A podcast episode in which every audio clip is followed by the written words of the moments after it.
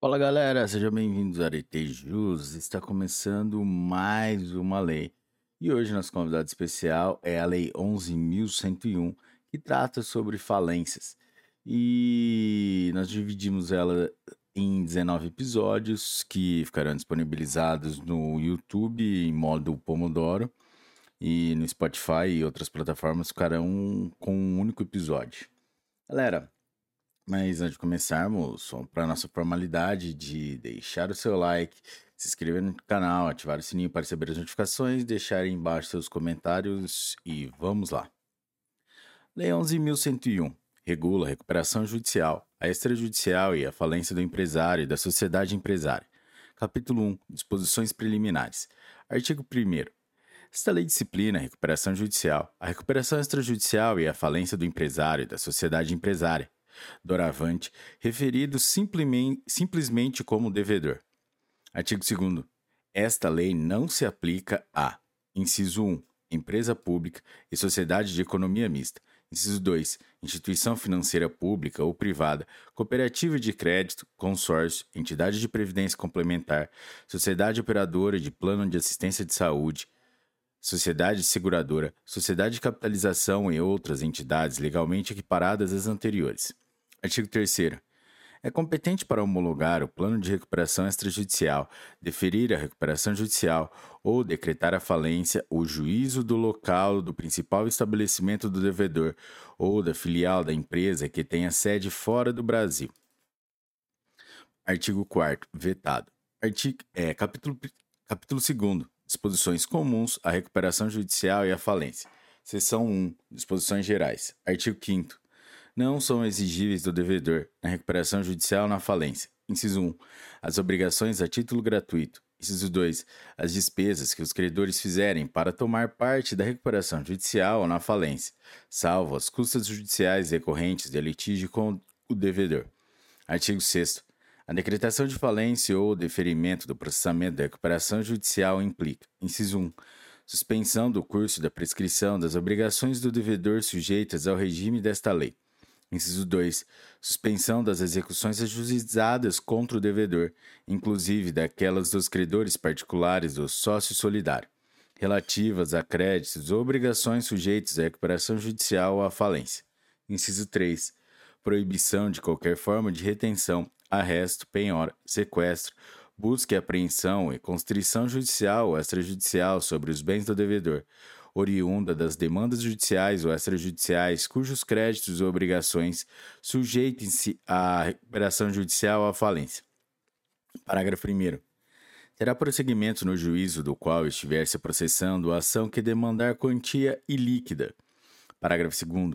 É permitido pleitear, perante o administrador judicial, habilitação, exclusão ou modificação de créditos derivados da relação de trabalho, mas as ações de natureza trabalhista, inclusive as impugnações a que se refere o artigo 8 desta lei, serão processadas perante a Justiça Especializada até a apuração do respectivo crédito, que será inscrito no quadro geral de credores pelo valor determinado em sentença.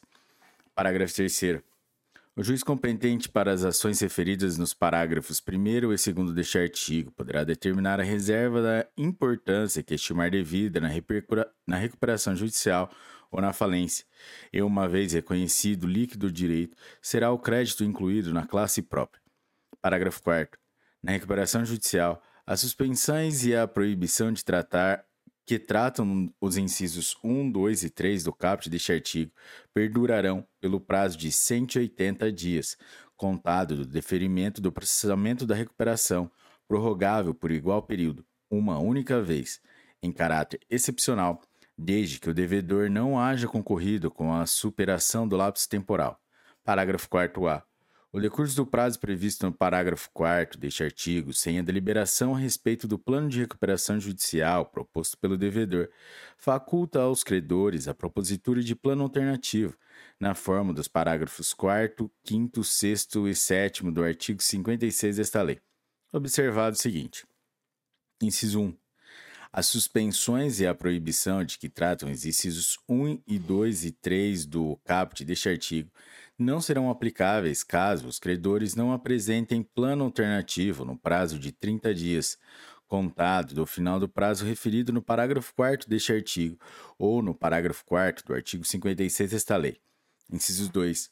As suspensões e a proibição de que tratam os incisos 1, 2 e 3 do caput deste artigo perdurarão por 180 dias, contados do final do prazo referido no parágrafo 4 deste artigo, ou da realização da Assembleia Geral de Credores referido no parágrafo 4 do artigo 56 desta lei.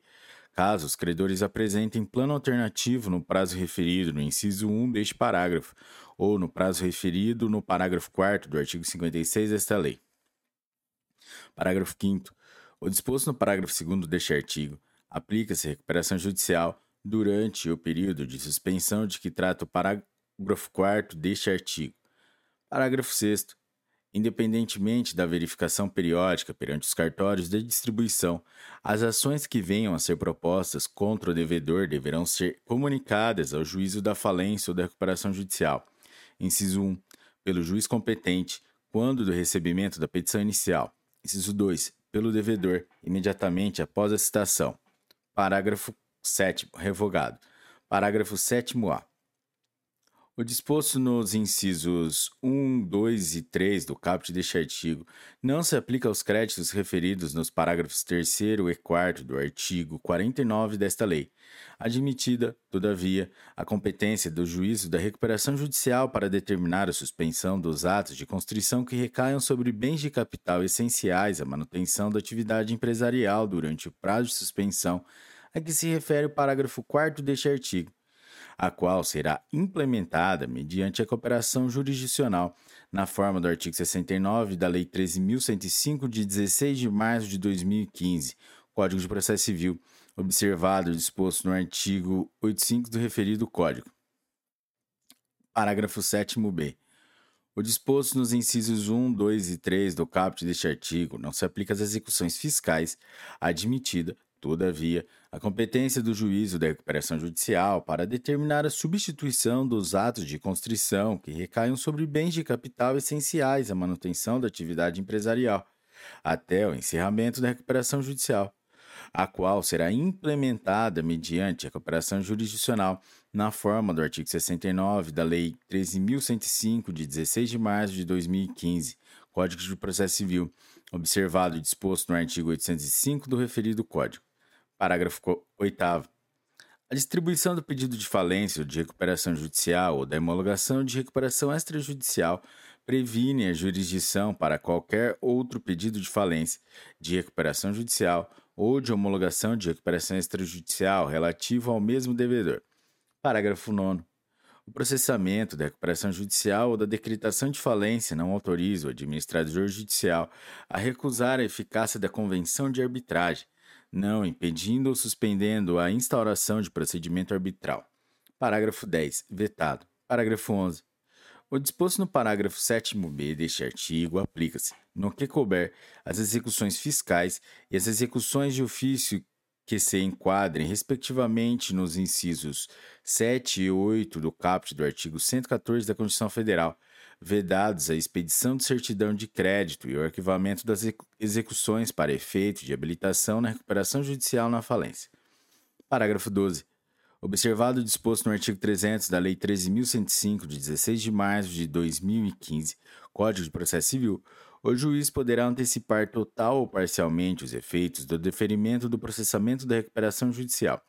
Parágrafo 13 não se sujeitam aos efeitos da recuperação judicial os contratos e obrigações decorrentes dos atos cooperativos praticados pelas sociedades cooperativas com seus cooperados, na forma do artigo 79 da Lei 5.764, de 16 de dezembro de 1971.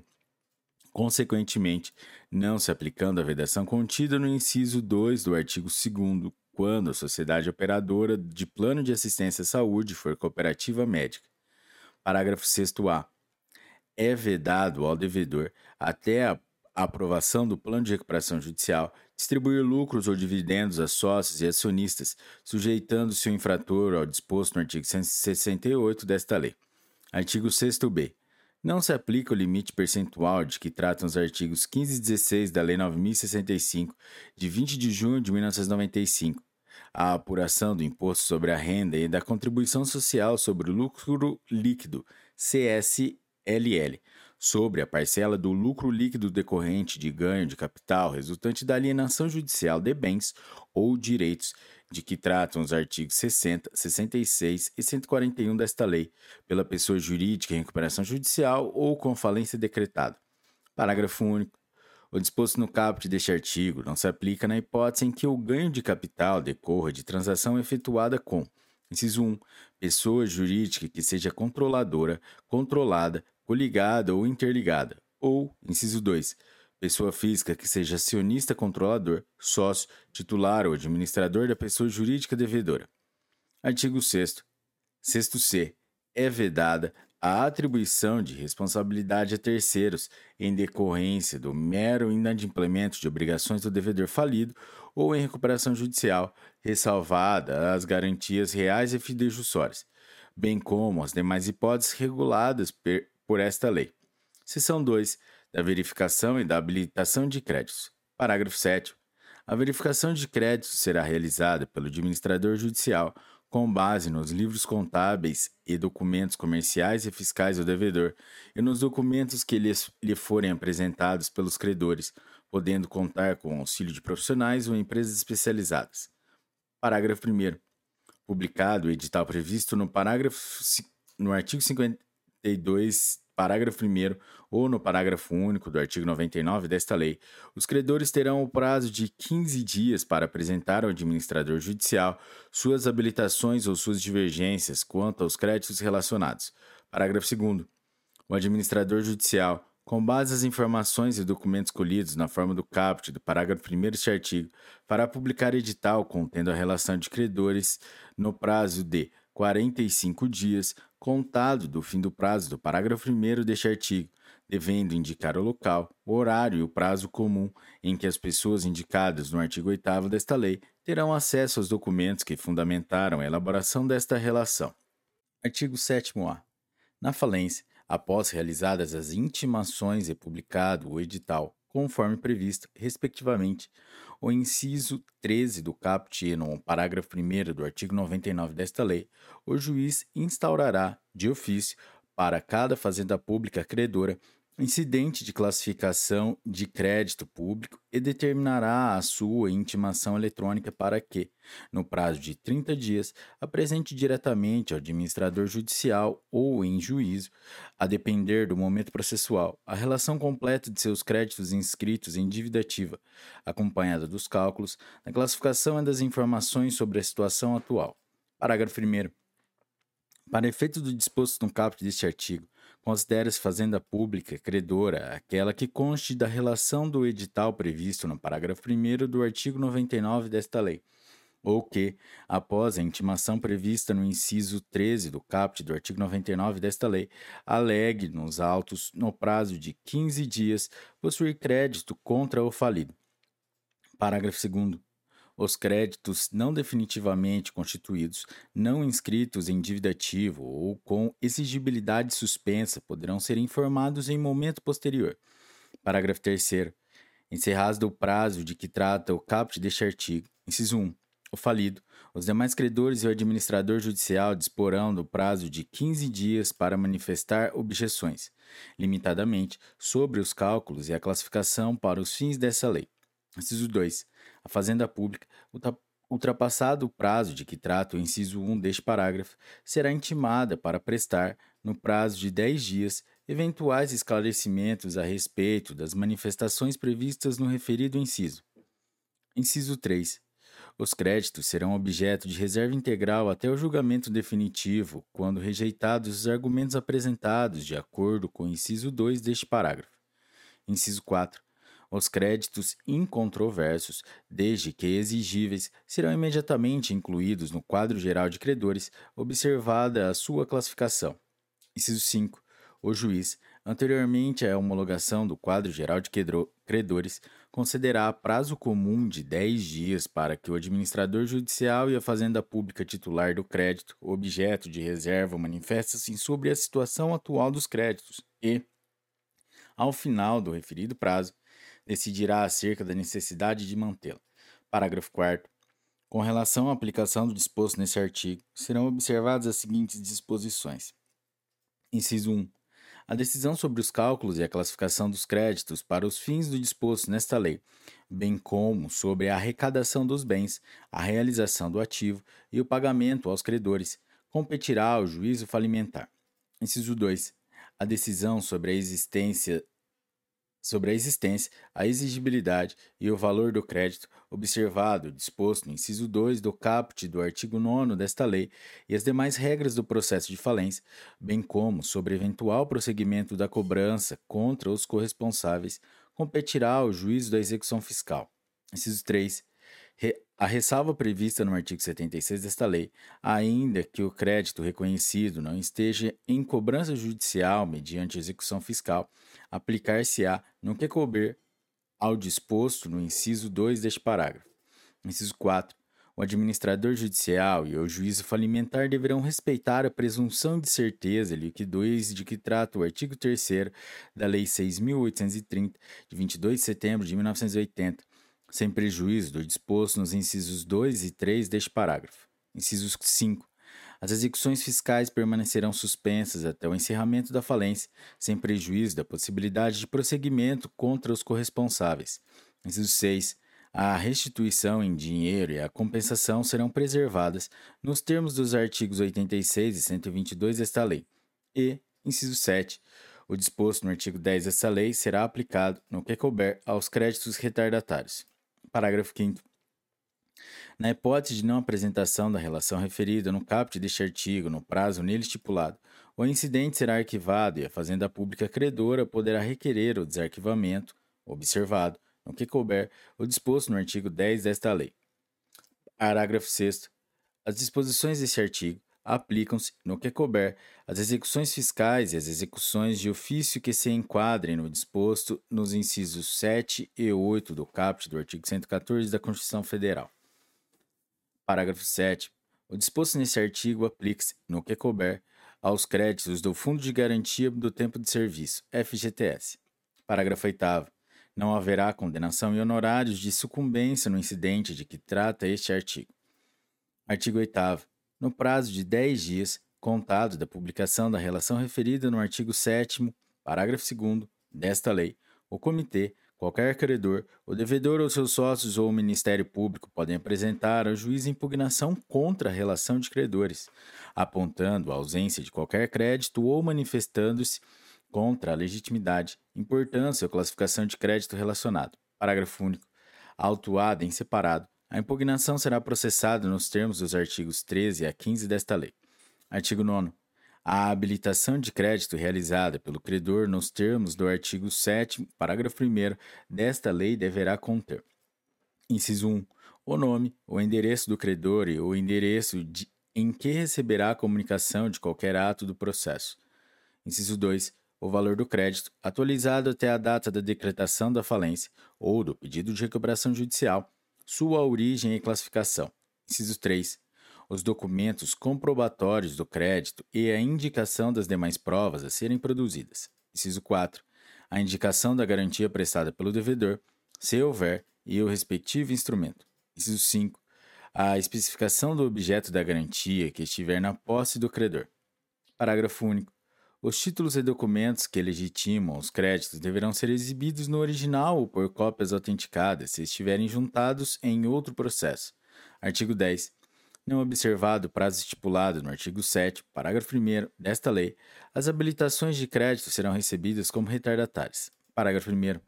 Na recuperação judicial, os titulares de créditos retardatários, excetuados os titulares de créditos derivados da relação de trabalho, não terão direito a voto nas deliberações da Assembleia Geral de Credores. Parágrafo 2. Aplica-se o disposto no parágrafo 1 deste artigo ao processo de falência, salvo se, na data da realização de Assembleia Geral, já houver sido homologado o quadro geral de credores contendo o crédito retardatário. Parágrafo 3. Na falência, os créditos retardatários perderão o direito a rateios eventualmente realizados e ficarão sujeitos ao pagamento de custas, não se computando os acessórios compreendidos entre o término do prazo e a data do pedido de habilitação. Parágrafo 4. Na hipótese prevista no parágrafo 3 deste artigo, o credor poderá requerer a reserva de valor para a satisfação do seu crédito. Parágrafo 5. As habilitações de crédito retardatárias, se apresentadas antes da homologação do quadro geral de credores, serão recebidas como impugnação e processadas na forma dos artigos 13 a 15 desta lei. Parágrafo 6. Após a homologação do quadro geral de credores, aqueles que não habilitarem seu crédito poderão, observado, no que couber, o o procedimento ordinário previsto no Código de Processo Civil. Requerer ao juízo da falência ou da recuperação judicial a retificação do quadro geral para a inclusão do respectivo crédito. Parágrafo 7. O quadro geral de credores será formado com o julgamento das impugnações tempestivas e com as habilitações e as impugnações retardatárias decididas até o momento de sua formação. Parágrafo 8. As habilitações e as impugnações retardatárias acarretarão a reserva do valor para satisfação do crédito discutido. Parágrafo 9. A recuperação judicial poderá ser encerrada ainda que não tenha havido a consolidação definitiva do quadro geral de credores, hipótese em que as ações incidentais de habilitação e de impugnação retardatárias serão redistribuídas ao juízo da recuperação judicial, como ações autônomas, e observarão o rito comum. Parágrafo 10. O credor deverá apresentar pedido de habilitação ou de reserva de crédito em, no máximo, três anos, contados da data de publicação da sentença que decretar a falência, sob pena de decadência. Artigo 11. Os credores cujos créditos forem impugnados serão intimados para contestar a impugnação, no prazo de cinco dias, juntando os documentos que tiverem e indicando outras provas que reputem necessárias. Artigo 12.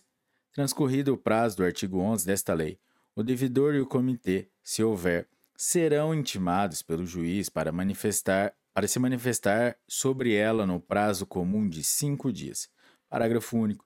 Fim do prazo a que se refere o caput deste artigo, o administrador judicial será intimado pelo juiz para emitir parecer no prazo de cinco dias, devendo juntar à sua manifestação o laudo elaborado pelo profissional ou empresa especializada, se for o caso e todas as informações existentes nos livros locais e demais documentos do devedor acerca do crédito constante ou não da relação de credores, objeto da impugnação. Artigo 13. A impugnação será dirigida ao juiz por meio de petição, instruída com os documentos que tiveram impugnante, o qual indicará as provas consideradas necessárias. Parágrafo único. Cada impugnação será autuada em separado, com os documentos a ela relativos, mas terão uma só autuação as diversas impugnações versando sobre o mesmo crédito. Artigo 14. Caso não haja impugnações, o juiz homologará, como quadro geral de credores, a relação dos credores de que trata o parágrafo 2 do artigo 7, ressalvado o disposto no artigo 7 desta lei.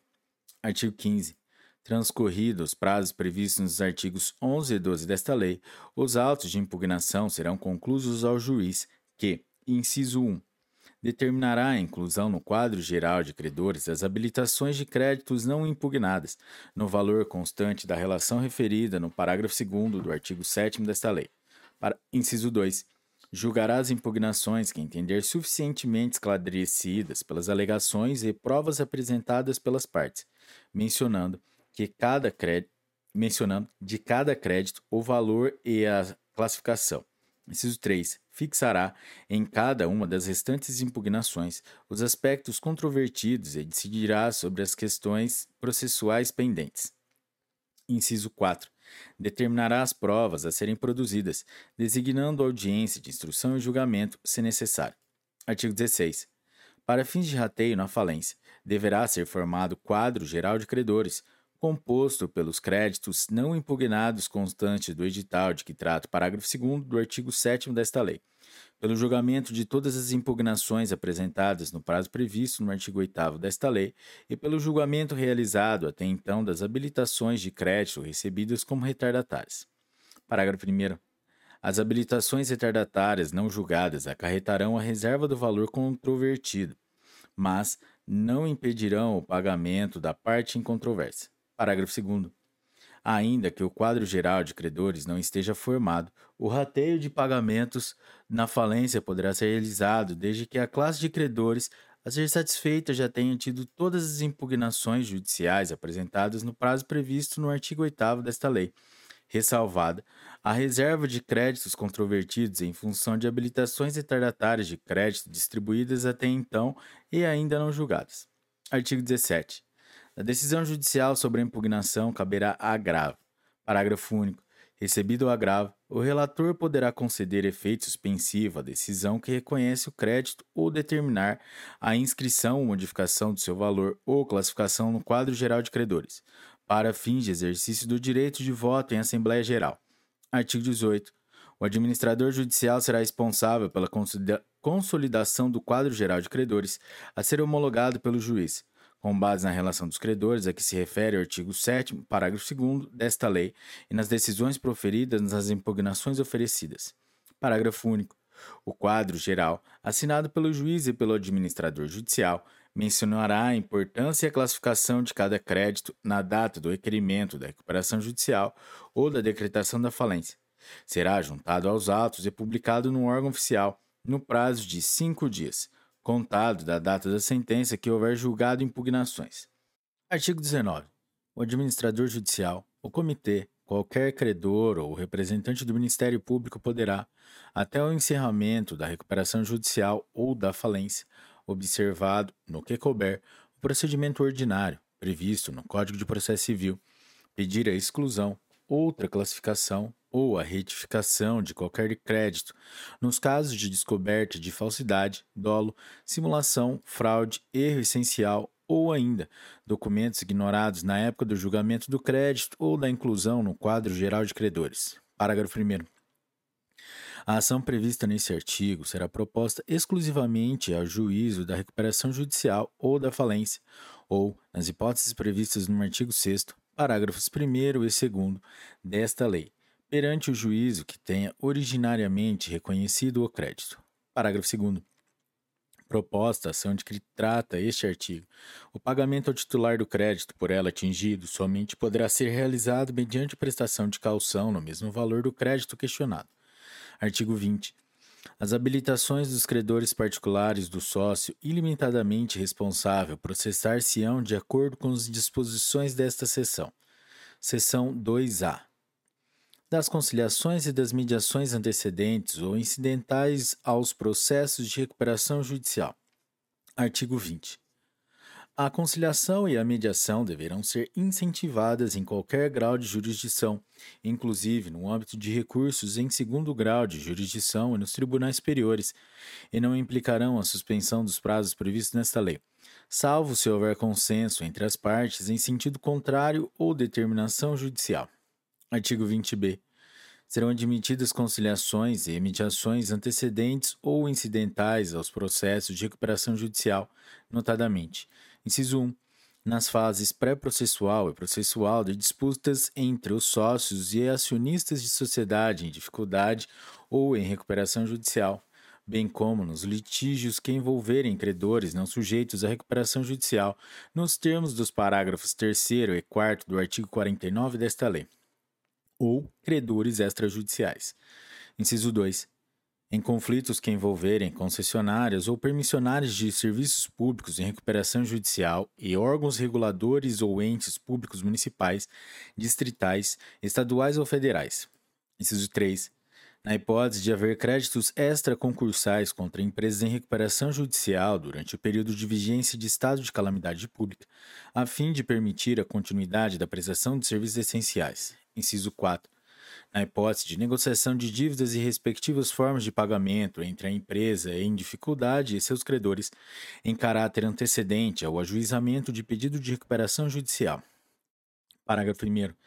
Na hipótese prevista no inciso 4 do caput deste artigo, será facultado às empresas em dificuldade que preencham os requisitos legais para requerer recuperação judicial, obter tutela de urgência cautelar, nos termos do artigo 305 e seguintes da Lei nº 13.105, de 16 de março de 2015, o Código de Processo Civil a fim de que sejam suspensas as execuções contra elas propostas pelo prazo de até 60 dias, para tentativa de composição com seus credores, em procedimento de mediação ou conciliação já instaurado perante o Centro Judiciário de Solução de Conflitos e Cidadania, SEJUSC, do Tribunal competente ou da Câmara Especializada, observados, no que couber, os artigos 16 e 17 da Lei 13.140, de 26 de junho de 2015. Parágrafo 2 são vedadas a conciliação e a mediação sobre a natureza jurídica e a classificação de créditos, bem como sobre critérios de votação em Assembleia Geral de Credores. Parágrafo 3 Se houver pedido de recuperação judicial ou extrajudicial, observados os critérios desta lei, o período de suspensão previsto no parágrafo 1 deste artigo será deduzido do período de suspensão previsto no artigo 6 desta lei. Artigo 20c. O acordo obtido por meio de conciliação ou de mediação com fundamento nesta seção deverá ser homologado pelo juiz competente, conforme disposto no artigo 3 desta lei. Parágrafo único.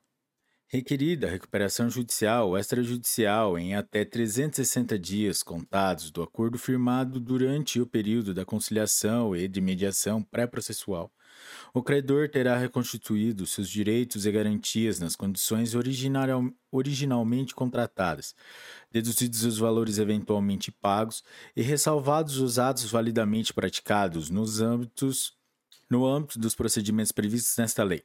Artigo 20d. As sessões de conciliação e de mediação de que trata esta sessão poderão ser realizadas por meio virtual, desde que os sejusques do tribunal competente ou a Câmara especializada responsável disponham de meios para sua realização. Seção 3. Do administrador judicial e do comitê de credores. Artigo 21. O administrador judicial será profissional idôneo, preferencialmente advogado, economista, administrador de empresas ou contador, ou pessoa jurídica especializada. Parágrafo único.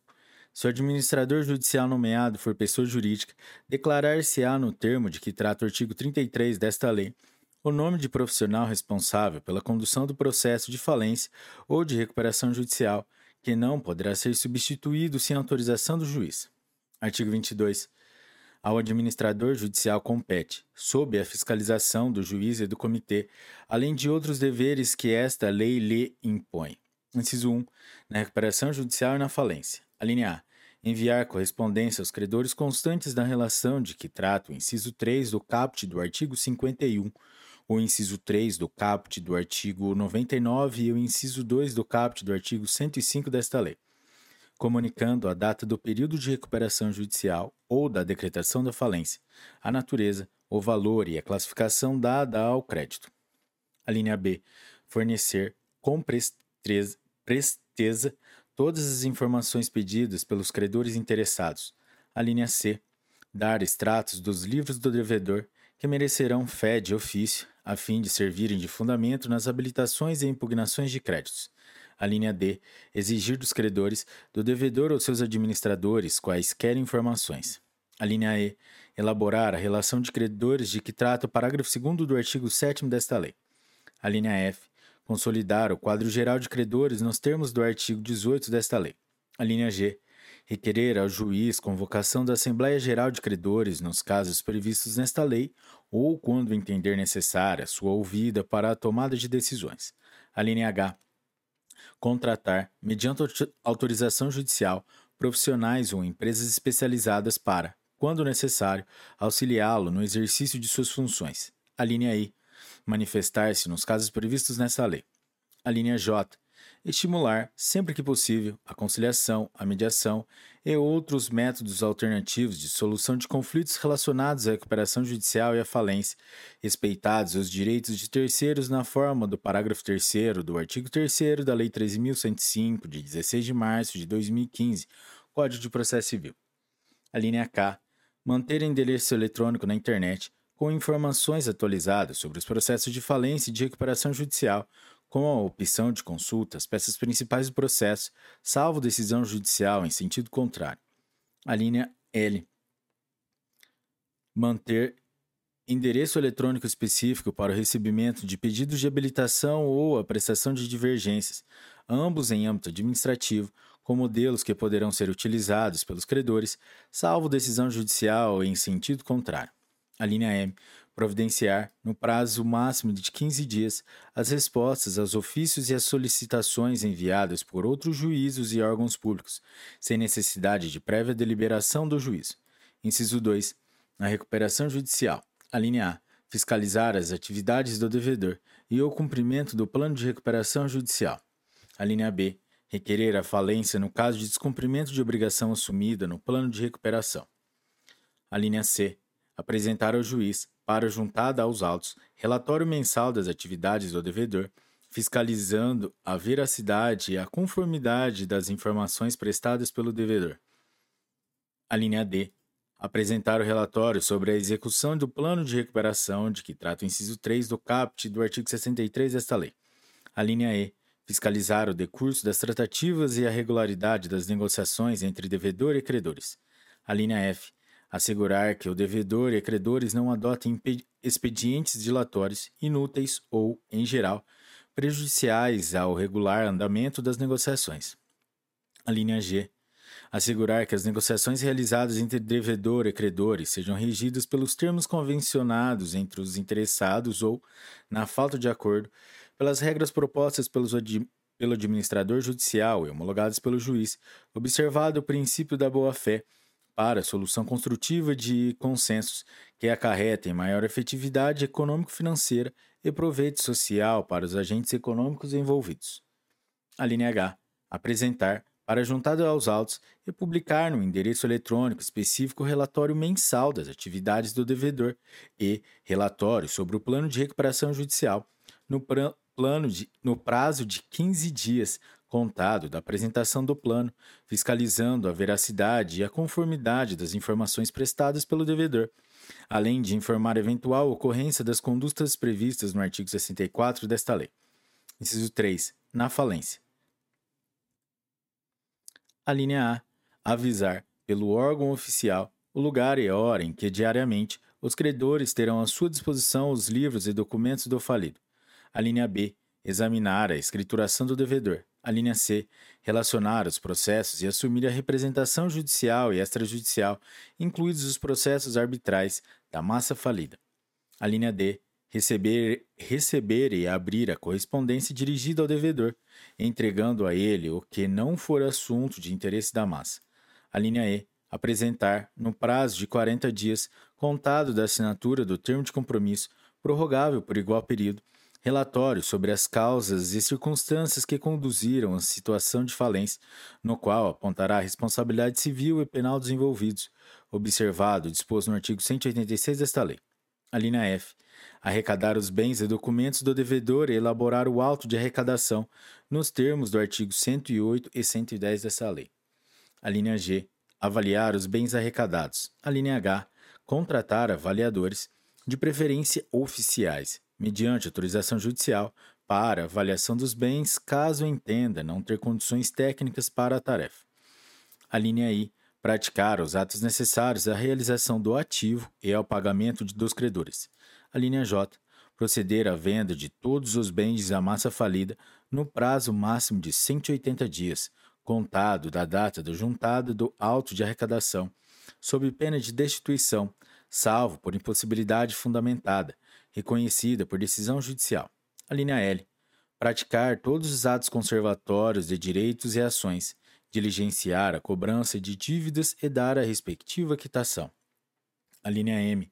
Remir, em benefício da massa e mediante autorização judicial, bens apenhados, penhorados ou legalmente remetidos. A linha N. Representar a massa falida em juízo, contratando, se necessário, advogado cujos honorários serão previamente ajustados e aprovados pelo Comitê de Credores. A linha O. Requerer todas as medidas e diligências que forem necessárias para o cumprimento desta lei, a proteção da massa ou a eficiência da administração. A linha P. Apresentar ao juiz, para juntada aos autos, até o décimo dia do mês seguinte ao vencido, conta demonstrativa da administração que especifique clare... com clareza a receita e a despesa a linha Q. Entregar ao seu substituto todos os bens e documentos da massa em seu poder, sob pena de responsabilidade. A linha R. Prestar contas ao final do processo, quando for substituído, destituído ou renunciar ao cargo. A linha S.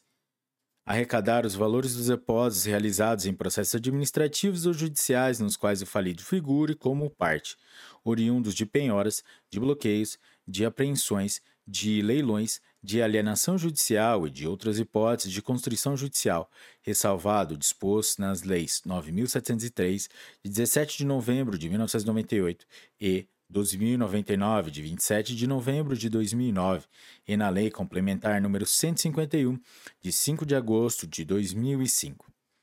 Parágrafo 1. As remunerações auxiliares do administrador judicial serão fixadas pelo juiz, que considerará a complexidade dos trabalhos a serem executados e os valores praticados no mercado para o desempenho das atividades semelhantes.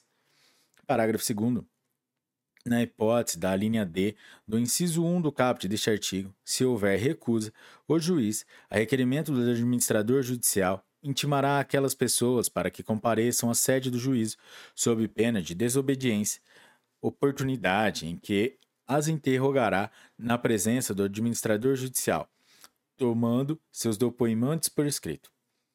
Parágrafo 3. Na falência, o administrador judicial poderá, sem autoriza não poderá, sem autorização judicial, após ouvidos do comitê ou devedor no prazo, de dois, no prazo comum de dois dias, transigir sobre obrigações e direitos da massa falida e conceder abatimento de dívidas, ainda que sejam consideradas de difícil recebimento. Parágrafo 4 Se o relatório de que trata a linha E do inciso 3 do caput deste artigo apontar responsabilidade penal de qualquer dos envolvidos, o Ministério Público será intimado para tomar conhecimento de seu teor. Artigo 23. O administrador judicial que não apresentar, no prazo estabelecido, suas contas ou qualquer dos relatórios previstos nesta lei, será intimado pessoalmente a fazê-lo no prazo de cinco dias, sob pena de desobediência. Parágrafo único. Decorrido o prazo do caput deste artigo, o juiz destituirá o administrador judicial e nomeará substituto para elaborar relatórios e organizar as contas, explicitando as responsabilidades de seu antecessor. Artigo 24. O juiz fixará o valor e a forma de pagamento da remuneração do administrador judicial, observados a capacidade de pagamento do devedor, o grau de complexidade do trabalho e os valores praticados no mercado para o desempenho de atividades semelhantes. Parágrafo 1. Em qualquer hipótese, o total pago ao administrador judicial não excederá 5% do valor devido aos credores submetidos à recuperação judicial ou do valor à venda dos bens da falência. Parágrafo 2. Será reservado 40% do montante devido ao administrador judicial para pagamento após atendimento do previsto nos artigos 154 e 155 desta lei. Parágrafo 3.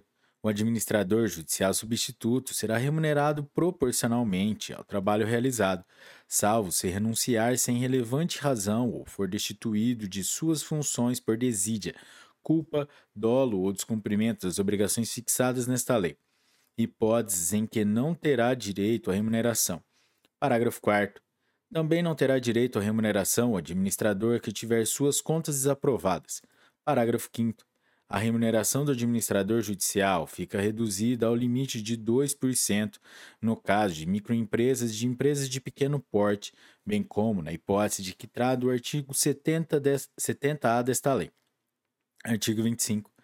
Caberá ao, caberá ao devedor ou à massa falida arcar com as despesas relativas à remuneração do administrador judicial e das pessoas eventualmente contratadas para auxiliá-lo. Artigo 26. O Comitê de Credores será constituído por deliberação de qualquer das classes de credores na Assembleia Geral e terá a seguinte composição: Inciso 1. Um representante indicado pela classe de credores trabalhistas com dois suplentes. Inciso 2.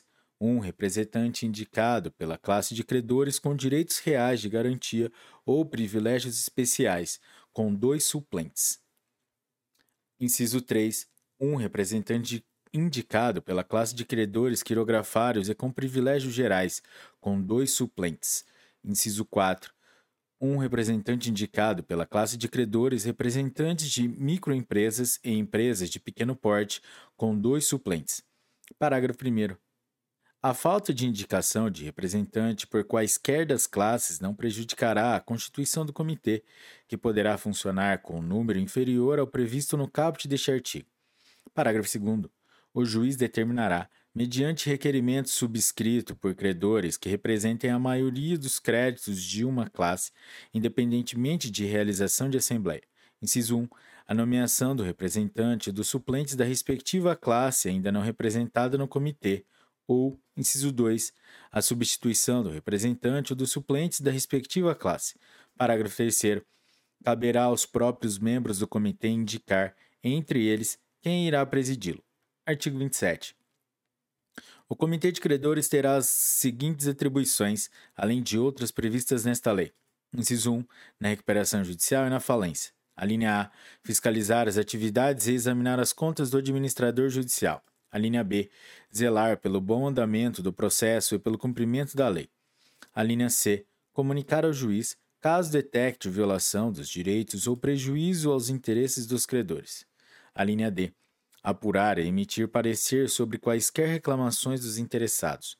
A linha E. Requerer ao juiz a convocação da Assembleia Geral de Credores. A linha F. Manifestar-se nas hipóteses previstas nesta lei. Inciso 2. Na recuperação judicial. A linha A. Fiscalizar a administração das atividades do devedor, apresentando, a cada 30 dias, relatório de sua situação. A linha B. Fiscalizar a execução do plano de recuperação judicial. A linha C. Submeter à autorização do juiz, quando ocorrer o afastamento do devedor nas hipóteses previstas nesta lei, a alienação de bens do ativo permanente, a constituição de ônus reais e outras garantias, bem como atos de envidamento necessários à continuação da atividade empresarial durante o período que antecede a aprovação do plano de recuperação judicial. Parágrafo 1.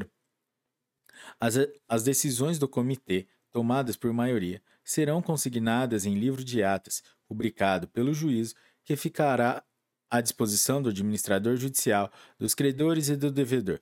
Parágrafo 2. Caso não seja possível a obtenção de maioria em deliberação do comitê, o impasse será resolvido pelo administrador judicial ou, na incompatibilidade deste, pelo juiz. Artigo 28.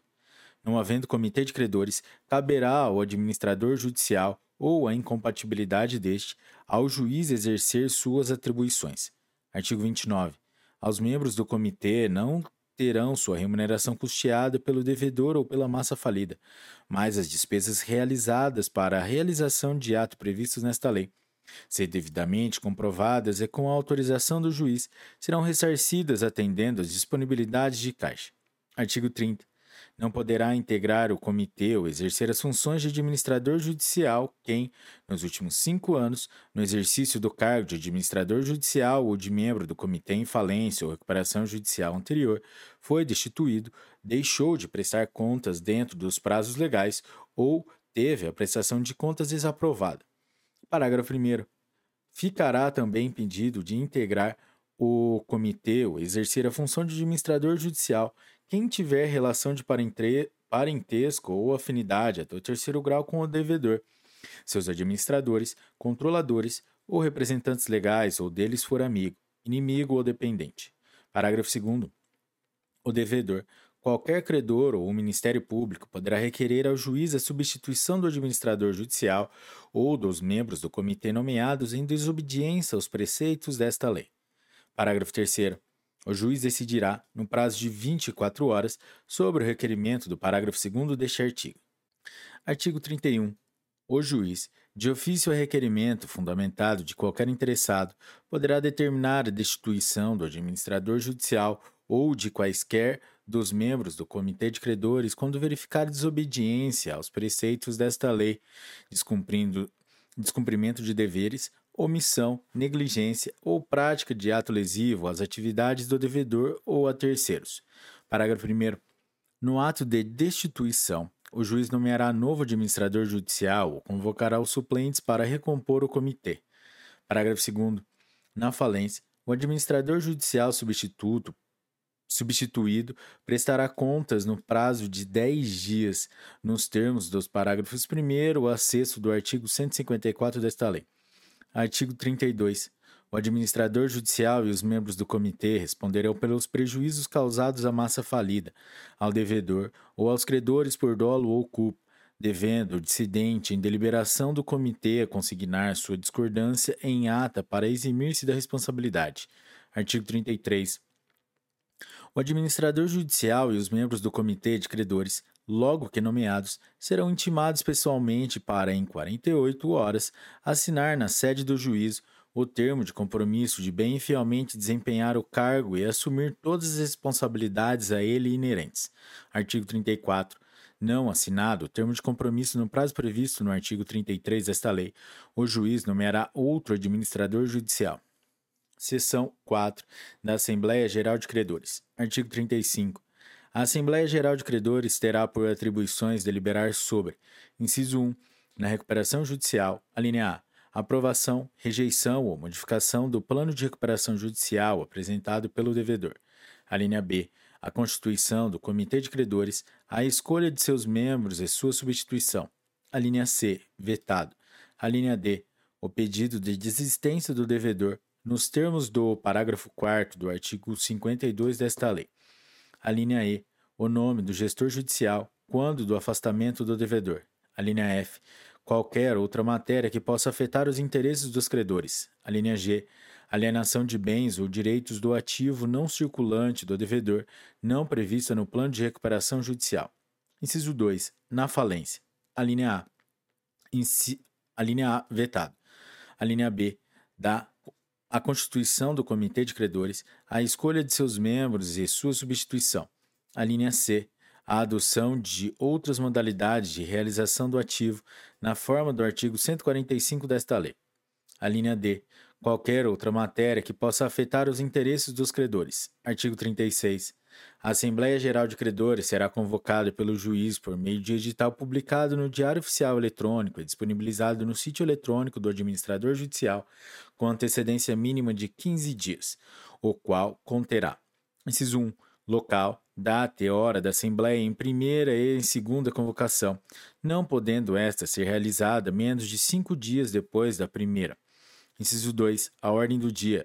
Inciso 3. Local onde os credores poderão, se for o caso, obter cópia do plano de recuperação judicial a ser submetido à deliberação da Assembleia. Parágrafo 1. Cópia do aviso de convocação da Assembleia deverá ser afixada de forma ostensiva na sede e filiais do devedor. Parágrafo 2. Além dos casos expressamente previstos nesta lei, Credores que representem no mínimo 25% do valor total dos créditos de uma determinada classe poderão requerer ao juiz a convocação de Assembleia Geral. Parágrafo 3. As despesas com a convocação e a realização da Assembleia Geral correm por conta do devedor ou da massa falida, salvo se convocado em virtude de requerimento do Comitê de Credores ou na hipótese do parágrafo 2 deste artigo. Artigo 37. A Assembleia será presidida pelo administrador judicial, que designará um secretário dentre os credores presentes. Parágrafo 1. Nas deliberações sobre o afastamento do administrador judicial ou em outras em que haja incompatibilidade deste, a Assembleia será presidida pelo credor presente que seja titular do maior crédito. Parágrafo 2. A Assembleia instalar-se-á em primeira convocação com a presença dos credores titulares de mais da metade dos créditos de cada classe, computados pelo valor, em segunda convocação com qualquer número.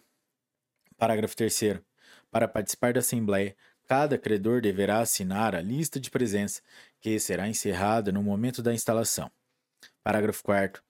O credor poderá ser representado na Assembleia Geral por mandatário ou representante legal, desde que entregue ao administrador judicial, até 24 horas antes da data prevista no aviso de convocação, documento hábil que comprove seus, seus poderes ou a indicação das folhas dos autos do processo em que se encontre o documento.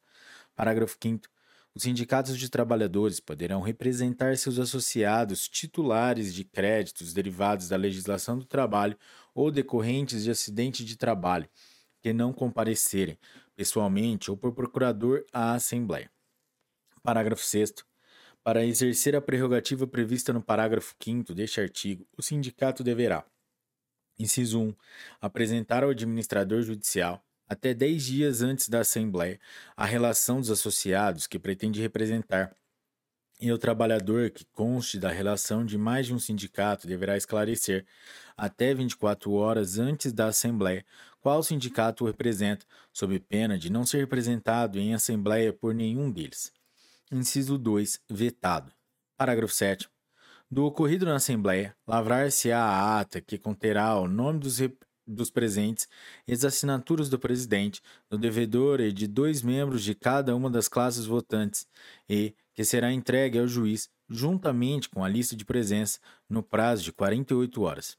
Artigo 38. O voto do credor será proporcional ao valor de seu crédito, ressalvado nas deliberações sobre o plano de recuperação judicial, o disposto no parágrafo 2 do artigo 45 desta lei. Parágrafo único. Na recuperação judicial, para fins exclusivos de votação em Assembleia Geral, o crédito em moeda estrangeira será convertido para moeda nacional pelo câmbio da véspera da data da realização da Assembleia. Artigo 39. Terão direito a voto à Assembleia Geral as pessoas roladas no quadro geral de credores ou, na sua falta, na relação de credores apresentada pelo administrador judicial na falta do artigo 7 parágrafo 2 desta lei, ou, ainda, na falta desta, na relação apresentada pelo próprio devedor nos termos dos artigos 51, incisos 3 e 4 do CAPT, artigo 99, inciso 3 do CAPT ou 105, inciso 2 do CAPT desta lei, acrescidas, em qualquer caso, das que estejam habilitadas na data da realização da Assembleia ou que tenham créditos admitidos ou alterados por decisão judicial, inclusive as que tenham obtido reserva de importâncias, observado o disposto nos parágrafos 1 e 2 do artigo 10 dessa lei. Parágrafo 1. Não terão direito a voto e não serão considerados para fins de verificação do quórum de instalação e de deliberação os titulares de créditos excetuados na forma dos parágrafos 3 e 4 do artigo 49 desta lei Parágrafo 2. As deliberações da Assembleia Geral não serão invalidadas em razão de posterior decisão judicial acerca da existência, qualificação ou classificação de créditos. Parágrafo 3. No caso de posterior invalidação de deliberação da Assembleia, ficam resguardados os direitos de terceiros de boa-fé, respondendo os credores que aprovarem a deliberação pelos prejuízos comprovados causados por dolo ou culpa.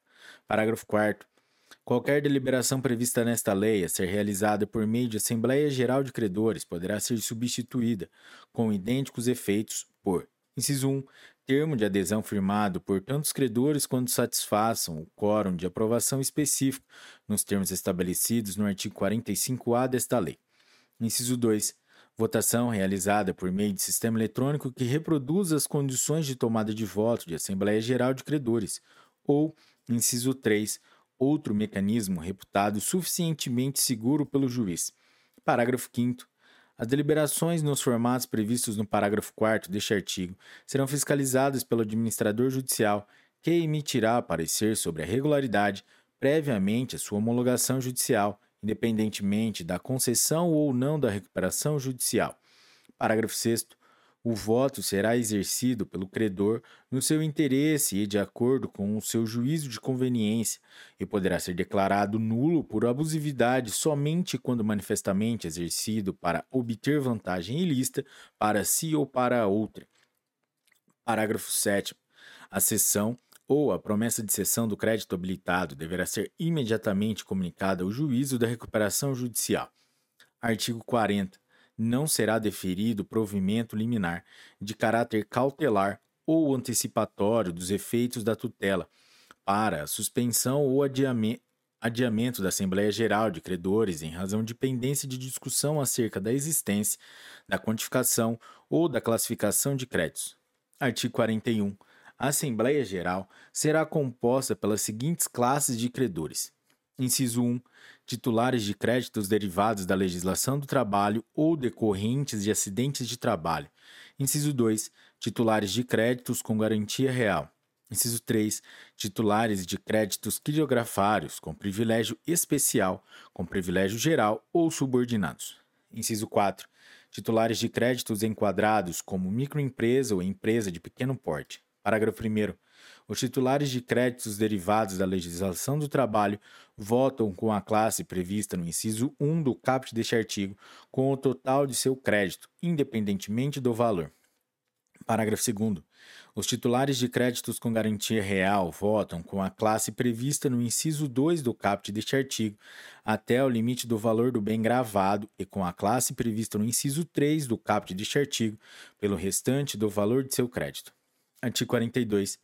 Considerar-se-á aprovada a proposta que obtiver votos favoráveis de credores que representam mais da metade do valor total dos créditos presentes à Assembleia Geral, exceto nas deliberações sobre o plano de recuperação judicial nos termos da alínea A do inciso 1 do caput do artigo 35 desta lei, a composição do comitê de credores ou forma alternativa de realização do ativo nos termos do artigo 145 desta lei. Artigo 43.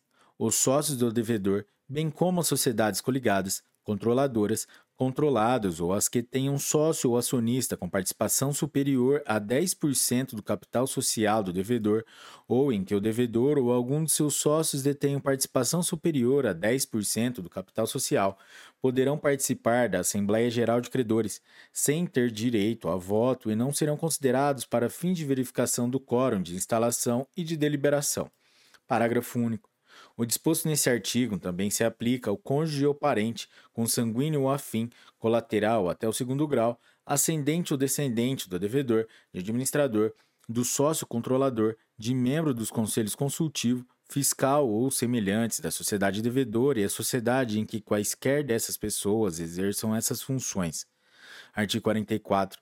Na escolha dos representantes de cada classe no comitê de credores, somente os respectivos membros poderão votar. Artigo 45. Nas deliberações sobre o plano de recuperação judicial, todas as classes de credores referidos no artigo 41 desta lei deverão aprovar a proposta. Parágrafo 1.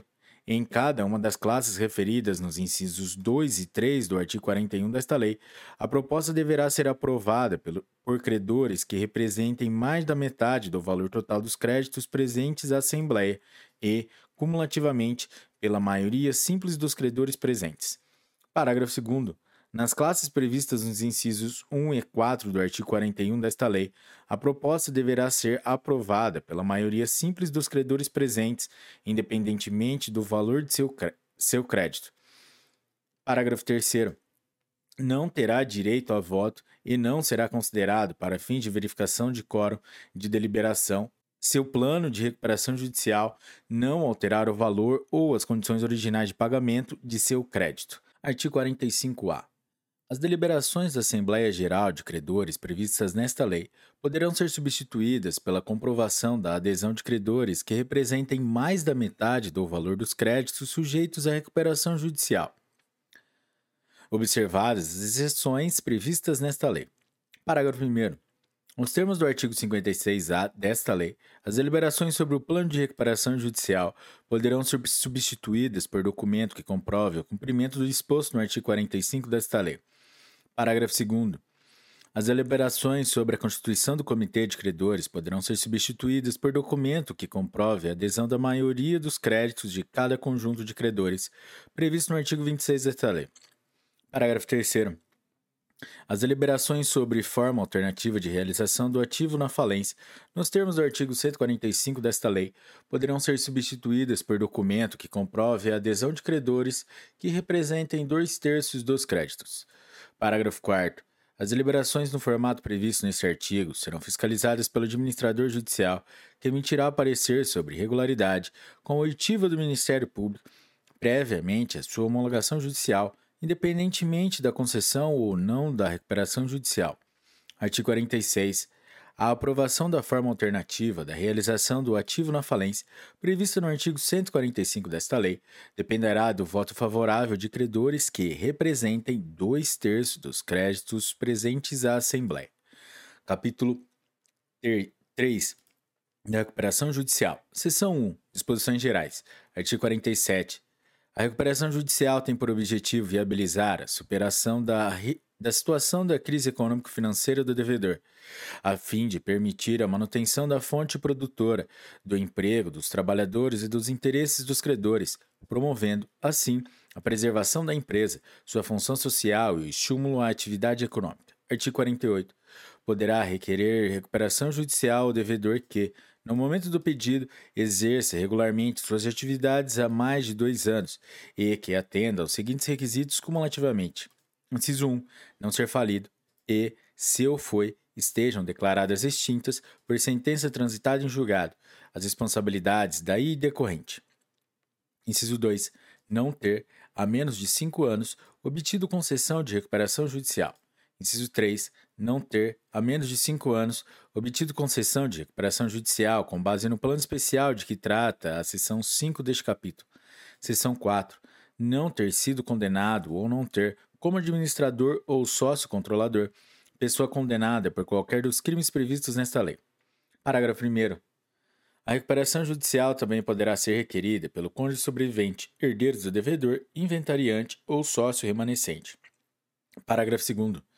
No caso de exercício de atividade rural por pessoa jurídica, admite-se a comprovação por prazo estabelecido no caput deste artigo por meio de escrituração contábil fiscal, ECF, ou por meio de obrigação legal de registros contábeis que venha substituir a ECF, entregue tempestivamente. Parágrafo 3 para a comprovação do prazo estabelecido no caput deste artigo, o cálculo do período do exercício de atividade rural por pessoa física é feito com base no, livre, no livro caixa digital do produtor rural, LCDPR, ou por meio de obrigação legal de registros contábeis que venha substituir o LCDPR e pela declaração do Imposto sobre a Renda da Pessoa Física, DIRPF, e balanço patrimonial, todos entregues tempestivamente. Parágrafo 4. Para efeito do disposto no parágrafo 3 deste artigo, no que diz respeito ao período em que não for exigível a entrega do LC, LCD-PR, admitir-se-á a entrega do livro caixa utilizado para a elaboração da DIRPF. Parágrafo 5.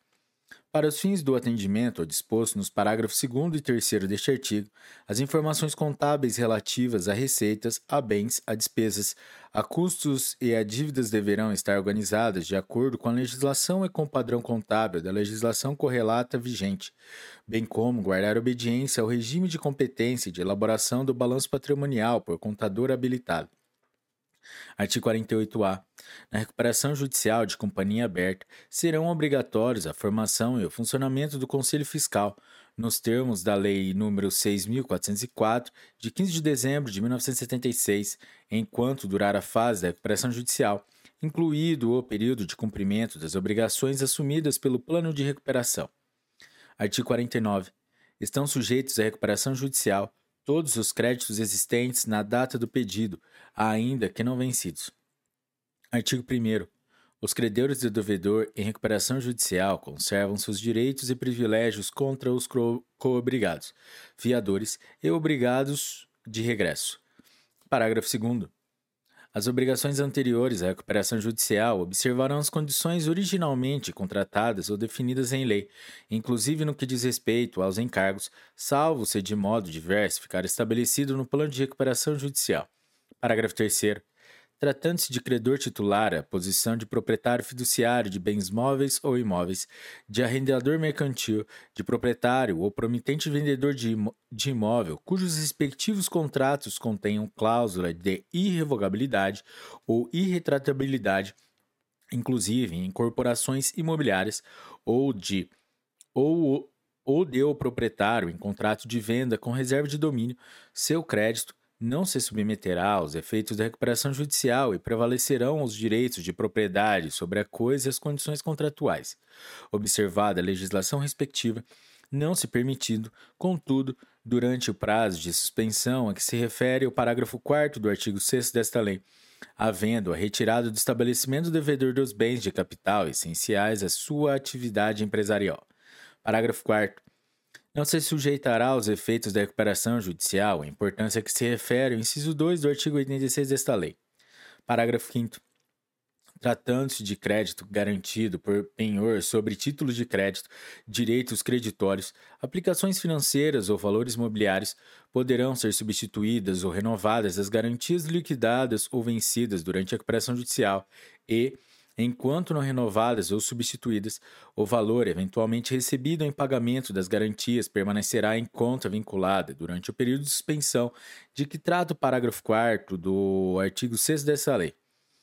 Parágrafo 6 nas hipóteses de que tratam os parágrafos 2 e 3 do artigo 48 desta lei, somente estarão sujeitos à recuperação judicial os créditos que decorram exclusivamente da atividade rural e estejam discriminados nos documentos a que se referem os citados parágrafos, ainda que não vencidos.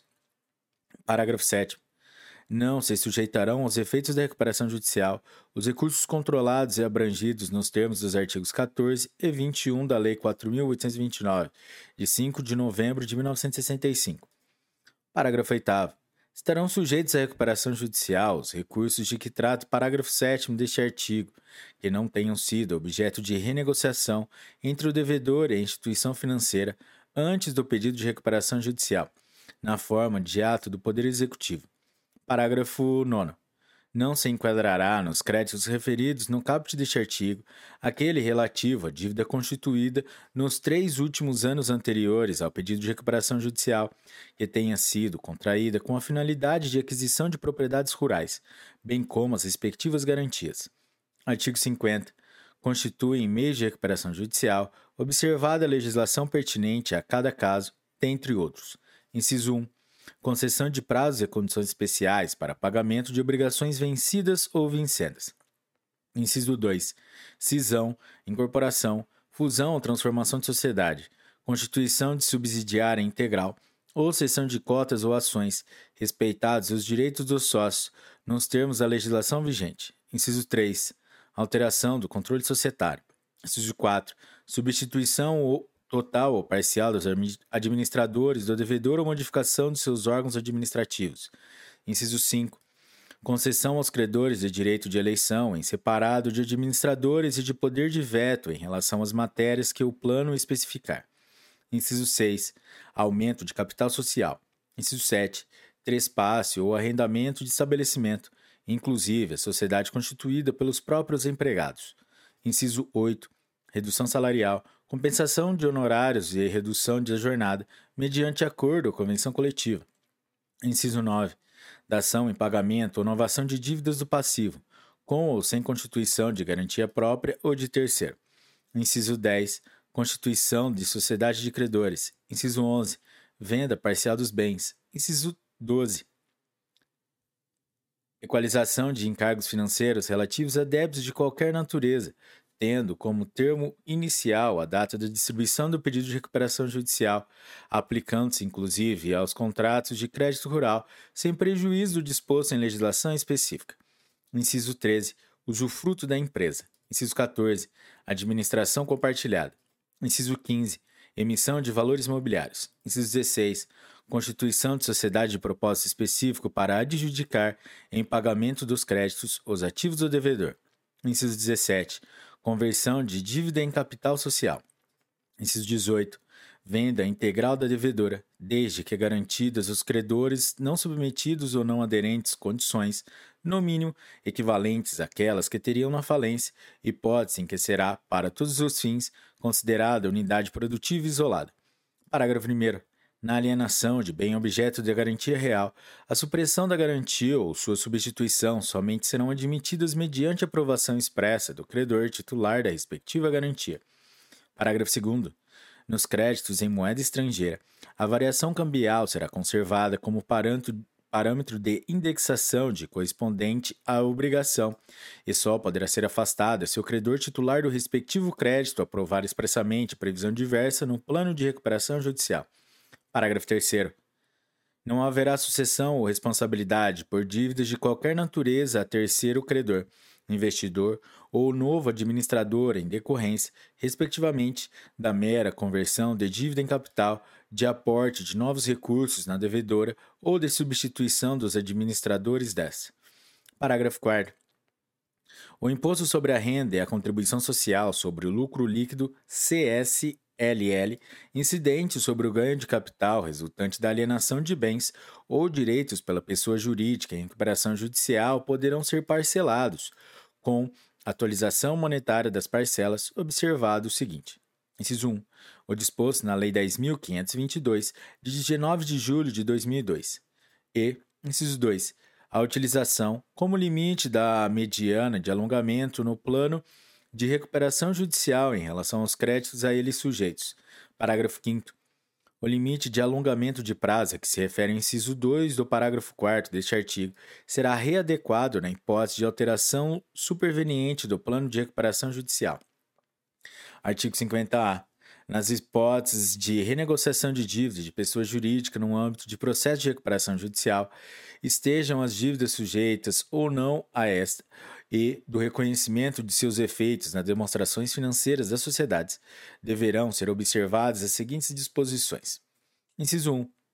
A receita obtida pelo devedor não será computada na apuração da base de cálculo da contribuição para o Programa de Integração Social, o PIS, e para o Programa de Formação do Patrimônio do Servidor Público, PASEP, e da contribuição para o financiamento da Seguridade Social, COFINS. Inciso 2. O ganho obtido pelo devedor com a redução da dívida não se sujeitará ao limite percentual de que tratam os artigos 42 e 58 da Lei 8.981, de 20 de janeiro de 1995, na apuração do Imposto sobre a Renda e da CSLL. E, inciso 3, as despesas correspondentes às obrigações assumidas no plano de recuperação judicial serão consideradas dedutíveis na determinação do lucro real e da base de cálculo da CSLL, desde que não tenham sido objeto de dedução anterior. Parágrafo único.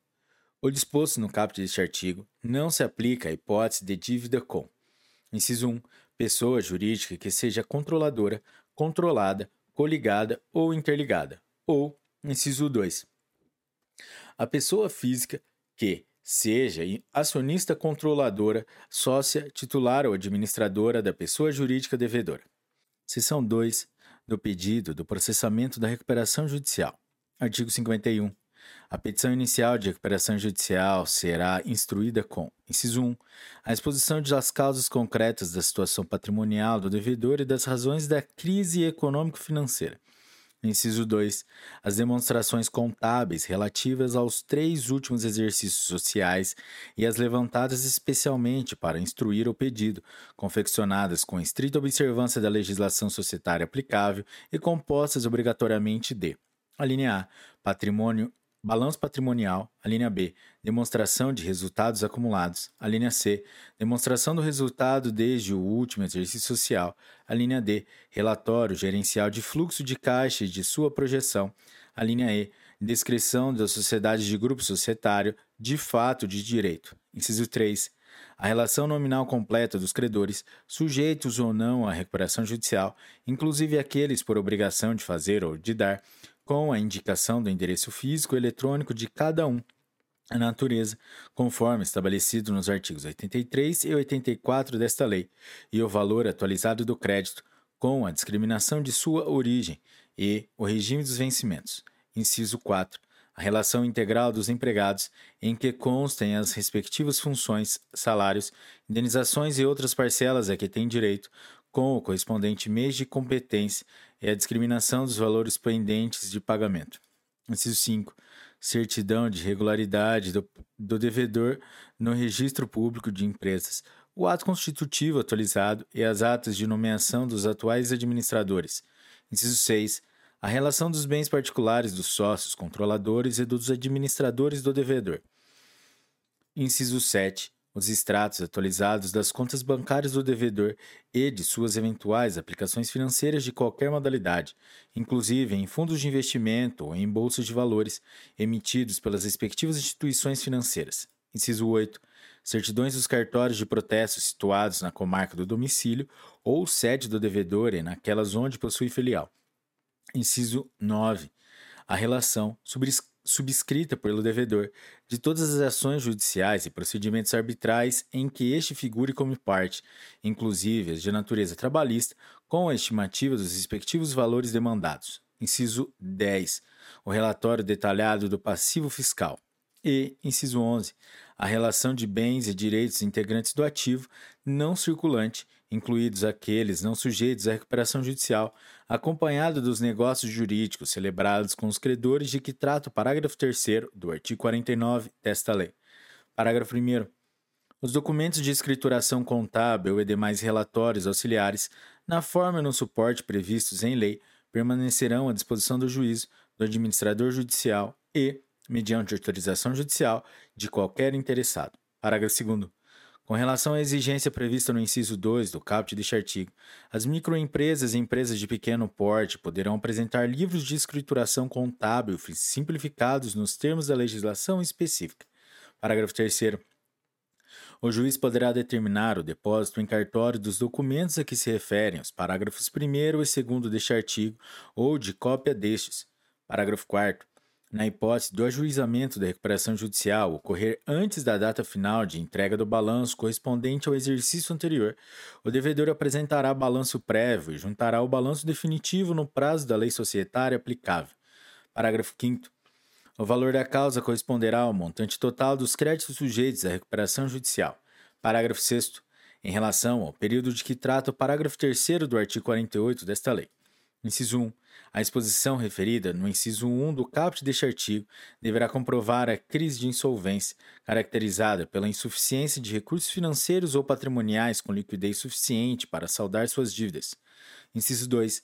Os requisitos do inciso 2 do caput deste artigo serão substituídos pelos documentos mencionados no parágrafo 3 do artigo 48 desta lei, relativos aos últimos dois anos. Artigo 51-A. Após a distribuição do pedido de recuperação judicial, poderá o juiz, quando reputar necessário, nomear profissional de sua confiança com capacidade técnica e idoneidade para promover a constatação exclusivamente das reais condições de funcionamento da requerente e da regularidade e da completude da documentação apresentada com a petição inicial. Parágrafo 1. A remuneração do profissional de que trata o caput deste artigo deverá ser arbitrada posteriormente à apresentação do laudo e deverá considerar a complexidade do trabalho desenvolvido. Parágrafo 2. O juiz deverá conceder o prazo máximo de cinco dias para que o profissional nomeado apresente laudo de constatação das reais condições de funcionamento do devedor e da regularidade documental. Parágrafo 3. A constatação prévia será determinada sem que seja ouvida a outra parte, sem apresentação de quesitos de qualquer das partes, com a possibilidade de o juiz determinar a realização da diligência sem a prévia ciência do devedor, quando entender que esta poderá frustrar os seus objetivos. Parágrafo 4 o devedor será intimado do resultado da constatação prévia concomitante à sua intimação da decisão que deferir ou indeferir o processamento da recuperação judicial ou que determinar a emenda da petição inicial e poderá impugná-la mediante interposição de recurso cabível. Parágrafo 5 A constatação prévia consistirá, objetivamente, na verificação das reais condições do funcionamento da empresa e da regularidade documental, vedado ou em deferimento do processamento da recuperação judicial baseado na análise de viabilidade econômica do devedor. Parágrafo 6. Caso a constatação prévia detecte indícios contundentes da realização fraudulenta de ação de recuperação judicial, o juiz poderá indeferir a petição inicial, sem prejuízo de oficiar ao Ministério Público para a tomada das providências criminais eventualmente cabíveis. Parágrafo 7.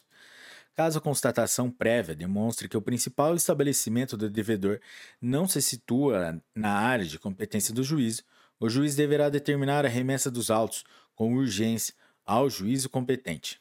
Artigo 52. Estando em termos a documentação exigida no artigo 51 desta lei, o juiz deferirá o processamento da recuperação judicial e, no mesmo ato, inciso 1, nomeará o administrador judicial, observado o disposto no artigo 21 desta lei.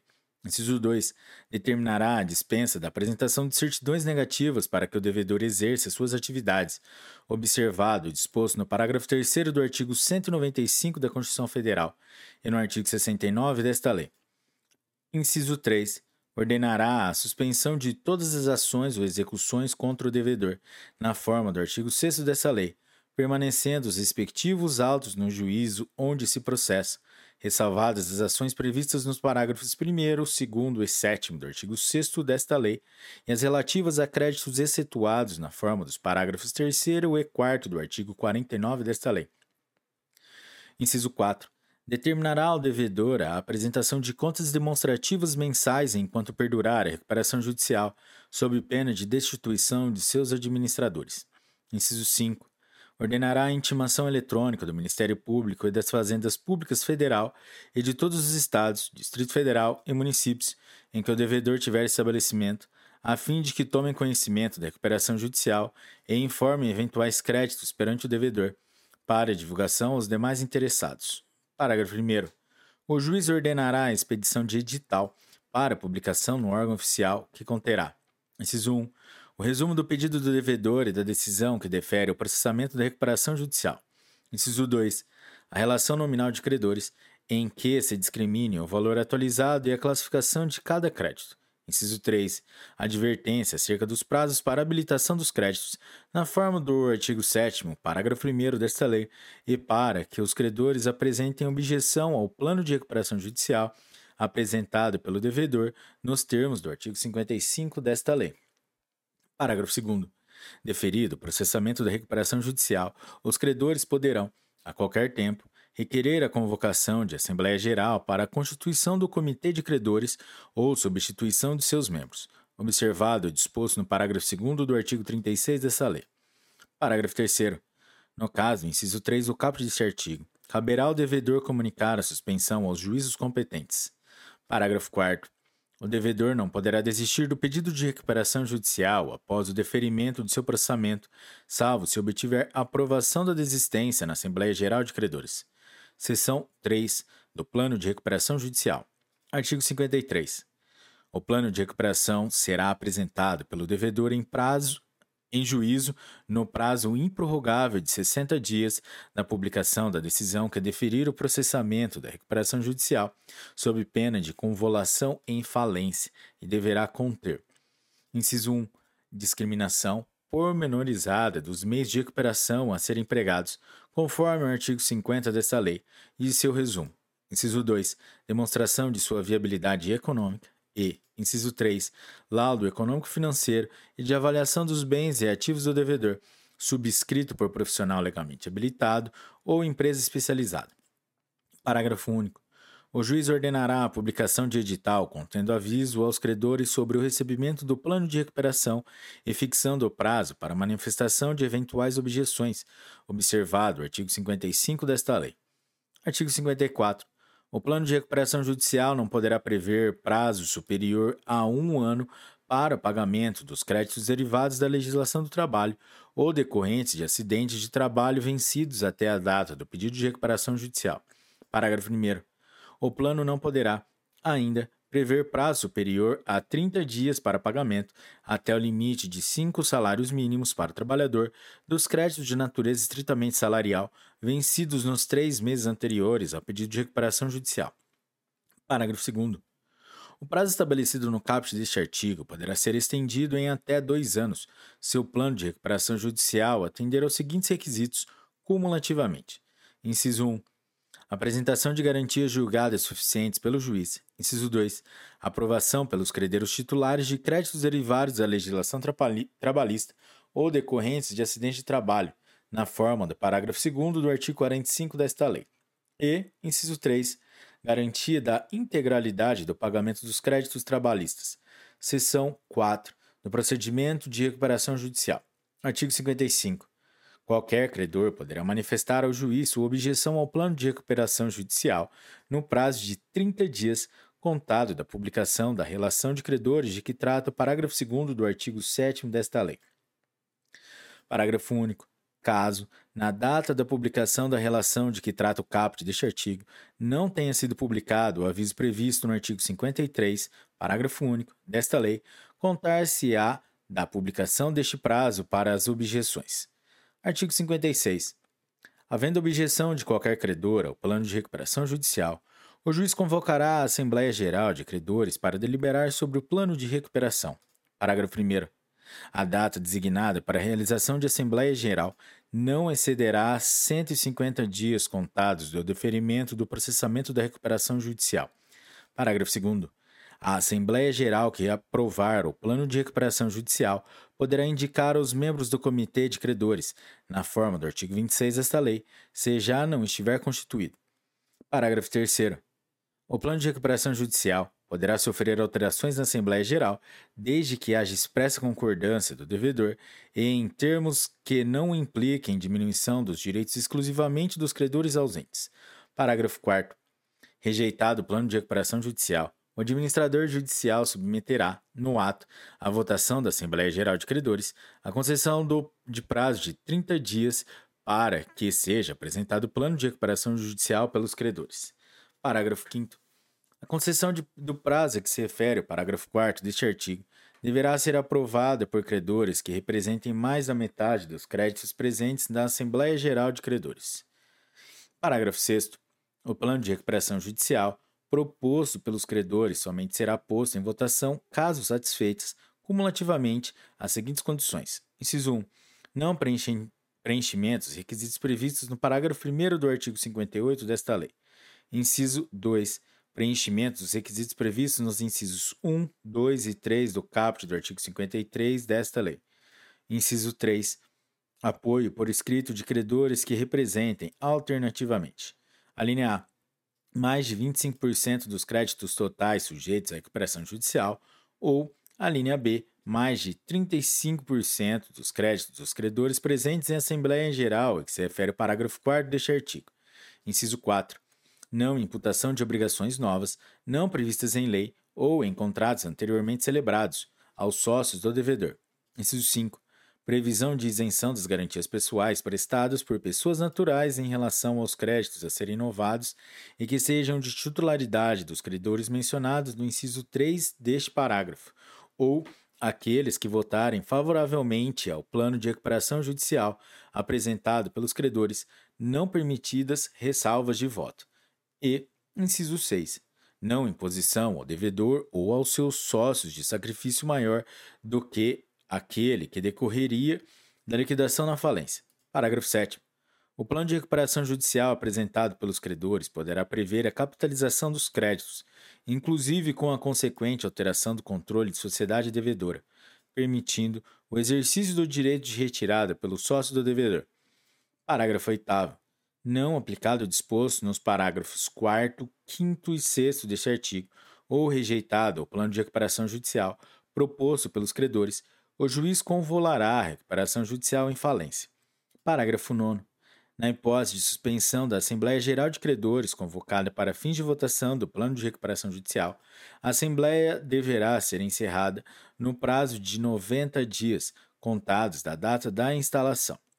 Artigo 56-A até cinco dias antes da data de realização da Assembleia Geral de Credores convocada para deliberar sobre o plano, o devedor poderá comprovar a aprovação dos credores por meio de termo de adesão, observado o quórum previsto no artigo 45 desta lei, e requerer a sua homologação judicial.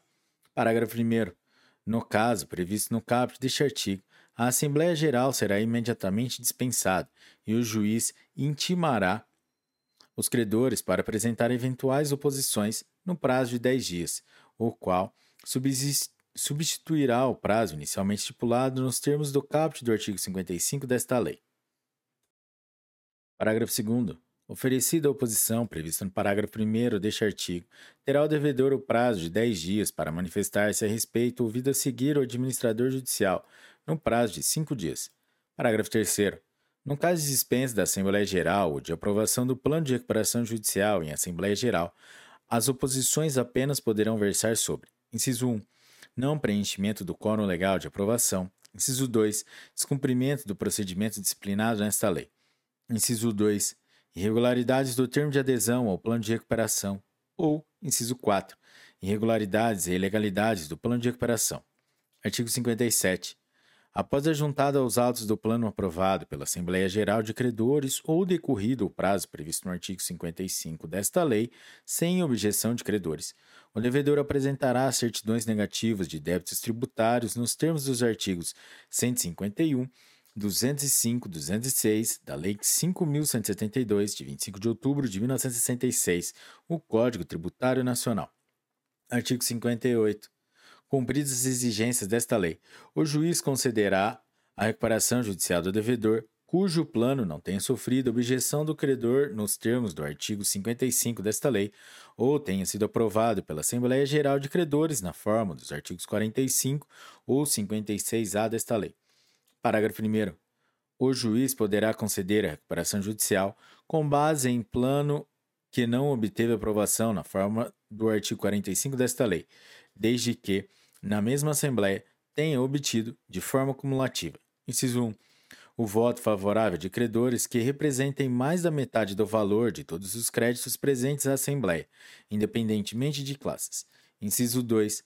A aprovação de, de três das classes de credores, ou, caso haja somente três classes com credores votantes, a aprovação de pelo menos duas das classes, ou, caso haja somente duas classes com credores votantes, a aprovação de pelo menos uma delas, sempre nos termos do artigo 45 desta lei. Inciso 3. Na classe que houver rejeitado o voto favorável de mais de um terço dos credores, computados na forma dos parágrafos 1 e 2 do artigo 45 desta lei. Parágrafo 2. A recuperação judicial somente poderá ser concedida, com base no parágrafo 1 deste artigo, se o plano não implicar tratamento diferenciado entre os credores da classe que o houver rejeitado. Parágrafo 3. Da decisão que conceder a recuperação judicial serão intimados eletronicamente o Ministério Público e as Fazendas Públicas Federal e de todos os estados, Distrito Federal e municípios em que o devedor tiver estabelecimento. Artigo 58-A. Rejeitado o plano de recuperação proposto pelo devedor ou pelos credores e não preenchidos os requisitos estabelecidos no parágrafo 1 do artigo 58 desta lei, o juiz convolará a recuperação judicial em falência Parágrafo único. Na sentença prevista no caput desse artigo, caberá agravo de instrumento. Artigo 59. O plano de recuperação judicial implica a inovação dos créditos anteriores ao pedido e obriga o devedor e todos os credores a ele sujeitos, sem prejuízo das garantias, observado o disposto no parágrafo 1 do artigo 50 desta lei. Parágrafo 1. A decisão judicial conceder a recuperação judicial constituirá título executivo judicial nos termos do Código de Processo Civil. Parágrafo 2. Contra a decisão que conceder a recuperação judicial caberá agravo, que poderá ser interposto por qualquer credor e pelo Ministério Público. Parágrafo 3. Na decisão que conceder a recuperação judicial serão intimadas eletronicamente as fazendas públicas federal e de todos os estados, Distrito Federal e municípios em que o devedor tiver estabelecimento. Artigo 60. Se o plano de recuperação judicial aprovado envolver alienação judicial de filiais ou de unidades produtivas isoladas do devedor, o juiz ordenará a sua realização, observado o disposto no artigo 142 dessa lei. Parágrafo único.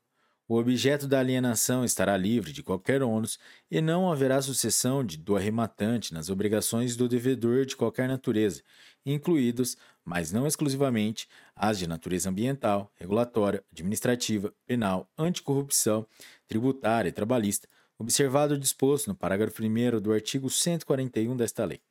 Artigo 60-A. A unidade produtiva isolada de que trata o artigo 60 desta lei poderá abranger bens, direitos ou ativos de qualquer natureza, tangíveis ou intangíveis, isolados ou em conjunto, incluídas participações dos sócios. Parágrafo único. O disposto no caput desse artigo não afasta a incidência do inciso 6 do caput e do parágrafo 2 do artigo 73 desta lei. Artigo 61. Proferida a decisão prevista no artigo 58 desta lei, o juiz poderá determinar a manutenção do devedor em recuperação judicial até que sejam cumpridas todas as obrigações previstas no plano que vencerem até, no máximo, dois anos depois da concessão da recuperação judicial, independentemente do eventual período de carência. Parágrafo 1. Durante o período estabelecido no caput deste artigo, o descumprimento de qualquer obrigação prevista no plano acarretará a convolução da recuperação em falência, nos termos do artigo 73 desta lei. Parágrafo 2. Decretada a falência, os credores te terão reconstituído seus direitos e garantias nas condições originalmente contratadas, deduzidos os valores eventualmente pagos e ressalvados os atos validamente praticados no âmbito da recuperação judicial. Artigo 62. Após o período previsto no artigo 61 desta lei, no caso de descumprimento de qualquer obrigação prevista no plano de recuperação judicial, qualquer credor poderá requerer a execução específica ou a falência com base no artigo 94 desta lei. Artigo 63. Cumpridas as obrigações vencidas no prazo previsto no caput do artigo 61 desta lei, o juiz decretará por sentença o encerramento da recuperação judicial e determinará: inciso 1 o pagamento do saldo de honorários ao administrador judicial, somente podendo efetuar a quitação dessas obrigações mediante prestação de contas no prazo de 30 dias e aprovação do relatório previsto no inciso 3 do caput deste artigo. Inciso 2. A apuração do saldo das custas judiciais a serem recolhidas. Inciso 3. A apresentação de relatório circunstanciado do administrador judicial no prazo máximo de 15 dias, versando sobre a execução do plano de recuperação pelo devedor. Inciso 4. A dissolução do comitê de credores e a exoneração do administrador judicial. Inciso 5. A comunicação ao Registro Público de Empresas e à Secretaria Especial da Receita Federal do Brasil, do Ministério da Economia para as providências cabíveis. Parágrafo único. O encerramento da recuperação judicial não dependerá da consolidação do quadro geral de credores. Artigo 64. Durante o procedimento de recuperação judicial, o devedor ou seus administradores serão mantidos na condução da atividade empresarial, sob fiscalização do comitê, se houver, e do administrador judicial, salvo se qualquer deles, inciso 1, houver sido condenado em sentença penal transitada em julgado por crime cometido em recuperação judicial ou falência anteriores ou por crime contra o patrimônio, a economia popular ou a ordem econômica previstos na legislação vigente. Inciso 2. Houver indícios veementes de ter cometido crime previsto nesta lei. Inciso 3. Houver agido com dolo, simulação ou fraude contra os interesses de seus credores. Inciso 4. Houver praticado qualquer das seguintes condutas. A linha A. Efetuar gastos pessoais manifestamente excessivos em relação à sua situação patrimonial. A linha B efetuar despesas injustificáveis por sua natureza ou vulto em relação ao capital ou gênero do negócio, ao movimento das operações e a outras circunstâncias análogas. A linha C. Descapitalizar injustificadamente a empresa ou realizar operações prejudiciais ao seu funcionamento regular. A linha D. Simular ou omitir créditos ao apresentar a relação de que trata o inciso 3 do caput do artigo 51 desta lei sem relevante razão de direito ou amparo de decisão judicial. Inciso 5. Negar-se a prestar informações solicitadas pelo administrador judicial ou pelos demais membros do comitê. Inciso 6. Tivesse o afastamento previsto no plano de recuperação judicial. Parágrafo único. Verificada qualquer das hipóteses do caput deste artigo, o juiz destituirá o administrador, que será substituído na forma prevista nos atos constitutivos do devedor ou do plano de recuperação judicial. Artigo 65. Quando do afastamento do devedor, nas hipóteses previstas no artigo 64 desta lei, o juiz convocará a Assembleia Geral de Credores para deliberar sobre o nome do gestor judicial que assumirá a administração das atividades do devedor, aplicando-se, no que couber, todas as normas sobre deveres, impedimentos e remuneração do administrador judicial. Parágrafo 1. O administrador judicial exercerá as funções de gestor enquanto a Assembleia Geral não deliberar sobre a escolha deste. Parágrafo 2. Na hipótese de o gestor indicado pela Assembleia Geral de Credores recusar ou estar impedido de aceitar o encargo para gerir os negócios do devedor, o juiz convocará, no prazo de 72 horas, contado da recusa ou da declaração do impedimento nos autos, nova Assembleia Geral, aplicado o disposto no parágrafo 1 deste artigo. Artigo 66. Após a distribuição do pedido de recuperação judicial, o devedor não poderá alienar ou onerar bens ou direitos de seu ativo não circulante, inclusive para os fins previstos nos artigos 67 desta lei, salvo mediante autorização do juiz, depois de ouvido o comitê de credores, se houver, com exceção daqueles previamente autorizados no plano de recuperação judicial. Parágrafo 1 Autorizada a alienação de que trata o caput deste artigo pelo juiz, observar-se-á o seguinte: inciso 1. Nos cinco dias subsequentes à data da publicação da decisão, credores que corresponderem a mais de 15% do valor total de créditos sujeitos à recuperação judicial, comprovada a prestação de, da calção equivalente ao valor total da alienação, poderão manifestar ao administrador judicial, fundamentadamente, o interesse na realização da Assembleia Geral de Credores para deliberar sobre a realização da venda. Inciso 2. Nas 48 horas posteriores ao final do prazo previsto no inciso 1 deste parágrafo, o administrador judicial apresentará ao juiz relatório das manifestações recebidas e, somente na hipótese de cumpridos os requisitos estabelecidos, requererá a convocação de Assembleia Geral de Credores, que será realizada de forma mais célere, eficiente e menos onerosa preferencialmente por intermédio de instrumentos referidos no parágrafo 4 do artigo 39 desta lei. Parágrafo 2. As despesas com a convocação e a realização da Assembleia Geral correrão por conta dos credores referidos no inciso 1 do parágrafo 1 deste artigo, proporcionalmente ao valor total de seus créditos. Parágrafo 3 desde que a alienação seja realizada com observância do disposto no parágrafo 1 do artigo 141 e no artigo 142 desta lei, o objeto da alienação estará livre de qualquer ônus e não haverá sucessão do adquirente nas obrigações do devedor, incluídas, mas não exclusivamente, as de natureza ambiental, regulatória, administrativa, penal, anticorrupção, tributária e trabalhista. Parágrafo 4 o disposto no caput deste artigo não afasta a incidência do inciso 6 do caput do parágrafo 2 do artigo 73 desta lei. Artigo 66-A. A alienação de bens ou a garantia otorgada pelo devedor a adquirente ou a financiador de boa-fé, desde que realizada mediante autorização judicial expressa ou prevista em plano de recuperação judicial ou extrajudicial aprovado, não poderá ser anulada ou tornada ineficaz após a consumação do negócio jurídico com recebimento dos recursos correspondentes pelo devedor. Artigo 67. Os créditos decorrentes de obrigações contraídas pelo devedor durante a recuperação judicial, inclusive aqueles relativos às despesas com fornecedores de bens ou serviços e contratos de mútuo, serão considerados extraconcursais em caso de decretação de falência, respeitada, no que couber, a ordem estabelecida no artigo 83 desta lei. Parágrafo único.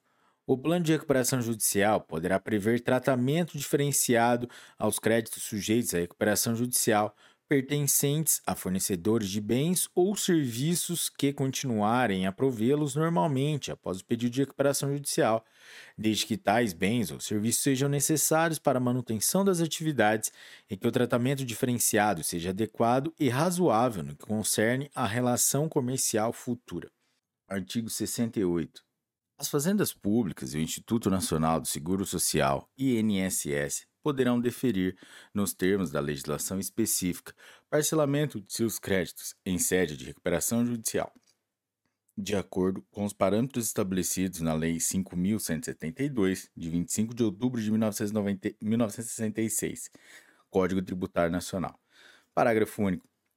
As microempresas e empresas de pequeno porte farão jus a prazos 20% superiores àqueles regularmente concedidos às demais empresas.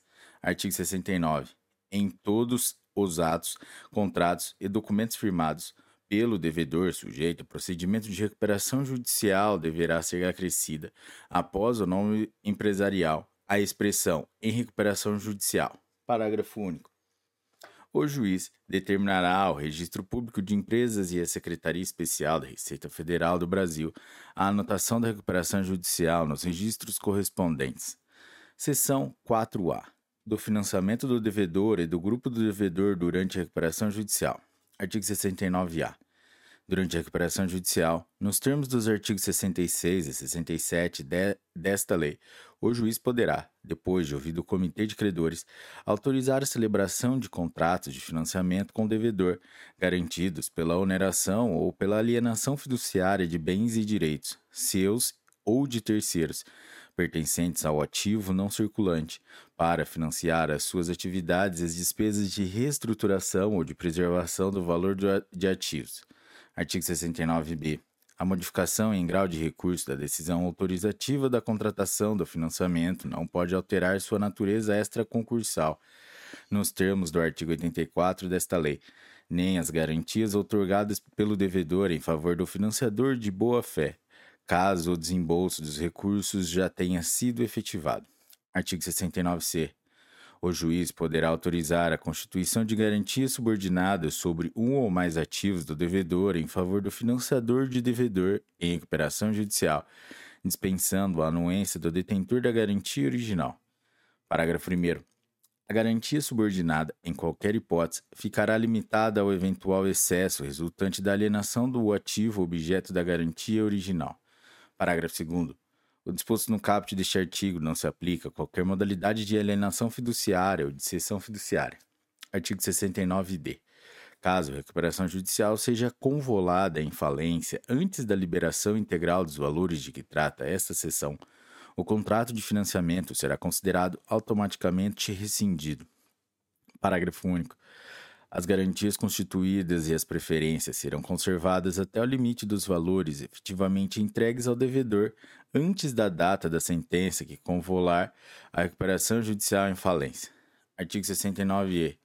O financiamento de que trata esta seção poderá ser realizado por qualquer pessoa, inclusive credores, sujeitos ou não à recuperação judicial, familiares, sócios e integrantes do grupo do devedor. Artigo 69-F. Qualquer pessoa e entidade pode garantir o financiamento de que trata esta seção mediante oneração ou alienação fiduciária de bens e direitos, inclusive o próprio devedor e os demais integrantes de seu grupo, estejam ou não em recuperação judicial. Seção 4b da consolidação processual e da consolidação substancial. Artigo 69-G. Os devedores que atendam aos requisitos previstos nesta lei e que integrem grupo de sob controle societário comum poderão requerer recuperação judicial sob consolidação processual. Parágrafo 1. Cada devedor apresentará individualmente a documentação exigida no artigo 51 desta lei. Parágrafo 2. O juízo do local do principal estabelecimento entre os devedores é competente para deferir a recuperação judicial sob consolidação processual, em observância ao disposto no artigo 3 desta lei. Parágrafo 3. Exceto quando disciplinado de forma diversa, as demais disposições desta lei aplicam-se aos casos de que trata esta seção. Artigo 69-H.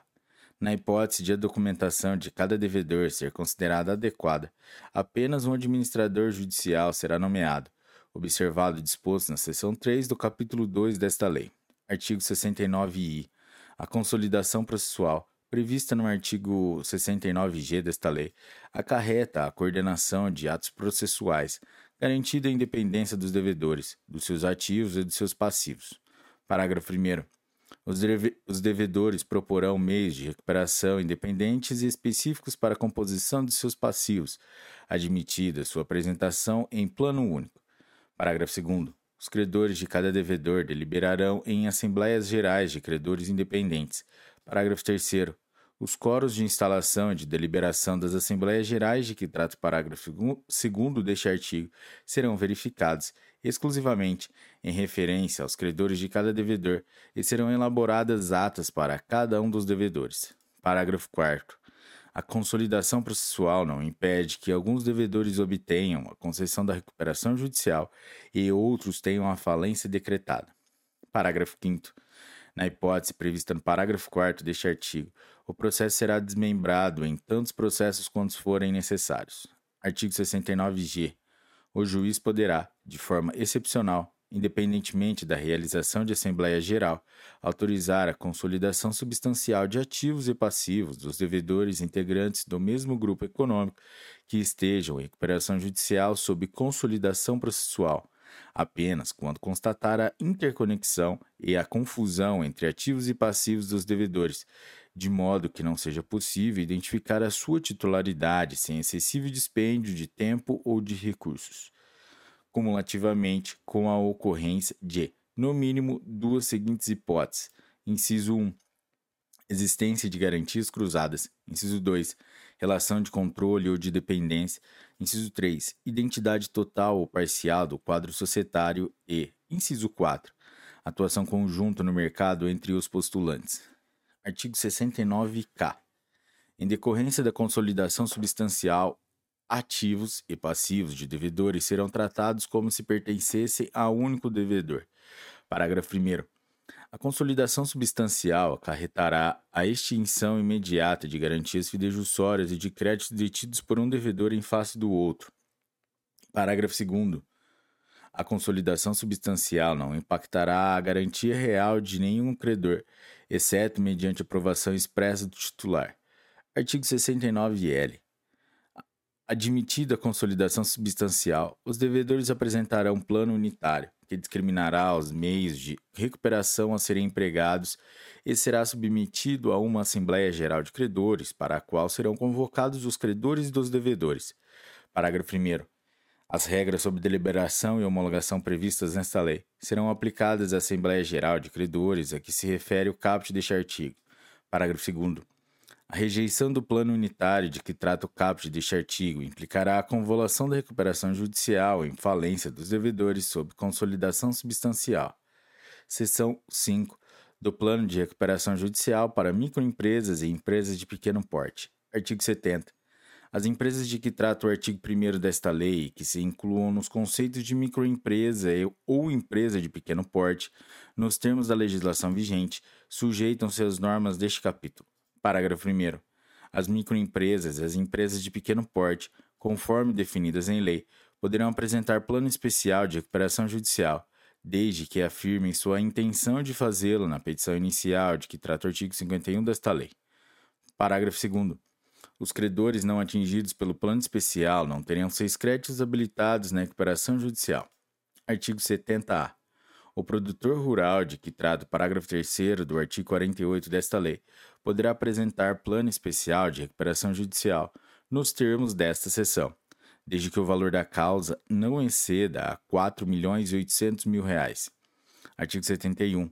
O plano especial de recuperação judicial será apresentado no prazo previsto no artigo 53 desta lei e limitar-se-á às seguintes condições: inciso 1 abrangerá todos os créditos existentes na data do pedido, ainda que não vencidos, excetuados os decorrentes de repasse de recursos oficiais, os fiscais e os previstos nos parágrafos 3 e 4 do artigo 49.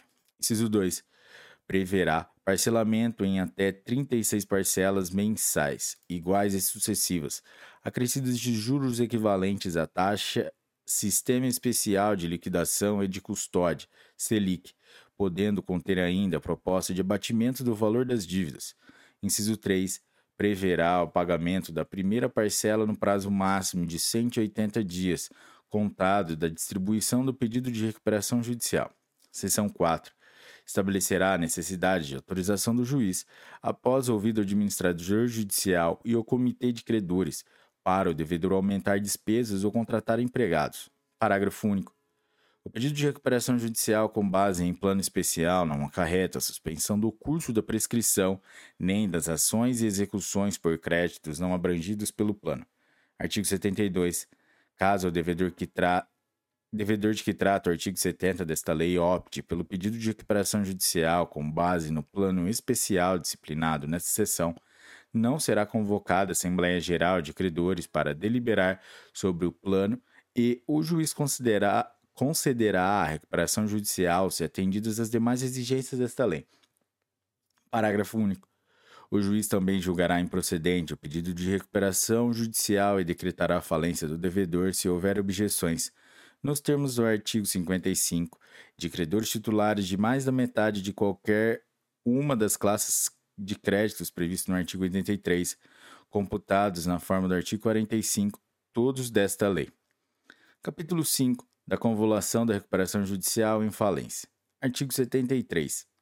O juiz decretará a falência durante o processo de recuperação judicial. Inciso 1. Por deliberação da Assembleia Geral de Credores, na forma do artigo 42 desta lei. Artigo, inciso 2.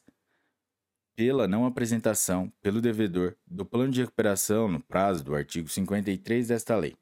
Inciso 3 quando não aplicado o disposto nos parágrafos 4, 5 e 6 do artigo 56 desta lei, ou rejeitado o plano de recuperação judicial proposto pelos devedores, nos termos do parágrafo 7 do artigo 56 e do artigo 58-A desta lei. Inciso 4. Por descumprimento de qualquer obrigação assumida no plano de recuperação, na forma do parágrafo 1 do artigo 61 desta lei. Inciso 5 por descumprimento dos parcelamentos referidos no artigo 68 desta lei ou da transação prevista no artigo 10c da Lei 10.522, de 19 de julho de 2002. Inciso 6. Quando identificado o esvaziamento patrimonial da devedora que implique liquidação substancial da empresa, em prejuízo de credores não sujeitos à recuperação judicial, inclusive as fazendas públicas. Parágrafo 1. O disposto nesse artigo não impede a decretação da falência por inadimplemento de obrigação não sujeita à recuperação judicial, nos termos dos incisos 1 ou 2 do caput do artigo 94 desta lei, ou por prática de ato previsto no inciso 3 do caput do artigo 94 desta lei. Parágrafo 2. A hipótese prevista no inciso 6 do caput deste artigo não implicará a invalidade ou a ineficácia dos atos, e o juiz determinará o bloqueio do produto de eventuais alienações e a devolução ao devedor dos valores já distribuídos, os quais ficarão à disposição do juiz. Parágrafo 3.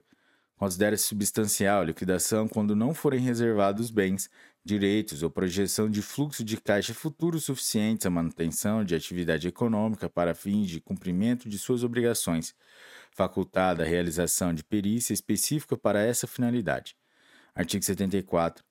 Na convolução de, da recuperação em falência, os atos de administração, endividamento, oneração ou alienação praticados durante a recuperação judicial presumem-se válidos, desde que realizados na forma desta lei. Capítulo 5 da falência. Seção 1. Disposições gerais. Artigo 75. A falência, ao promover o afastamento do devedor de suas atividades, visa a: inciso 1 preservar e otimizar a utilização produtiva dos bens, dos ativos e dos recursos produtivos, inclusive os intangíveis, da empresa. Inciso 2. Permitir a liquidação célere das empresas inviáveis, com vistas à realocação eficiente de recursos da economia. E, inciso 3. Fomentar o empreendedorismo, inclusive por meio da viabilização do retorno célere do empreendedor falido à atividade econômica. Parágrafo 1.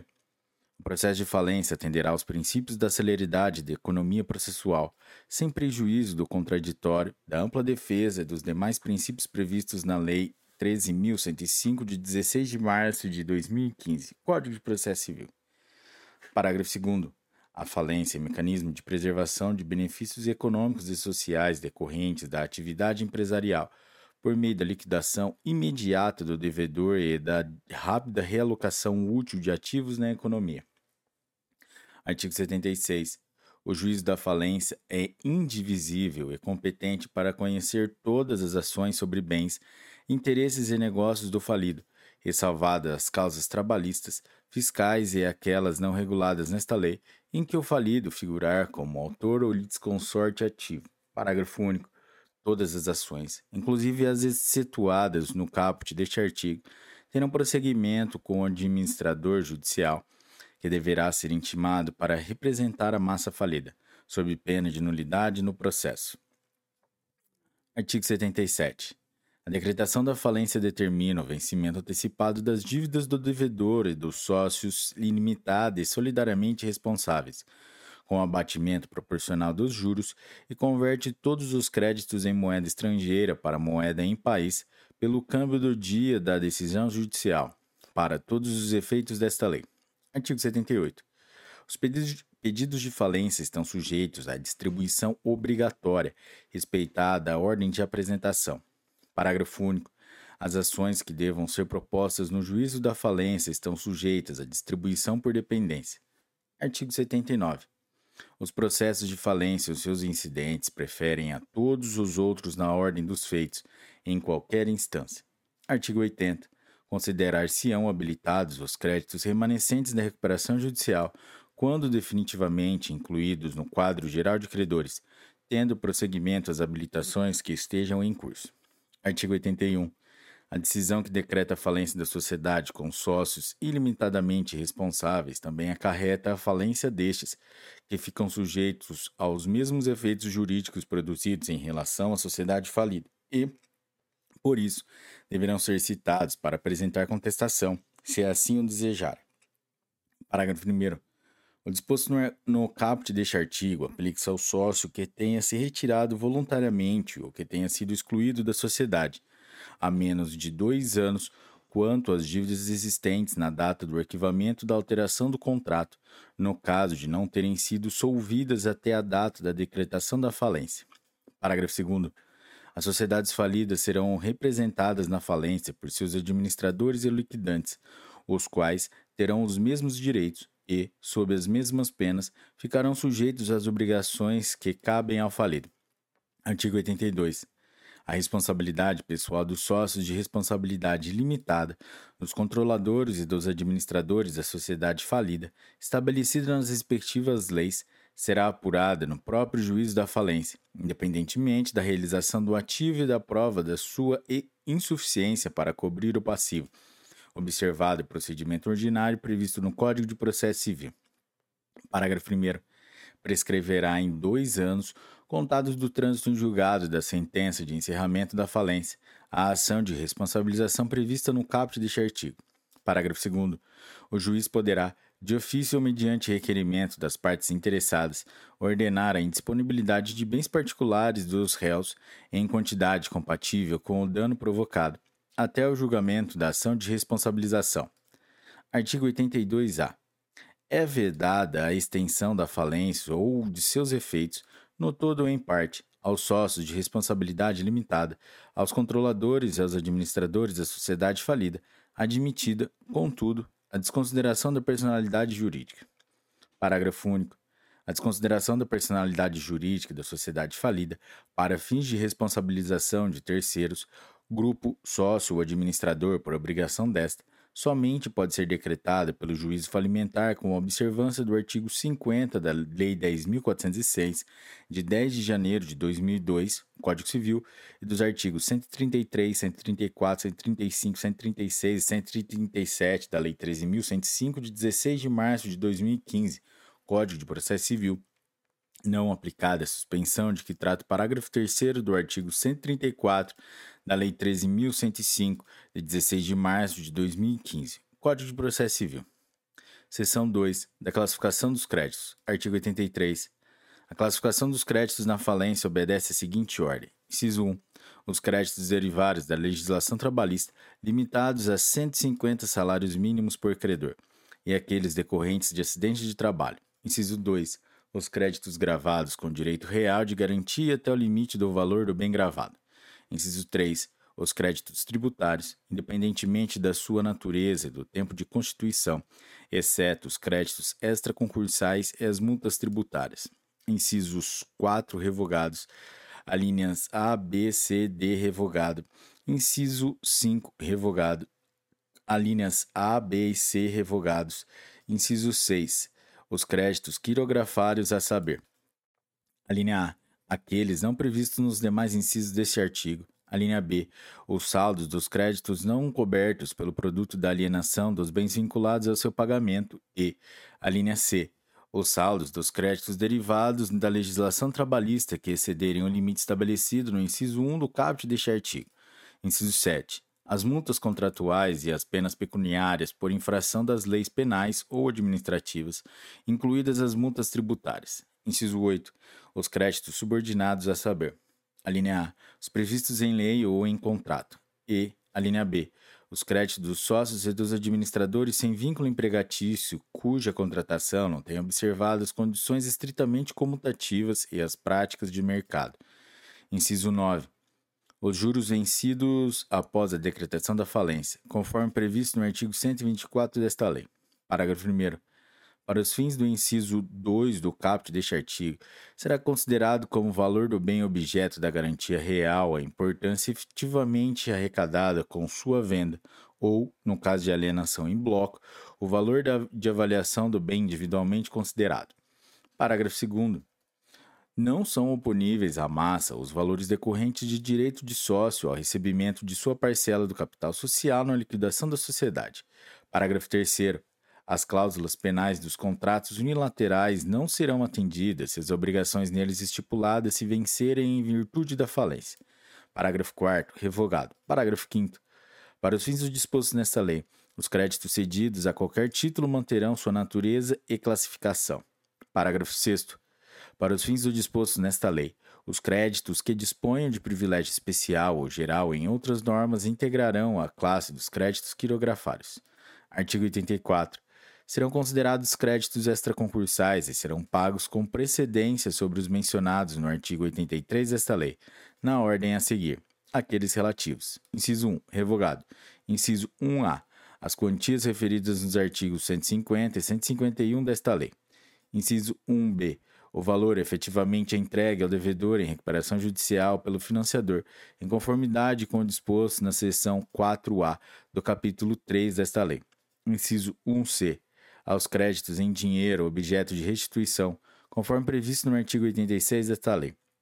Inciso 1d as remunerações devidas ao administrador judicial e aos, aos seus auxiliares, aos reembolsos devidos aos membros do comitê de credores e aos créditos derivados da legislação trabalhista ou decorrentes de acidente de trabalho relativos a serviços prestados após a decretação da falência. Inciso 1e. As obrigações resultantes de atos jurídicos válidos praticados durante a recuperação judicial, nos termos do artigo 67 desta lei, ou após a decretação da falência. Inciso 2. As quantias fornecidas à massa falida pelos credores. Inciso 3. As despesas com arrecadação, administração, realização do ativo, distribuição de seu produto e custos do processo de falência. Inciso 4. As custas judiciais relativas às ações e às execuções em que a massa falida tenha sido vencida. Inciso 5 aos tributos relativos a fatos geradores ocorridos após a decretação da falência, respeitada a ordem estabelecida no artigo 83 desta lei. Parágrafo 1. As despesas referidas no inciso 1A do caput deste artigo serão pagas pelo administrador judicial com os recursos disponíveis em caixa. Parágrafo 2. O disposto nesse artigo não afasta a hipótese prevista no artigo 122 desta lei. Seção 3. Do pedido de restituição. Artigo 85.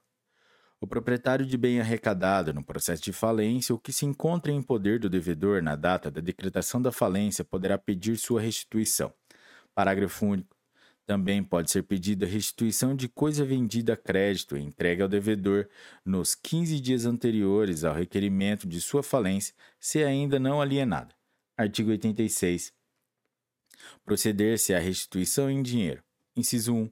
Se a coisa não mais existir ao tempo do pedido de restituição, hipótese em que o requerente receberá o valor da avaliação do bem ou, no caso de ter ocorrido sua venda, o respectivo preço, em ambos os casos, no valor atualizado.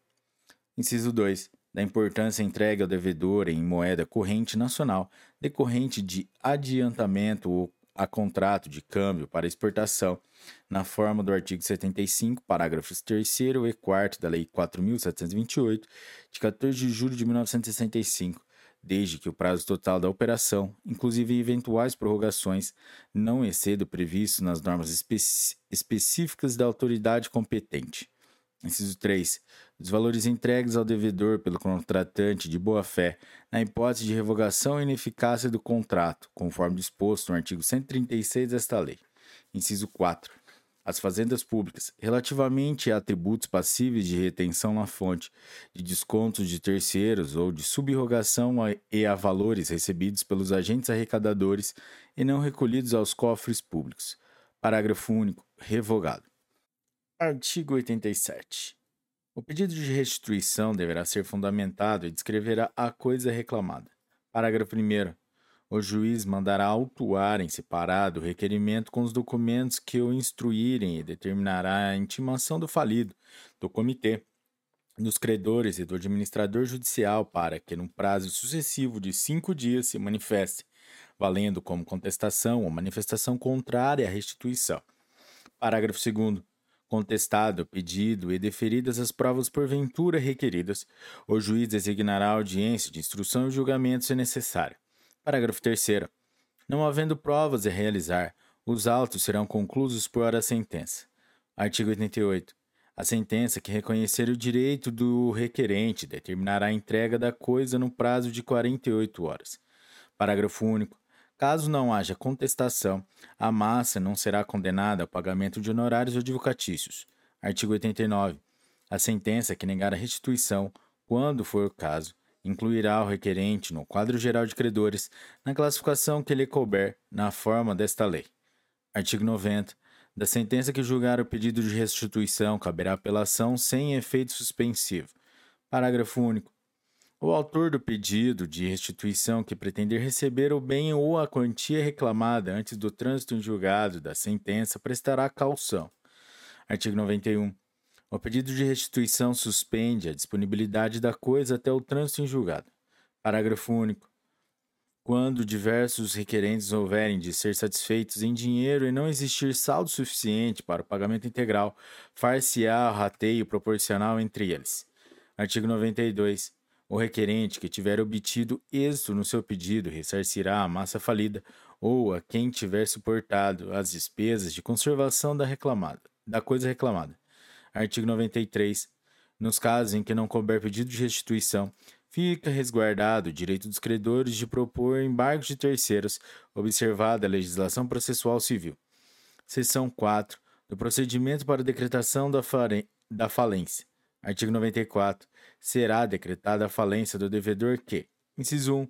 Sem relevante razão de direito, não paga, no vencimento, obrigação líquida materializada em título ou títulos executivo protestados, cuja soma ultrapasse o equivalente a 40 salários mínimos na data do pedido da falência. Inciso 2. Executado por qualquer quantia líquida, não paga, não deposita não nomeia a penhora bens suficientes dentro do prazo legal. Inciso 3 pratica qualquer dos seguintes atos, exceto se fizer parte de plano de recuperação judicial. A linha A. Procede à liquidação precipitada de seus ativos ou lança mão de meio ruinoso ou fraudulento para realizar pagamentos. A linha B. Realiza ou, ou por ativos inequívocos, tenta realizar, com o objetivo de retardar pagamentos ou fraudar credores, negócio simulado, ou alienação de parte da totalidade de seu ativo a terceiro, credor ou não. A linha C transfere estabelecimento a terceiro, credor ou não, sem o consentimento de todos os credores e sem ficar com os bens suficientes para solver seu passivo. A linha D simula a transferência de seu principal estabelecimento com o objetivo de bular a legislação ou a fiscalização ou para prejudicar credor. A linha E dá ou reforça a garantia a credor por dívida contraída anteriormente sem ficar com bens livres e desembaraçados suficientes para saldar seu passivo. A linha F ausenta-se sem deixar representante habilitado e com recursos suficientes para pagar os credores, abandona estabelecimento ou tenta ocultar-se de seu domicílio, do local de sua sede ou de seu principal estabelecimento. A linha G deixa de cumprir, no prazo estabelecido, Obrigação assumida no plano de recuperação judicial. Parágrafo 1. Credores podem reunir-se em desconsórcio a fim de perfazer o limite mínimo para o pedido de falência, com base no inciso 1 do caput deste artigo. Parágrafo 2. Ainda que líquidos, não legitimam o pedido de falência os créditos que nela não se possam reclamar. Parágrafo 3. Na hipótese do inciso 1 do caput deste artigo, o pedido de falência será instruído com os títulos executivos na forma do parágrafo único do artigo 9 desta lei, acompanhados, em qualquer caso, dos respectivos instrumentos de protesto para fim falimentar nos termos da legislação específica. Artigo é parágrafo 4 não, na hipótese do inciso 2 do caput deste artigo, o pedido de falência será instruído com certidão expedida pelo juízo em que se processa a execução. Parágrafo 5 na hipótese do inciso 3 do caput desse artigo, o pedido de falência descreverá os fatos que a caracterizam, juntando-se as provas que houver e especificando as que serão produzidas. Artigo 95. Dentro do prazo de contestação, o devedor poderá pleitear sua recuperação judicial. Artigo 96. A falência requerida com base no artigo 94, inciso 1 do caput desta lei, não será decretada se requerido provar. Inciso 1 falsidade de título. Inciso 2, prescrição. Inciso 3, nulidade de obrigação ou de título. Inciso 4, pagamento da dívida. Inciso 5, qualquer outro fato que extingua ou suspenda a obrigação ou não legitime a cobrança de título. Inciso 6, vício em protesto ou em seu, ou em seu instrumento. Inciso 7, apresentação de pedido de recuperação judicial no prazo da contestação, observados os requisitos do artigo 51 desta lei. Inciso 8, cessação das atividades empresariais mais de dois anos antes do pedido de falência, comprovada por documento hábil do Registro Público de Empresas, o qual não prevalecerá contra a prova do exercício posterior ao ato registrado. Parágrafo 1. Não será decretada a falência da sociedade anônima após liquidado e partilhado seu ativo, nem, nem do espólio após um ano da morte do devedor. Parágrafo 2. As defesas previstas nos incisos 1 a 6 do caput deste artigo não obstam a decretação da falência se, ao final, restarem obrigações não atingidas pelas defesas em montante que supere o limite previsto naquele dispositivo. Artigo 97. Podem requerer a falência do devedor. Inciso 1. O próprio devedor, na forma do disposto nos artigos 105 a 107 desta lei. Inciso 2. O cônjuge sobrevivente, qualquer herdeiro do devedor ou inventariante. Inciso 3. O cotista ou acionista do devedor na forma da lei ou do ato constitutivo da sociedade. Inciso 4. Qualquer credor. Parágrafo 1. O credor empresário apresentará a certidão do registro público de empresas que comprove a regularidade de suas atividades. Parágrafo 2. O credor que não tiver domicílio no Brasil deverá prestar caução relativa às custas e ao pagamento da indenização de que trata o artigo 101 desta lei. Artigo 98. Citado, o devedor poderá apresentar contestação no prazo de 10 dias. Parágrafo único. Nos pedidos baseados nos incisos 1 e 2 do caput do artigo 94 desta lei, o devedor poderá, no prazo da contestação, depositar o valor correspondente ao total do crédito, acrescido de correção monetária, juros e honorários advocatícios, hipótese em que a falência não será decretada e, caso julgado procedente o pedido de falência, o juiz ordenará o levantamento do valor pelo autor. Artigo 99. A sentença que decretar a falência do devedor, dentre outras determinações, inciso 1, conterá a síntese do pedido, a identificação do falido e os nomes dos que forem a esse tempo seus administradores. Inciso 2.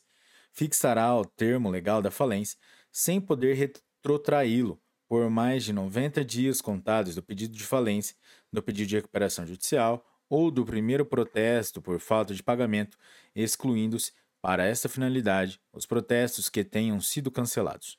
Inciso 3. Ordenará ao falido que apresente, no prazo máximo de cinco dias, relação nominal dos credores, indicando endereço, importância, natureza e classificação dos respectivos créditos, se esta já não se encontrar nos autos, sob pena de desobediência. Inciso 4 explicitará o prazo para as habilitações de crédito, observado o disposto no parágrafo 1 do artigo 7 desta lei. Inciso 5. Ordenará a suspensão de todas as ações ou execuções contra o falido, ressalvadas as hipóteses previstas nos parágrafos 1 e 2 do artigo 6 desta lei. Inciso 6. Proibirá a prática de qualquer ato de disposição ou oneração, oneração de bens do falido, submetendo-os preliminarmente a autorização judicial e do comitê, se houver ressalvados os bens cuja venda faça parte das atividades normais do devedor se autorizada continuação provisória nos termos do inciso 11 do caput deste artigo. Inciso 7. Determinará as diligências necessárias para salvaguardar os interesses das partes envolvidas, podendo ordenar a prisão preventiva do falido ou dos, de seus administradores, quando requerida, com fundamento em provas da prática de crime definido nesta lei. Inciso 8 ordenará ao Registro Público de Empresas e à Secretaria Especial da Receita Federal do Brasil que procedam à anotação da falência no registro do devedor, para que dele constem a expressão falido, a data de, da decretação da falência e a inabilitação de que trata o artigo 102 desta lei. Inciso 9. Nomeará o administrador judicial que desempenhará suas funções na forma do inciso 3 do caput do artigo 22 desta lei, sem prejuízo prejuízo do disposto na linha A do inciso 2 do caput do artigo 35 desta lei. Inciso 10. Determinará a expedição de ofícios aos órgãos e repartições públicas e outras entidades para que informe a existência de bens e direitos do falido. Inciso 11. Pronunciar-se-á a respeito da continuação provisória das atividades do falido com o administrador judicial ou da lacração dos estabelecimentos, observado o disposto no artigo 109 desta lei. Inciso 12. Determinará, quando entender conveniente, a convocação da Assembleia Geral de Credores para a constituição de comitê de credores, podendo ainda autorizar a manutenção do comitê eventualmente para eventualmente em funcionamento na recuperação judicial quando da decretação da falência. Inciso 13 ordenará a intimação eletrônica nos termos da legislação vigente, respeitadas as prerrogativas funcionais, respectivamente, do Ministério Público e das Fazendas Públicas, Federal e de todos os Estados, Distrito Federal e municípios, em que o devedor tiver estabelecimento, para que tomem conhecimento da falência. Parágrafo 1. O juiz ordenará a publicação de edital eletrônico com a íntegra da decisão que decreta a falência e a relação de credores apresentada pelo falido. Parágrafo 2. A intimação eletrônica das pessoas jurídicas de direito público integrantes da administração pública indireta dos entes federativos referidos no inciso 13 do caput deste artigo será direcionada. Inciso 1. No âmbito federal, a Procuradoria-Geral Federal e a Procuradoria-Geral do Banco Central do Brasil. Inciso 2 no âmbito dos estados e do Distrito Federal, a respectiva Procuradoria-Geral, a qual competirá dar ciência a eventual órgão de representação judicial específico das entidades interessadas. E, inciso 3, no âmbito dos municípios, a respectiva Procuradoria-Geral, ou, se inexistir, ao gabinete do prefeito, a qual competirá dar ciência a eventual órgão de representação judicial específico das entidades interessadas. Parágrafo 3. Após decretada a quebra ou convolada recuperação judicial em falência, o administrador deverá, no prazo de 60 dias, contado do termo de nomeação, apresentar, para apreciação do juiz, plano detalhado de realização dos ativos, inclusive com estimativa de tempo não superior a 180 dias, a partir da juntada de cada auto de arrecadação, na forma do inciso 3 do caput do artigo 22 desta lei. Artigo 100. Na decisão que decreta a falência cabe agravo, e, na sentença que julga a improcedência do pedido, cabe apelação. Artigo 101. Quem, por dolo, requerer a falência de quem será condenado, na sentença que julgar improcedente o pedido, a indenizar o devedor, apurando-se as perdas e danos em liquidação de sentença. Parágrafo 1. Havendo mais de um autor do pedido de falência, serão solidariamente responsáveis, aqueles que se conduziram na forma prevista no caput deste artigo. Parágrafo 2. Por ação própria, o terceiro prejudicado também pode reclamar a indenização dos responsáveis. Seção 5 da inabilitação empresarial dos direitos e deveres do falido. Artigo 102. O falido fica inabilitado para exercer qualquer atividade empresarial a partir da decretação da falência e até a sentença que extingue suas, suas obrigações, respeitado o disposto no parágrafo 1 do artigo 101 desta lei. Parágrafo único. Fim do período de inabilitação. O falido poderá requerer ao juiz da falência que proceda a respectiva anotação em seu registro.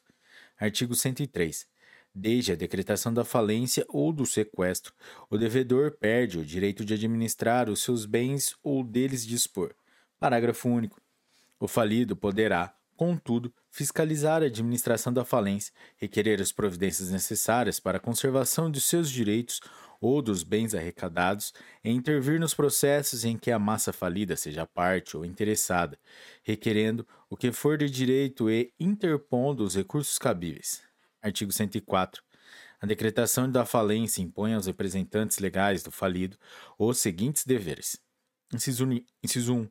Assinar nos autos, desde que intimado da decisão, termo de comparecimento com a indicação do nome, da nacionalidade, do estado civil e do endereço completo do domicílio e declarar, para constar no do referido termo, diretamente ao administrador judicial, em dia, local e hora por ele designados, por prazo não superior a 15 dias após a decretação da falência, o seguinte: a linha A. As causas determinantes da sua falência, quando requerida pelos credores. A linha B. Tratando-se de sociedade, os nomes e endereços de todos os sócios, acionistas controladores, diretores ou administradores, apresentando o contrato, o estatuto social e a prova do respectivo registro, bem como suas alterações. A linha C o nome do contador encarregado da escrituração dos livros obrigatórios. A linha D. Os mandatos que porventura tenham outorgado, indicando seu objeto, nome e endereço do mandatário. A linha E. Seus bens imóveis e os móveis que não se encontram no estabelecimento. A linha F. Se faz parte de outras sociedades, exibindo o respectivo contrato.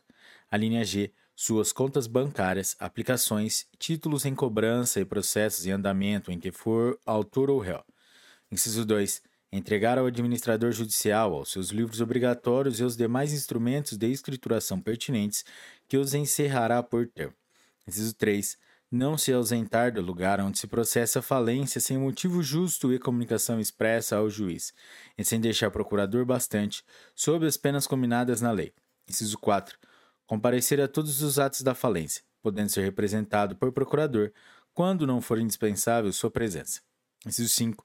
Entregar ao administrador judicial para arrecadação todos os bens, papéis, documentos e senhas de acesso a sistemas contábeis, financeiros e bancários, bem como indicar aqueles que porventura estejam em poder de terceiros. Inciso 6. Prestar as informações reclamadas pelo juiz, administrador judicial, credor ou Ministério Público sobre circunstâncias e fatos que interessem a falência. Inciso 7. Auxiliar o administrador judicial com zelo e presteza. Inciso 8.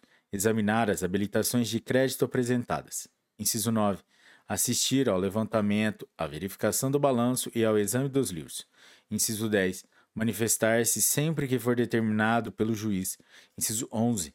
Apresentar ao administrador judicial a relação de seus credores em arquivo eletrônico no dia e em que prestar as declarações referidas no inciso 1 do caput deste artigo. Inciso 12. Examinar e dar parecer sobre as contas do administrador judicial. Parágrafo único faltando ao cumprimento de quaisquer dos deveres que esta lei lhe impõe, após intimado pelo juiz a fazê-lo, responderá ao falido por crime de desobediência. Seção 6 da falência requerida pelo próprio devedor. Artigo 105. O devedor em crise econômico-financeira que julgue não atender aos requisitos para pleitear sua recuperação judicial deverá requerer ao juízo sua falência, expondo as razões da impossibilidade de prosseguimento da atividade empresarial, acompanhadas dos seguintes documentos: inciso 1 demonstrações contábeis referentes aos três últimos exercícios sociais e as levantadas especialmente para instruir o pedido, confeccionadas com estrita observância da legislação societária aplicável e compostas obrigatoriamente de: a linha A Balanço patrimonial. A linha B, demonstração de resultados acumulados. A linha C, demonstração do resultado desde o último exercício social. A linha D, relatório do fluxo de caixa. Inciso 2, relação nominal dos credores, indicando endereço, importância, natureza e classificação dos respectivos créditos. Inciso 3, relação dos bens e direitos que compõem o ativo, com a respectiva estimativa de valor e documentos comprobatórios de propriedade. Inciso 4. Prova da condição de empresário, contrato social ou estatuto em vigor ou, se não souber, a indicação de todos os sócios, seus endereços e relação de seus bens pessoais. Inciso 5. Os livros obrigatórios e documentos contábeis que lhe forem exigidos por lei. Inciso 6. Relação de seus administradores nos últimos cinco anos com os respectivos endereços, suas funções e participação societária. Artigo 106. Não estando o pedido regularmente instruído, o juiz determinará que seja emendado. Artigo 107. A sentença que decretar a falência do devedor observará a forma do artigo 99 desta lei. Parágrafo único. Decretada a falência, aplicam-se integralmente os dispositivos relativos à falência requerida pelas referidas nos incisos 2 e 2 a 4 do caput do artigo 97 desta lei. Seção 7. Da arrecadação e da custódia dos bens. Artigo 108. Ato contínuo assinatura do termo de compromisso, o administrador judicial efetuará a arrecadação dos bens e documentos e a avaliação dos bens, separadamente ou em bloco, no local em que se encontre, requerendo ao juiz, para esses fins, as medidas necessárias. Parágrafo 1. Os bens arrecadados ficarão sob a guarda do administrador judicial ou de pessoa por ele escolhida, sob responsabilidade daquele, podendo o falido ou qualquer de seus representantes ser nomeado depositário dos bens. Parágrafo 2. O falido poderá acompanhar a arrecadação e a avaliação. Parágrafo 3. O produto dos bens penhorados ou por outra forma prendidos entrará para a massa, cumprido ao juiz deprecar, a requerimento do administrador judicial, as autoridades competentes, determinando sua entrega. Parágrafo 4. Não serão arrecadados os bens absolutamente impenhoráveis. Parágrafo 5. Ainda que haja avaliação em bloco, o bem objeto de garantia real será também avaliado separadamente para os fins do parágrafo 1 do artigo 83 desta lei. Artigo 109. O estabelecimento será lacrado sempre que houver risco para a execução da etapa de arrecadação ou para a preservação dos bens da massa falida ou dos interesses dos credores. Artigo 110. O auto de arrecadação, composto pelo inventário e pelo respectivo laudo de avaliação dos bens, será assinado pelo administrador judicial, pelo falido ou seus representantes e por outras pessoas que auxiliarem ou presenciarem o ato. Parágrafo 1. Não sendo possível a avaliação dos bens no ato da arrecadação, o administrador judicial requererá ao juiz a concessão de prazo para apresentação do laudo de avaliação, que não poderá exceder 30 dias, contados da apresentação do auto de arrecadação. Parágrafo 2. Serão referidos no inventário. Inciso 1. Os livros obrigatórios e os auxiliares ou facultativos do devedor, designando-se o estado em que se acham número e denominação de cada um, páginas escrituradas, data do início da escrituração e do último lançamento, e se os livros obrigatórios estão revestidos das formalidades legais. Inciso 2. Dinheiro, papéis, títulos de crédito, documentos e outros bens da massa falida. Inciso 3. Os bens da massa falida em poder de terceiro, a título de guarda, depósito, penhor ou retenção. Inciso 4 os bens indicados como propriedade de terceiros ou reclamados por estes, mencionando-se essa circunstância. Parágrafo 3. Quando possível, os bens referidos no parágrafo 2 deste artigo serão individualizados. Parágrafo 4. Em relação aos bens imóveis, o administrador judicial, num prazo de 15 dias após a sua arrecadação, exibirá as certidões de registro extraídas posteriormente à decretação da falência, com todas as indicações que neles constarem. Artigo 111. O juiz poderá autorizar os credores, de forma individual ou coletiva, em razão dos custos e no interesse da massa falida, a adquirir ou adjudicar, de imediato, os bens arrecadados, pelo valor da avaliação, atendida a regra de classificação e preferência entre eles, ouvido o comitê. Artigo 112. Os bens arrecadados poderão ser removidos desde que haja necessidade de sua melhor guarda e conservação hipótese em que permanecerão em depósito sob responsabilidade do administrador judicial, mediante compromisso. Artigo 113. Os bens perecíveis, deterioráveis sujeitos a considerável desvalorização ou que sejam de conservação arriscada ou dispendiosa poderão ser vendidos antecipadamente após a arrecadação e a avaliação, mediante autorização judicial, ouvidos o comitê e o falido no prazo de 48 horas. Artigo 114. O administrador judicial poderá alugar ou celebrar outro contrato referente aos bens da massa falida, com o objetivo de produzir renda para a massa falida, mediante autorização do comitê. Parágrafo 1. O contrato disposto no caput deste artigo não gera direito de preferência na compra e não pode importar disposição total ou parcial dos bens. Parágrafo 2.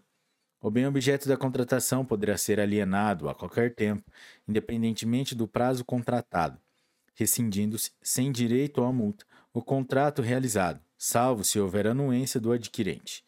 Artigo 114-A.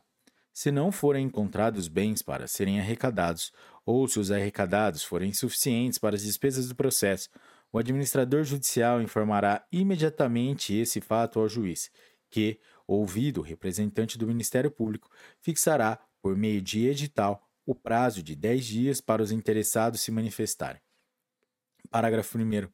Um ou mais credores poderão requerer o prosseguimento da falência, desde que paguem a quantia necessária às despesas e aos honorários do administrador judicial, que serão considerados despesas essenciais nos termos estabelecidos no inciso 1A do caput do artigo 84 desta lei. Parágrafo 2. Decorrido Decorrido o prazo previsto no caput sem manifestação dos interessados, o administrador judicial promoverá a venda dos bens arrecadados no prazo máximo de 30 dias para bens móveis e de 60 dias para bens imóveis e apresentará o seu relatório nos termos e para os efeitos dispostos nesta lei. Parágrafo 3 Proferida a decisão, a falência será encerrada pelo juiz nos autos. Seção 8 dos efeitos da decretação da falência sobre as obrigações do devedor. Artigo 115. A decretação da falência sujeita todos os credores que somente poderão exercer os seus direitos sobre os bens do falido e do sócio ilimitadamente responsável na forma de que esta lei prescrever. Artigo 116. A decretação da falência suspende. Inciso 1. O exercício do direito de retenção sobre os bens sujeitos à arrecadação, os quais deverão ser entregues ao administrador judicial. Inciso 2. O exercício do direito de retirada ou de recebimento do valor de suas cotas ou ações por parte dos sócios da sociedade falida. Olá, queridos telespectadores do Arete Jus. Sejam bem-vindos ao 13º episódio da Lei 11.101, que trata sobre a Lei de Falências. E hoje nós vamos do artigo 117 até o artigo 138. Galera, mas antes de começarmos, não se esqueça de deixar o seu like, se inscrever no canal, ativar o sininho para receber as notificações e compartilhar com seus melhores amigos. Vamos lá? Artigo 117. Os contratos bilaterais não se resolvem pela falência e podem ser cumpridos pelo administrador judicial se o cumprimento reduzir ou evitar o aumento do passivo da massa falida ou for necessário a manutenção e preservação dos seus ativos, mediante autorização do comitê. Parágrafo 1. O contratante pode interpelar o administrador judicial no prazo de até 90 dias, contado da assinatura do termo de sua nomeação para que, dentro de 10 dias, declare se cumpre ou não o contrato. Parágrafo 2. A declaração negativa ou silêncio do administrador judicial confere ao contraente o direito à indenização, cujo valor, apurado em processo ordinário, constituirá crédito quirografário. Artigo 118. O administrador judicial mediante autorização do comitê, poderá dar cumprimento a contrato unilateral se esse fato reduzir ou evitar o aumento do passivo da massa falida ou for necessário a manutenção e preservação de seus ativos, realizando o pagamento da prestação pela qual está obrigado. Artigo 119. Nas relações contratuais a seguir mencionadas prevalecerão as seguintes regras. Inciso 1. O vendedor não pode obstar a entrega das coisas expedidas ao devedor e ainda em trânsito, se o comprador antes do requerimento da falência, as tiver revendido, sem fraude, à vista das faturas e reconhecimentos de transporte entregues ou remetidos pelo vendedor. Inciso 2. Se o vendedor vendeu coisas compostas e o administrador judicial resolver não continuar a execução do contrato, poderá o comprador pôr à disposição da massa falida as coisas já recebidas, pedindo perdas e danos. Inciso 3 não tendo o devedor entregue coisa móvel ou prestado serviço que vendera ou contratara as presta a prestações, e resolvendo o administrador judicial não executar o contrato, o crédito relativo ao valor pago será habilitado na classe própria. Inciso 4. O administrador judicial, ouvido o comitê, restituirá a coisa móvel comprada pelo devedor com reserva de domínio do vendedor se resolver não continuar a execução do contrato, exigindo a devolução, nos termos do contrato, dos valores pagos. Inciso 5. Tratando-se de coisas vendidas a termo, que tenham cotação em bolsa ou mercado, e não se executando o contrato pela efetiva entrega daquelas e pagamento do preço, prestar-se-á diferença entre a cotação do dia do contrato e a da época da liquidação em bolsa ou mercado. Inciso 6. Na promessa de compra e venda de imóveis, aplicar-se-á a legislação respectiva. Inciso 7. A falência do locador não resolve o contrato de locação e, na falência do locatário, o administrador judicial pode, a qualquer tempo, denunciar o contrato. Inciso 8. Caso haja acordo para compensação e liquidação de obrigações no âmbito do Sistema Financeiro Nacional, nos termos da legislação vigente, a parte não falida poderá considerar o contrato vencido antecipadamente, hipótese em que será liquidado na forma estabelecida em regulamento, admitindo-se a compensação de eventual crédito, que venha a ser apurado em favor do falido com créditos retidos pelo contra contratante. Inciso 9. Os patrimônios de afetação constituídos para cumprimento de destinação específica obedecerão ao disposto na legislação respectiva, permanecendo seus bens, direitos e obrigações separados do falido até o advento do respectivo termo ou até o cumprimento de sua finalidade, ocasião em que o administrador judicial arrecadará o saldo a favor da massa falida ou inscreverá na classe própria o crédito que contra ela remanescer. Artigo 120. O mandato conferido pelo devedor antes da falência para a realização de negócios cessará seus efeitos com a decretação da falência, cabendo ao mandatário prestar contas de sua gestão. Parágrafo 1. O mandato conferido para a representação judicial do devedor continua em vigor até que seja expressamente revogado pelo administrador judicial. Parágrafo 2. Para o falido, cessa o mandato ou comissão que houver recebido antes da falência, salvo os que versem sobre matéria estranha à atividade empresarial. Artigo 121. As contas correntes com o devedor consideram-se encerradas no momento de decretação da falência, verificando-se o respectivo saldo. Artigo 122. Compensam-se, com preferência sobre todos os demais credores, as dívidas dos devedor vencidas até o dia de, da decretação da falência, provenha o vencimento da sentença de falência ou não, obedecidos os requisitos da legislação civil. Parágrafo único. Não se compensa. Inciso 1 os créditos transferidos após a decretação da falência, salvo em caso de sucessão por fusão, incorporação, cisão ou morte, ou Inciso 2.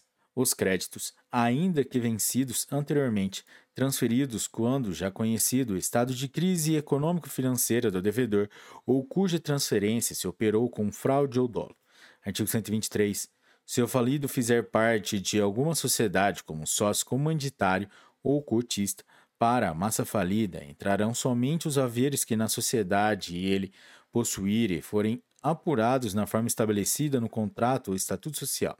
Parágrafo 1.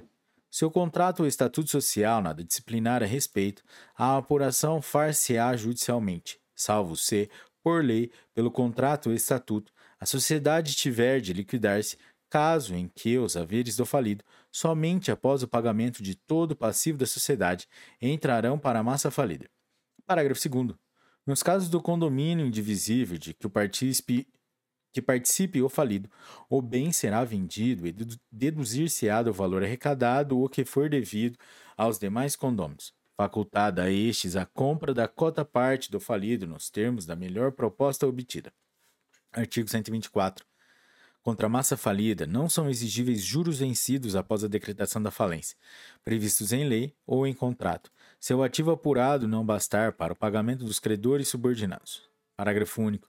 Excetuam-se dessa disposição os juros das debêntures e dos créditos com garantia real, mas por eles responde, exclusivamente, o produto dos bens que constituem a garantia. Artigo 125. Na falência do espólio, ficará suspenso o processo de inventário, cabendo ao administrador judicial a realização de atos pendentes em relação aos direitos e obrigações da massa falida. Artigo 126. Nas relações patrimoniais não reguladas expressamente nesta lei, o juiz decidirá o caso atendendo à unidade, à universalidade do concurso e à igualdade de tratamento dos credores, observado o disposto no artigo 75 desta lei. Artigo 127. O credor de coobrigados solidários cujas falências sejam decretadas tem o direito de concorrer em cada uma delas pela totalidade do seu crédito até recebê-lo por inteiro quando então comunicará ao juiz. Parágrafo 1.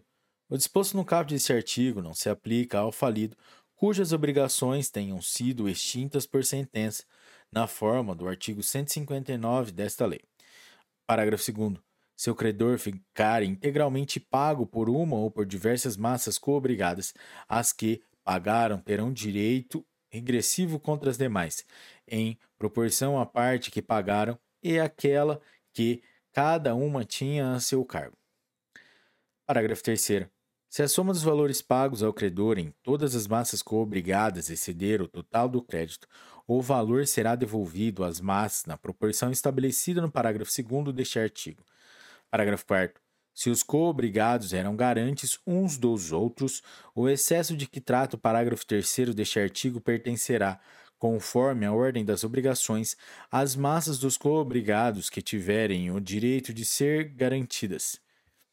Artigo 128. Os coobrigados solventes e os garantes do devedor ou dos sócios ilimitadamente responsáveis podem habilitar o crédito correspondente às quantias pagas ou devidas, se o credor não se habilitar no prazo legal. Seção 9. Da ineficácia e da revogação de atos praticados antes da falência. Artigo 129. são ineficazes em relação à massa falida, tenha ou não o contratante conhecimento do estado de crise econômico-financeira do devedor, seja ou não intenção deste fraudar credores. Inciso 1. O pagamento de dívidas não vencidas realizadas pelo devedor dentro do termo legal, por qualquer meio extintivo do direito de crédito, ainda que pelo desconto do próprio título. Inciso 2.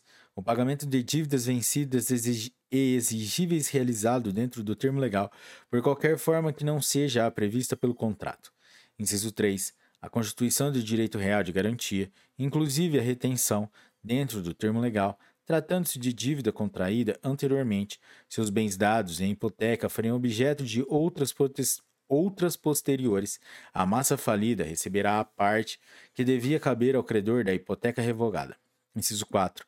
A prática de atos de título gratu gratuito desde dois anos antes da decretação de falência. Inciso 5. A renúncia à herança ou ao legado, até dois anos antes da decretação da falência. Inciso 6.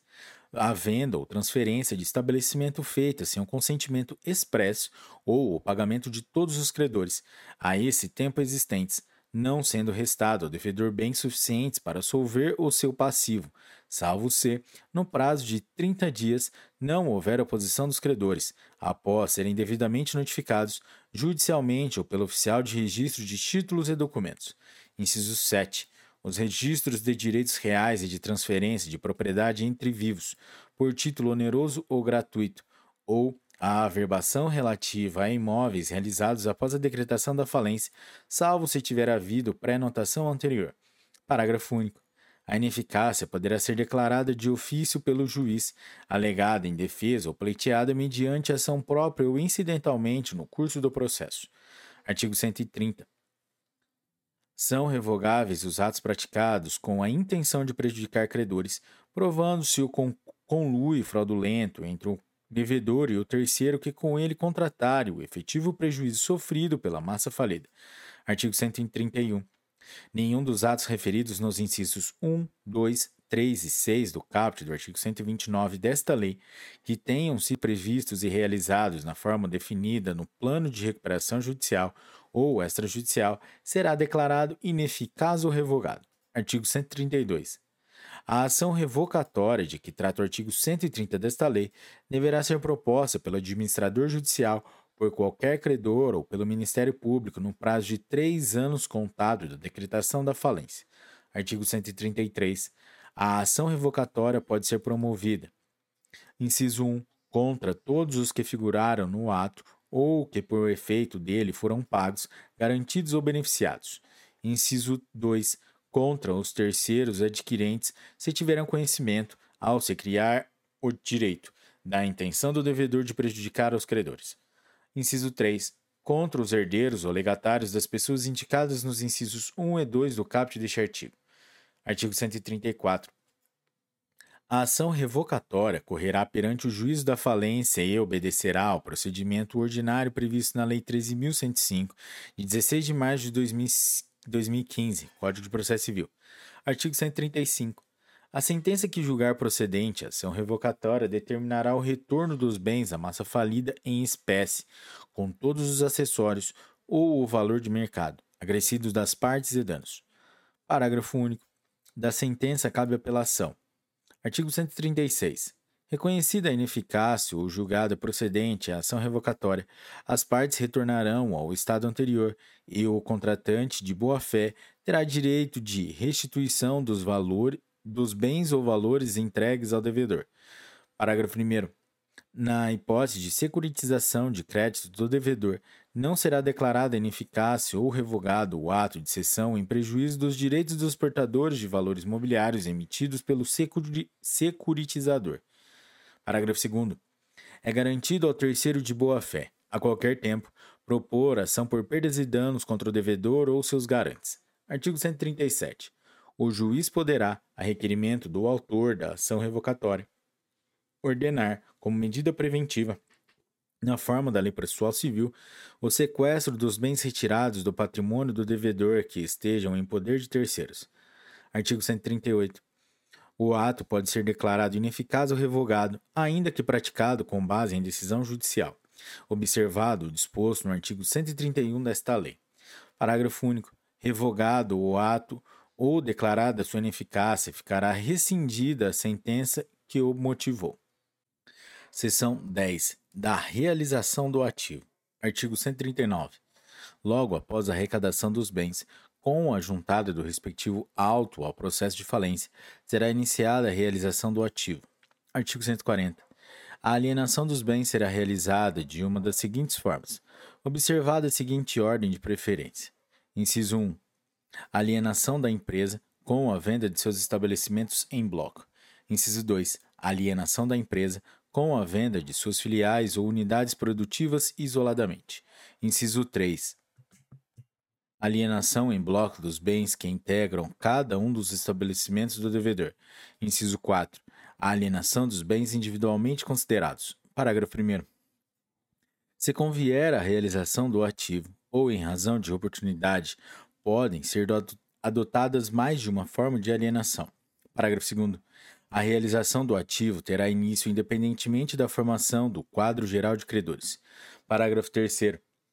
A alienação da empresa terá por objeto o conjunto de determinados bens necessários à operação rentável da unidade de produção, que poderá compreender a transferência de contratos específicos. Parágrafo 4.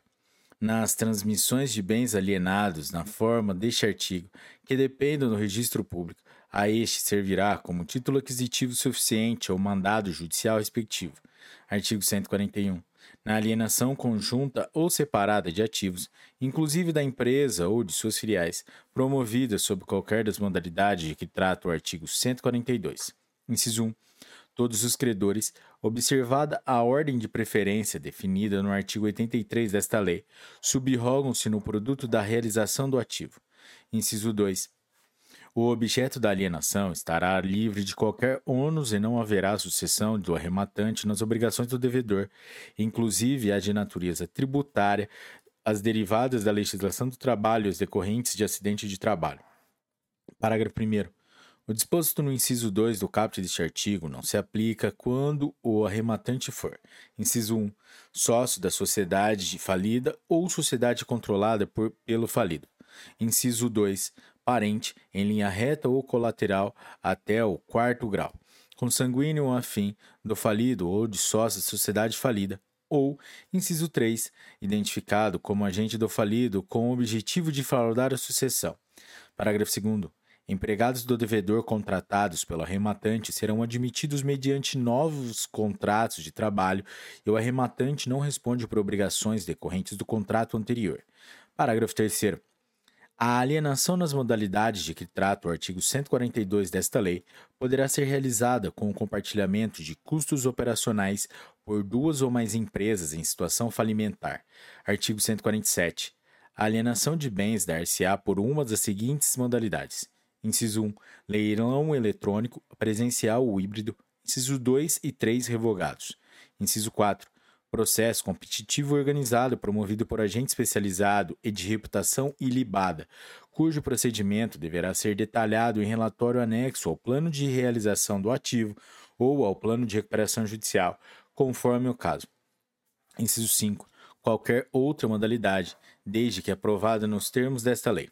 Parágrafos 1 e 2 revogados. Parágrafo 2a. A alienação de que trata o caput deste artigo Inciso 1. Dar-se-á, independentemente de a conjuntura do mercado no movimento da venda ser favorável ou desfavorável, dado o caráter forçado da venda. Inciso 2. Independerá da consolidação do quadro geral de credores. Inciso 3. Poderá contar com serviços de terceiros como consultores, corretores e leiloeiros. Inciso 4. Deverá ocorrer, no prazo máximo de 180 dias, contado da data da lavratura do auto de arrecadação, no caso de falência. Inciso 5. Não estará sujeita à aplicação do conceito de preço vil. Parágrafo 3. Ao leilão eletrônico, presencial ou híbrido, aplicam-se no que couber as regras da Lei nº 13.105, de 16 de março de 2015, o Código de Processo Civil. Parágrafo 3a. Alienação por leilão eletrônico, presencial ou híbrido, dar-se-á, inciso 1, em primeira chamada, no mínimo pelo valor de avaliação do bem. Inciso 2. Em segunda chamada, dentro de 15 dias contados da primeira chamada, por no mínimo 50% do valor da, de avaliação. Inciso 3. Em terceira chamada, dentro de 15 dias contados da segunda chamada, por qualquer preço. Parágrafo 3b. A alienação prevista nos incisos 4 e 5 do caput deste artigo, conforme disposições específicas desta lei, observará o seguinte: inciso 1 será aprovada pela Assembleia Geral de Credores. Inciso 2 decorrerá de disposição de plano de recuperação judicial aprovado ou Inciso 3. Deverá ser aprovada pelo juiz, considerada a manifestação do administrador judicial e do comitê de credores, se existente. Parágrafos 4, 5 e 6 revogados. Parágrafo 7. Em qualquer modalidade de alienação, o Ministério Público e as Fazendas Públicas serão intimados por meio eletrônico, nos termos da legislação vigente respeitadas as respectivas prerrogativas funcionais, sob pena de nulidade. Parágrafo 8. Todas as formas de alienação de bens realizadas de acordo com esta lei serão consideradas, para todos os fins e efeitos, alienações judiciais. Artigo 143. Em qualquer das modalidades de alienação referidas no artigo 142 dessa lei, poderão ser apresentadas impugnações por, por quaisquer credores pelo devedor ou pelo Ministério Público no prazo de 48 horas da arrematação, hipótese em que os autos serão conclusos ao juiz que, no prazo de 15 dias, decidirá sobre as impugnações e, julgando as improcedentes, ordenará a entrega dos bens ao rematante, respeitadas as condições estabelecidas no edital. Parágrafo 1. Impugnações baseadas no valor de venda do bem somente serão recebidas se acompanhadas de oferta firme do impugnante ou de terceiro para aquisição do bem, respeitados os termos do edital, por valor presente superior ao valor da venda, e de depósito calcionado equivalente a 10% do valor oferecido. Parágrafo 2. A oferta de que trata o parágrafo 1 deste artigo vincula o impugnante ou terceiro ofertante como se a rematante fosse. Parágrafo 3. Se houver mais de uma impugnação baseada no valor da, de venda do bem, somente será somente terá seguimento aquela que tiver maior, o maior valor presente entre elas. Parágrafo 4 a suscitação infundada de vício na alienação pelo impugnante será considerada ato atentatório à dignidade da justiça e sujeitará ao suscitante a reparação dos prejuízos causados e as penas previstas na Lei 13.105, 16 de março de 2015, o Código de Processo Civil, para comportamentos análogos. Artigo 144. Havendo motivos justificados, o juiz poderá autorizar, mediante requerimento fundamentado do administrador judicial ou do comitê, modalidades de alienação judicial diversas das previstas no artigo 142 desta lei. Artigo 144-A. Frustrada a tentativa de venda dos bens da massa falida e não havendo proposta concreta dos credores para assumi-los, os bens poderão ser considerados sem valor de mercado e destinados à doação. Parágrafo único. Se não houver interessados na doação referida no caput deste artigo, os bens serão devolvidos ao falido. Artigo 145. Por deliberação tomada nos termos do artigo 142 dessa lei, os credores poderão adjudicar os bens alienados na falência ou adquiri-los por meio de constituição da sociedade, de fundo ou de outro veículo de investimento, com a participação, se necessária, dos atuais sócios do devedor ou de terceiros, ou mediante conversão de dívida em capital. Parágrafo 1. Aplica-se irrestrita, irrestritamente o disposto no artigo 141 desta lei a transferência dos bens da sociedade ao fundo ou ao veículo de investimento mencionados no caput deste artigo. Parágrafo 2. Revogado. Parágrafo 3. Revogado. Parágrafo 4 será considerada não escrita qualquer restrição convencional à venda ou à circulação das participações na sociedade, no fundo de investimento ou no veículo, no veículo de investimento a que se refere o caput deste artigo. Artigo 146. Em qualquer modalidade de realização do ativo adotada, fica a massa falida dispensada da apresentação de certidões negativas. Artigo 147. As quantias recebidas a qualquer título serão imediatamente depositadas em conta remunerada de instituição financeira, atendidos os requisitos da lei ou das normas de organização judiciária. Artigo 148. O administrador judicial fará constar do relatório de que trata a linha P do inciso 3 do artigo 22 os valores eventualmente recebidos no mês vencido, explicitando a forma de distribuição dos recursos entre os credores, observado disposto no artigo 149 desta lei. Seção 11 do pagamento aos credores. Artigo 149. Realizadas as restituições, pagos os créditos extraconcursais na forma do artigo 84 desta lei e consolidado o quadro geral de credores, as importâncias recebidas com a realização do ativo serão destinadas ao pagamento dos credores, atendendo à classificação prevista no artigo 83 desta lei, respeitados os demais dispositivos desta lei e as decisões judiciais que determinam reserva de importâncias. Parágrafo 1.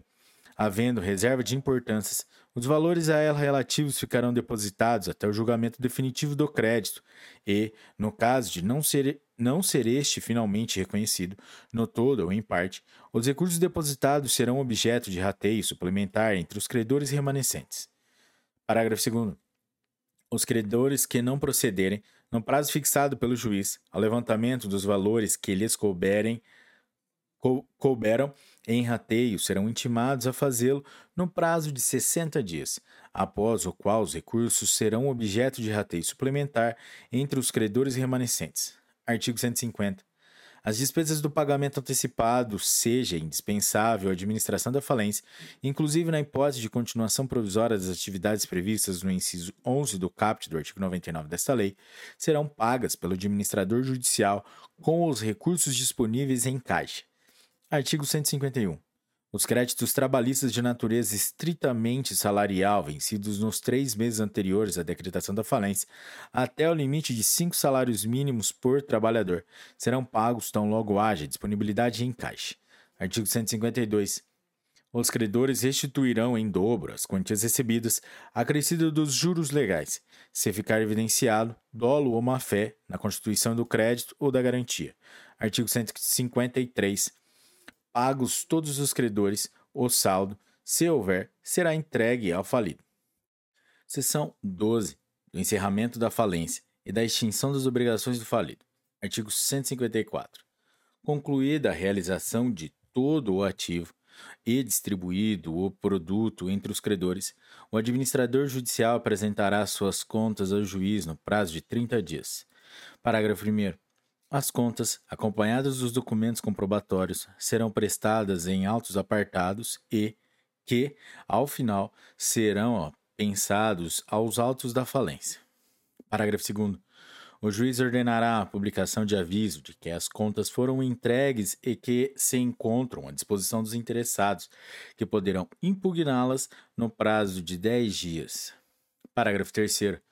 Decorrido o prazo de aviso e realizadas as diligências necessárias à apuração dos fatos, o juiz intimará o Ministério Público para manifestar-se no prazo de cinco dias, findo o qual o administrador judicial será ouvido se houver impugnação ou parecer contrário do Ministério Público.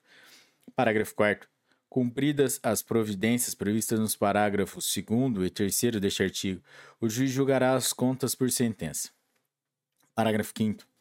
A sentença que rejeitar as contas do administrador judicial fixará suas responsabilidades. Poderá determinar a indisponibilidade ou o sequestro de bens e servirá como título executivo para a indenização da massa. Parágrafo 6. Da sentença cabe apelação. Artigo 155. Julgadas as contas do administrador judicial, ele apresentará o relatório final da falência no prazo de 10 dias, indicando o valor do ativo e do produto da sua realização, o valor do passivo e ou dos pagamentos feitos aos credores, e especificará justificadamente as responsabilidades com que continuará o falido. Artigo 156. Apresentado o relatório final, o juiz encerrará a falência por sentença e ordenará a intimação eletrônica às fazendas públicas federal e de todos os estados, Distrito Federal e municípios em que o devedor tiver estabelecimento e determinará a baixa da falida no Cadastro Nacional da Pessoa Jurídica, CNPJ, expedido pela Secretaria Especial da Receita Federal do Brasil. Parágrafo único. A sentença de encerramento será publicada por edital e dela caberá apelação. Artigo 158. Extingue as obrigações do falido. Inciso 1. O pagamento de todos os créditos. Inciso 2. o pagamento, após realizado todo o ativo, de mais de 25% dos créditos quirografários, facultado ao falido o depósito da quantia necessária para atingir a referida percentagem, que se para isso não tiver sido suficiente a integral liquidação do ativo. Inciso 3 e 4 revogados. Inciso 5. O decurso do prazo de três anos, contado da decretação da falência, ressalvada a utilização dos bens arrecadados anteriormente, que serão destinados à liquidação para satisfação dos credores habilitados ou com pedido de reserva realizado. Inciso 6. O encerramento da falência nos termos dos artigos 114-A ou 156 desta lei. Artigo 159. Configurada qualquer das hipóteses do artigo 158 desta lei, o falido poderá requerer ao juízo da falência que suas obrigações sejam declaradas extintas por sentença. Parágrafo 1. A Secretaria do Juízo fará publicar imediatamente informação sobre a apresentação do requerimento a que se refere este artigo e, no prazo comum de cinco dias, qualquer credor, o administrador judicial e o Ministério Público poderão manifestar-se exclusivamente para apontar inconsistências formais e objetivas. Parágrafo 2. Revogado. Parágrafo 3. Fim do prazo. O juiz, em 15 dias, proferirá sentença que declare extintas todas as obrigações do falido, inclusive as de natureza trabalhista. Parágrafo 4. A sentença que declarar extintas as obrigações será comunicada a todas as pessoas e entidades informadas da decretação da falência. Parágrafo 5. Da sentença cabe apelação. Parágrafo 6. Após o trânsito em julgado, os autos serão apensados aos da falência. Artigo 159-A. A sentença que declarar extintas as obrigações do falido, nos termos do artigo 159 desta lei, somente poderá ser rescindida por ação rescisória na forma prevista na Lei 13.105, de 16 de março de 2015, Código de Processo Civil, a pedido de qualquer credor, caso se verifique que o falido tenha sonegado bens, direitos ou rendimentos de qualquer espécie anteriores à data do requerimento a que se refere o artigo 159 desta lei. Parágrafo único. O direito à rescisão de que trata o caput deste artigo extinguir-se-á no prazo de dois anos, contado da data do trânsito em julgado da sentença de que trata o artigo 159 desta lei. Artigo 160. Verificada a prescrição ou extintas as obrigações nos termos desta lei, o sócio de responsabilidade ilimitada também poderá requerer que seja declarada por sentença extinção de suas obrigações na falência. Capítulo 6 da recuperação extrajudicial. Artigo 161. O devedor que preencher os requisitos do artigo 48 desta lei poderá propor e negociar com credores plano de recuperação extrajudicial. Parágrafo 1. Estão sujeitos à recuperação extrajudicial todos os créditos existentes na data do pedido, exceto os créditos de natureza tributária e aqueles previstos no parágrafo 3 do artigo 49 e no inciso 2 do caput do artigo 86 desta lei, e a sujeição dos créditos de natureza trabalhista e por acidente de trabalho exige negociação coletiva com o sindicato da respectiva categoria profissional. Parágrafo 2 o plano não poderá contemplar o pagamento antecipado de dívidas nem tratamento desfavorável aos credores que a ele não estejam sujeitos. Parágrafo 3. O devedor não poderá requerer a homologação de plano extrajudicial se estiver pendente pedido de recuperação judicial ou se houver obtido recuperação judicial ou homologação de outro plano de recuperação extrajudicial há menos de dois anos. Parágrafo 4. O pedido de homologação do plano de recuperação extrajudicial não acarretará suspensão de direitos, ações, execuções, nem a impossibilidade do pedido de decretação de falência pelos credores não sujeitos ao plano de recuperação extrajudicial. Parágrafo 5. Após a distribuição do pedido de homologação, os credores não poderão desistir da adesão ao plano, salvo com a anuência expressa dos demais signatários. Parágrafo 6. A sentença de homologação do plano de recuperação extrajudicial constituirá título executivo judicial nos termos do Código de Processo Civil. Artigo 162. O devedor poderá requerer a homologação em juízo do plano de recuperação extrajudicial, juntando sua justificativa e, do, e o documento que contenha seus termos e condições, com as assinaturas dos credores que a ele aderiram. Artigo 163. O devedor poderá também requerer a homologação de plano de recuperação extrajudicial que obriga todos os credores por ele abrangidos, desde que assinado por credores que representem mais da metade dos créditos de cada espécie abrangidos pelo plano de recuperação extrajudicial. Parágrafo 1. O plano poderá abranger a totalidade de uma ou mais espécies de créditos previstos no parágrafo no artigo 83, incisos 2, 4, 5, 6 e 8 do caput desta lei, ou grupo de credores da mesma natureza e sujeito a semelhantes condições de pagamento, e, uma vez homologado, obriga a todos os credores das espécies por ele abrangidas, exclusivamente em relação aos créditos constituídos até a data do pedido de homologação. Parágrafo 2 não serão considerados para fins de, de apuração do percentual previsto no caput deste artigo os créditos não incluídos no plano de recuperação judicial, os quais não poderão ter seu valor ou condições originais de pagamento alteradas. Parágrafo 3 Para fins exclusivos de apuração do percentual previsto no caput deste artigo, inciso 1, o crédito em moeda estrangeira será convertido para moeda nacional pelo câmbio da véspera da data da assinatura do plano. E, inciso 2, não serão computados os créditos retidos pelas pessoas relacionadas no artigo 43 deste artigo. Parágrafo 4 na alienação de bem objeto de garantia real, a supressão da garantia ou de sua substituição somente serão admitidas mediante aprovação expressa do credor titular da respectiva garantia. Parágrafo 5. Nos créditos em moeda estrangeira, a variação cambial só poderá ser afastada se o credor titular do respectivo crédito aprovar expressamente previsão diversa no plano de recuperação extrajudicial. Parágrafo 6.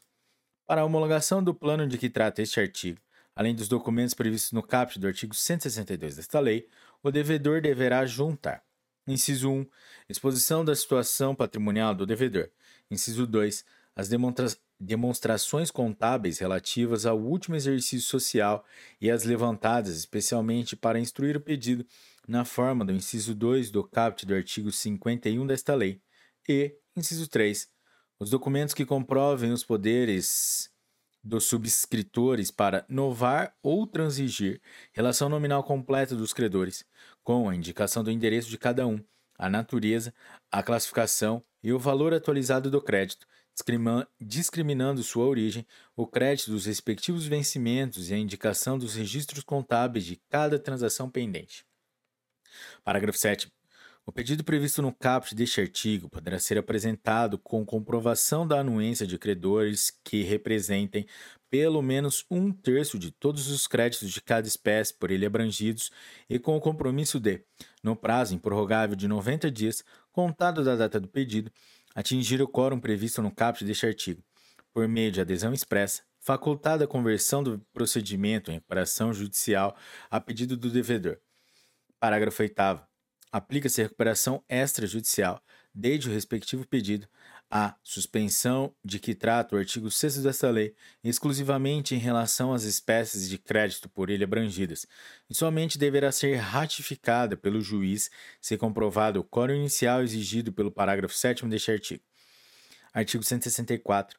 Recebido o pedido de homologação do plano de recuperação extrajudicial, previsto nos artigos 162 e 163 desta lei, o juiz ordenará a publicação de edital eletrônico com vistas a convocar os credores do devedor para apresentação de suas impugnações ao plano de recuperação extrajudicial, observado o disposto no parágrafo 3 deste artigo. Parágrafo 1. No prazo do edital, deverá o devedor comprovar o envio de carta a todos os credores sujeitos ao plano, domiciliados ou sediados no país, informando a distribuição do pedido, as condições do plano e o prazo para impugnação. Parágrafo 2. Os credores terão prazo de 30 dias contado da publicação do edital para impugnarem o plano, juntando a prova de seu crédito. Parágrafo 3. Para opor-se, em sua manifestação, à homologação do plano, os credores somente poderão alegar: Inciso 1. Não preenchimento do percentual mínimo previsto no caput do artigo 163 desta lei. Inciso 2 prática de qualquer dos atos previstos no inciso 3 do artigo 94 ou do artigo 130 desta lei, ou descumprimento de requisito previsto em lei. Inciso 3. Descumprimento de qualquer outra exigência legal. Parágrafo 4 Apresen sendo apresentada impugnação, será aberto o prazo de cinco dias para que o devedor sobre ela se manifeste. Parágrafo 5. Decorrido o prazo do parágrafo 4 deste artigo, os autos serão conclusos imediatamente ao juiz para apreciação de eventuais impugnações e decidirá, no prazo de cinco dias, acerca do plano de recuperação extrajudicial, homologando-o por sentença, sem entender que não implica prática de atos previstos no artigo 130 desta lei e que não há outras irregularidades que recomendem sua rejeição. Parágrafo 6 havendo prova de simulação de créditos ou vício de representação dos credores que subscrevem o plano, a sua homologação será indeferida. Parágrafo 7. Da sentença cabe apelação sem efeito suspensivo. Parágrafo 8. Na, na hipótese de não homologação do plano, do plano, o devedor poderá, cumpridas as formalidades, apresentar novo pedido de homologação de plano de recuperação extrajudicial. Artigo 165. O plano de recuperação extrajudicial produz efeitos após sua homologação judicial. Parágrafo 1. É lícito, contudo, que o plano estabeleça a produção de efeitos anteriores à homologação, desde que exclusivamente em relação à modificação do valor ou da forma de pagamento dos credores signatários. Parágrafo 2. Na hipótese do parágrafo 1 deste artigo, Caso o plano seja posteriormente rejeitado pelo juiz, devolve-se aos credores signatários o direito de exigir seus créditos nas condições originais, deduzidos os valores efetivamente pagos. Artigo 166. Se o plano de recuperação extrajudicial homologado envolver alienação judicial de filiais ou de unidades produtivas isoladas do devedor, o juiz ordenará a sua realização, observado, no que couber, o disposto no artigo 142 desta lei. Artigo 167. O disposto neste capítulo não implica impossibilidade de realização de outras modalidades de acordo privado entre o devedor e seus credores. Capítulo 6A da Insolvência Transnacional. Seção 1. Disposições Gerais. Artigo 167-A. Este capítulo disciplina a insolvência transnacional, com o objetivo de proporcionar mecanismos efetivos para, inciso 1, a cooperação entre juízes e outras autoridades competentes do Brasil e de outros países em casos de insolvência transnacional. Inciso 2, o aumento da segurança jurídica para a atividade econômica e para o investimento. Inciso 3, a administração justa e eficiente de processos de insolvência transnacional de modo a proteger os interesses de todos os credores e dos demais interessados, inclusive do devedor. Inciso 6.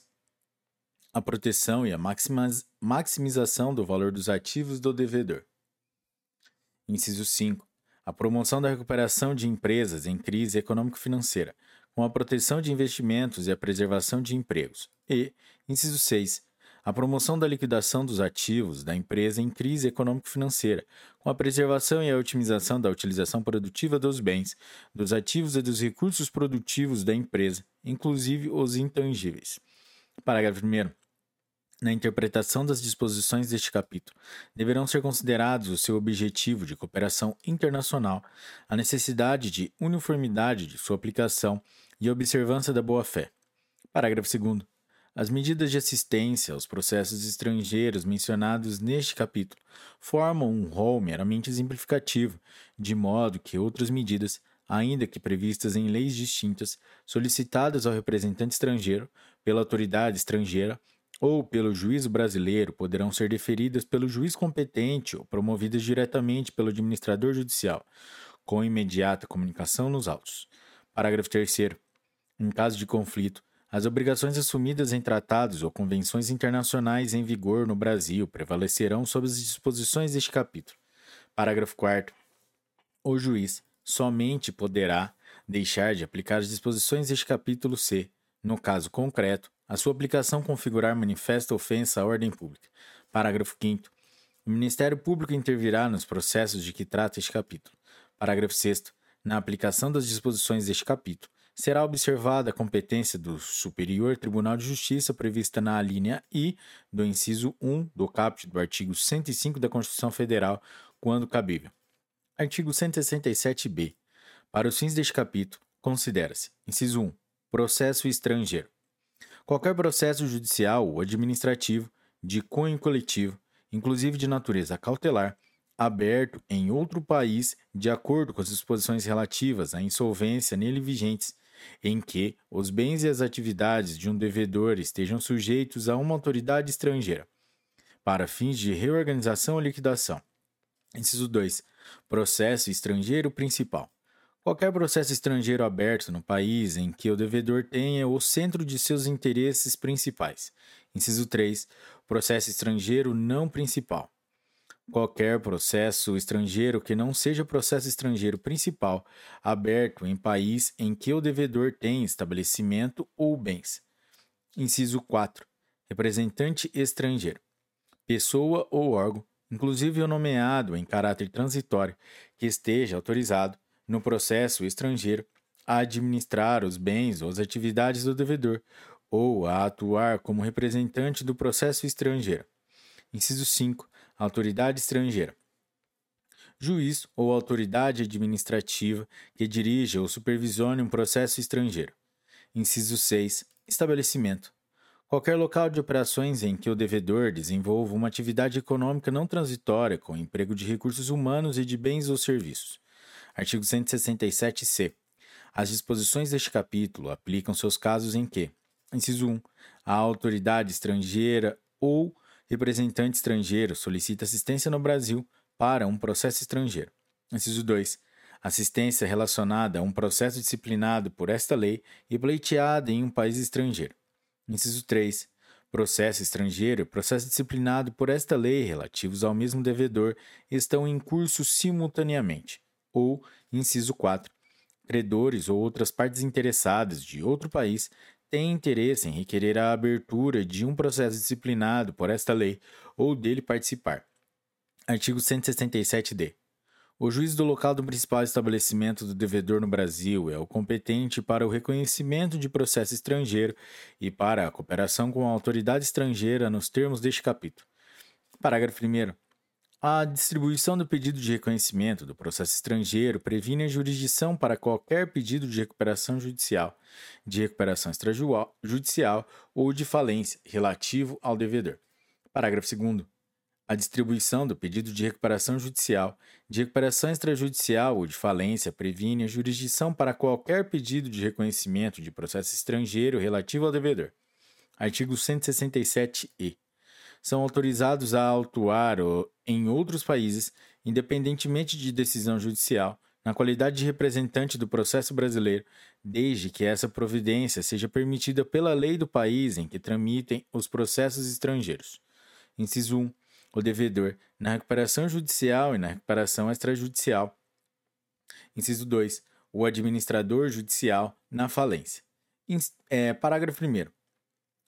Na hipótese de que trata o inciso 2 do caput deste artigo, poderá o juiz, em caso de omissão do administrador judicial, autorizar terceiro para a atuação prevista no caput deste artigo. Parágrafo 2. Qualquer pedido dos autorizados, o juízo mandará certificar a condição de representante do processo brasileiro. Seção 2. Do acesso à jurisdição brasileira. Artigo 167-F. O representante estrangeiro está legitimado a postular diretamente ao juiz brasileiro, nos termos deste capítulo. Parágrafo 1. O pedido feito ao juiz brasileiro não sujeita ao representante estrangeiro nem ao devedor, seus bens e suas atividades em jurisdição brasileira, exceto no que diz respeito aos estritos limites do pedido. Parágrafo 2. Reconhecido o processo estrangeiro, o representante estrangeiro está autorizado a: inciso 1. ajuizar pedido de falência do devedor desde que presentes os requisitos para isso, de acordo com esta lei. Inciso 2.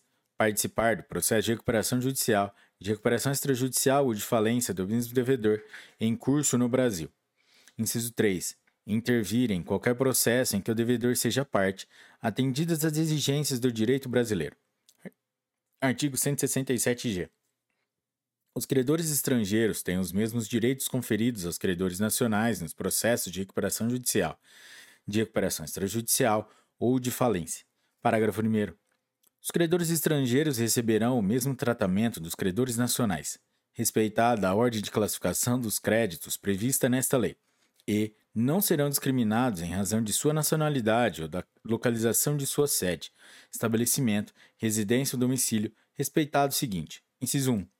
Os créditos estrangeiros de natureza tributária e previdenciária, bem como as penas pecuniárias por infração de leis penais ou administrativas, inclusive as multas tributárias devidas a estados estrangeiros, não serão considerados nos processos de recuperação judicial e serão classificados como créditos subordinados nos processos de falência, independentemente de sua classificação nos países em que foram constituídos. Inciso 2. O crédito do representante estrangeiro será equiparado parado ao, ao do administrador judicial nos casos em que fizer jus à remuneração, exceto quando for o próprio devedor ou seu representante. Inciso 3. Os créditos que não tiverem correspondência com a classificação prevista nesta lei serão classificados como quirografários, independentemente da classificação atribuída pela lei do país em que foram constituídos. Parágrafo 2.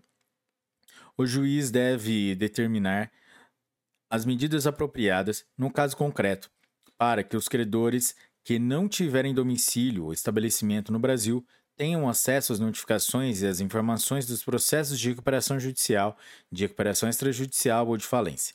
Parágrafo 3. As notificações e as informações aos credores que não tiverem domicílio ou estabelecimento no Brasil serão realizadas por qualquer meio considerado adequado pelo juiz, dispensada a expedição de carta rogatório para essa finalidade. Parágrafo 4.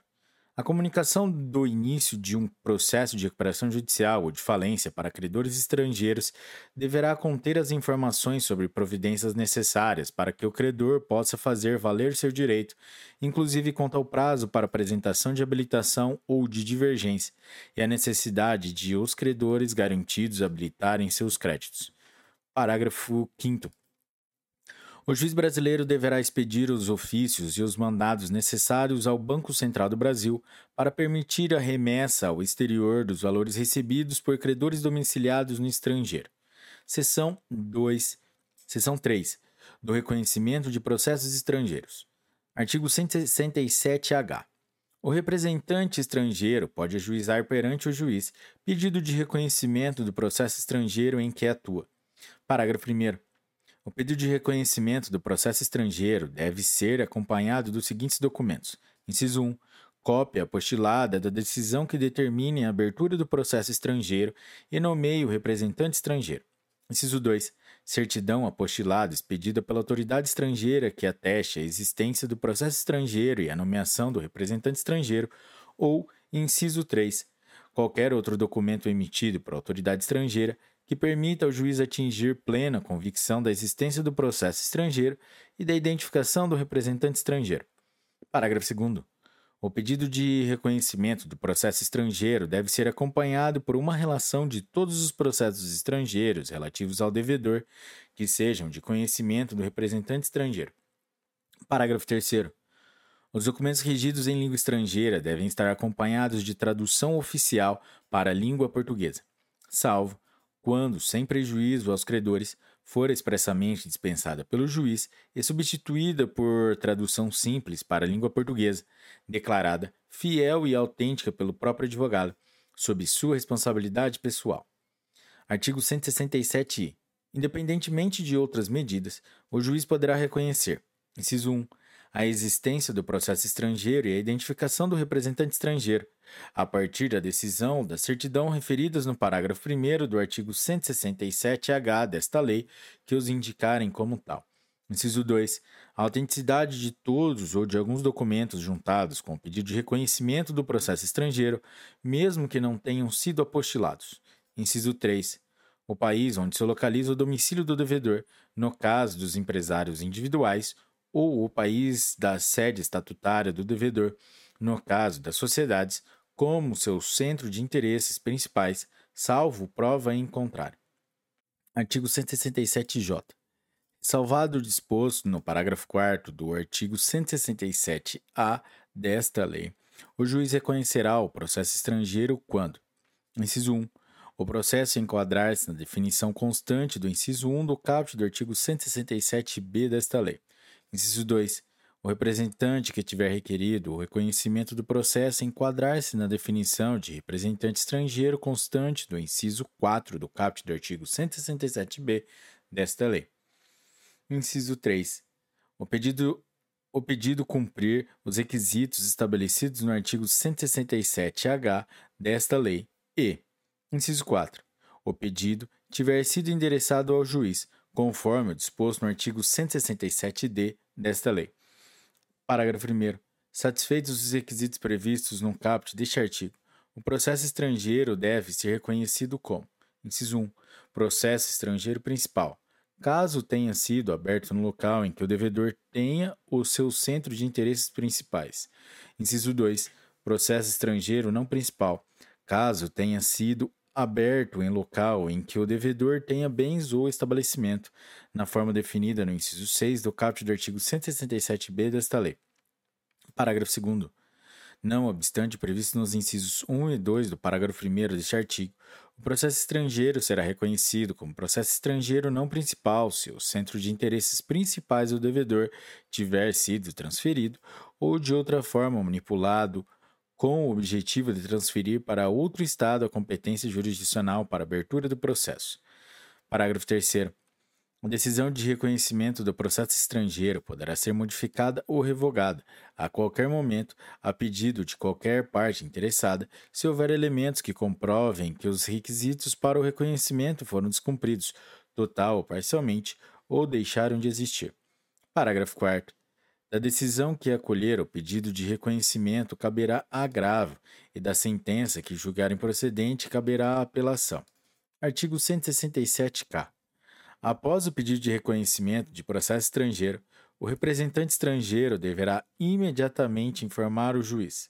Inciso 1. Qualquer modificação significativa no estado do processo estrangeiro reconhecido ou no estado de sua nomeação como representante estrangeiro. Inciso 2. Qualquer outro processo estrangeiro relativo ao mesmo devedor de que venha a ter conhecimento. Artigo 167-L. Após o ajuizamento do pedido de reconhecimento do processo estrangeiro e antes de sua decisão, o juiz poderá conceder liminarmente as medidas de tutela provisória fundadas em urgência ou evidência, necessárias para o cumprimento desta lei, para a proteção da massa falida ou para a eficiência da administração. Parágrafo 1 salvo no caso disposto no inciso 4 do caput do artigo 167-N desta lei, as medidas de natureza provisória encerram-se com a decisão sobre o pedido de reconhecimento. Parágrafo 2 o juiz poderá recusar-se a conceder as medidas de assistência provisória que possam interferir na administração do processo estrangeiro principal. Artigo 167-M. Com o reconhecimento do processo estrangeiro principal, decorrem automaticamente: inciso 1 a suspensão do curso de quaisquer processos de execução ou de quaisquer outras medidas individualmente tomadas por credores relativas ao patrimônio do devedor, respeitadas as demais disposições desta lei. Inciso 2.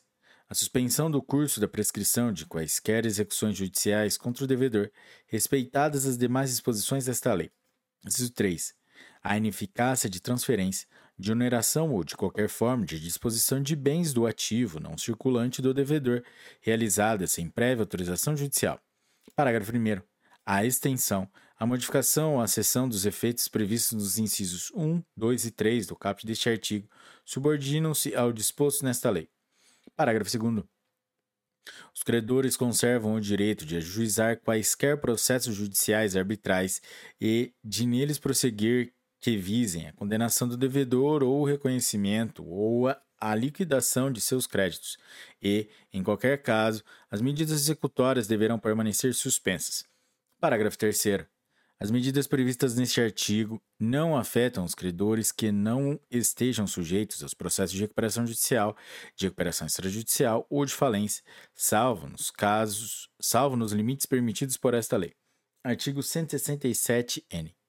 Com a decisão de reconhecimento do processo estrangeiro, tanto principal como não principal, o juiz poderá determinar, a pedido do representante estrangeiro e desde que necessários para a proteção dos bens do devedor e no interesse dos credores, entre outras, as seguintes medidas. Inciso 1. a ineficácia de transferência, de oneração ou de qualquer forma de disposição de bens do ativo não circulante do devedor realizada sem prévia autorização judicial, caso não tenham decorrido automaticamente o reconhecimento previsto no artigo 167-M desta lei. Inciso 2. A oitiva de testemunhas, a colheita de provas ou o fornecimento de informações relativas a bens, a direitos, a obrigações, a responsabilidade e a atividade do devedor. Inciso 3 a autorização do representante estrangeiro ou de outra pessoa para administrar e ou realizar o ativo do devedor, no todo ou em parte, localizado no Brasil. Inciso 4. A conversão, em definitiva, de qualquer medida de assistência provisória concedida anteriormente. Inciso 5. A concessão de qualquer outra medida que seja necessária. Parágrafo 1. Com reconhecimento do processo estrangeiro, tanto principal como não principal, o juiz poderá, a requerimento do representante estrangeiro, autorizá-lo ou outra pessoa nomeada por aquele a promover a destinação do ativo do devedor, no todo ou em parte, localizado no Brasil, desde que os interesses dos credores domiciliados ou estabelecidos no Brasil estejam adequadamente protegidos. Parágrafo 2. Ao conceder medida de assistência previstas neste artigo, requerida pelo representante estrangeiro de um processo estrangeiro não principal, o juiz deverá certificar-se de que as medidas para efetivá-las se referem a bens que, de acordo com o direito brasileiro, devam ser submetidos à disciplina aplicável ao processo estrangeiro não principal ou certificar-se de que elas digam respeito a informações nele exigidas. Artigo 160-O. Ao conceder ou denegar uma das medidas previstas nos artigos 167-L e 167-N desta lei, bem como a modificá-las ou revogá-las nos termos do parágrafo 2 deste artigo, o juiz deverá certificar-se de que o interesse dos credores, do devedor e de terceiros interessados será adequadamente protegido. Parágrafo 1. O juiz poderá condicionar a concessão das medidas previstas nos artigos 167-L e 167-N desta lei ao atendimento de condições que considerar apropriadas. Parágrafo 2. A pedido de qualquer interessado, do representante estrangeiro ou de ofício, o juiz poderá modificar ou revogar, a qualquer momento, medidas concedidas com fundamento nos artigos 167-L e 167-N desta lei. Parágrafo 3. Com o reconhecimento do processo estrangeiro, tanto principal quanto não principal, o representante estrangeiro poderá ajuizar medidas com o objetivo de tornar ineficazes quaisquer atos realizados nos termos dos artigos 129 e 130, observado ainda o disposto no artigo 131, todos desta lei. Parágrafo 4. No caso de processo estrangeiro não principal, a ineficácia referida no parágrafo 3 deste artigo dependerá da verificação pelo juiz de que, de acordo com a lei brasileira, os bens devam ser submetidos à disciplina aplicável ao processo estrangeiro não principal. Seção 4. Da cooperação com, as, com autoridades e representantes estrangeiros. Artigo 167-P. O juiz deverá cooperar diretamente ou por meio do administrador judicial, na máxima extensão possível, com a autoridade estrangeira ou com representantes estrangeiros, na persecução dos objetivos estabelecidos no artigo 167-A desta lei. Parágrafo 1 o juiz poderá comunicar-se diretamente com autoridades estrangeiras ou com representantes estrangeiros, ou dele solicitar informações e assistência sem a necessidade de expedição de cartas rogatórias, de procedimento de auxílio direto ou de outras formalidades semelhantes. Parágrafo 2.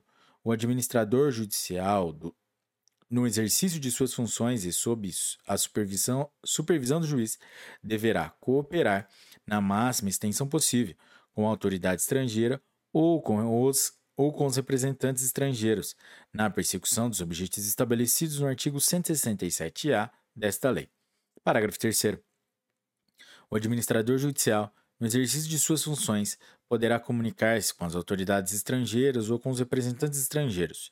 Artigo 167-Q.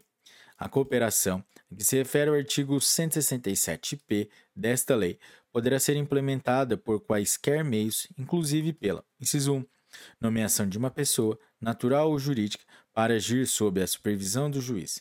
Inciso 2, comunicação de informações por quaisquer meios considerados apropriados pelo juiz.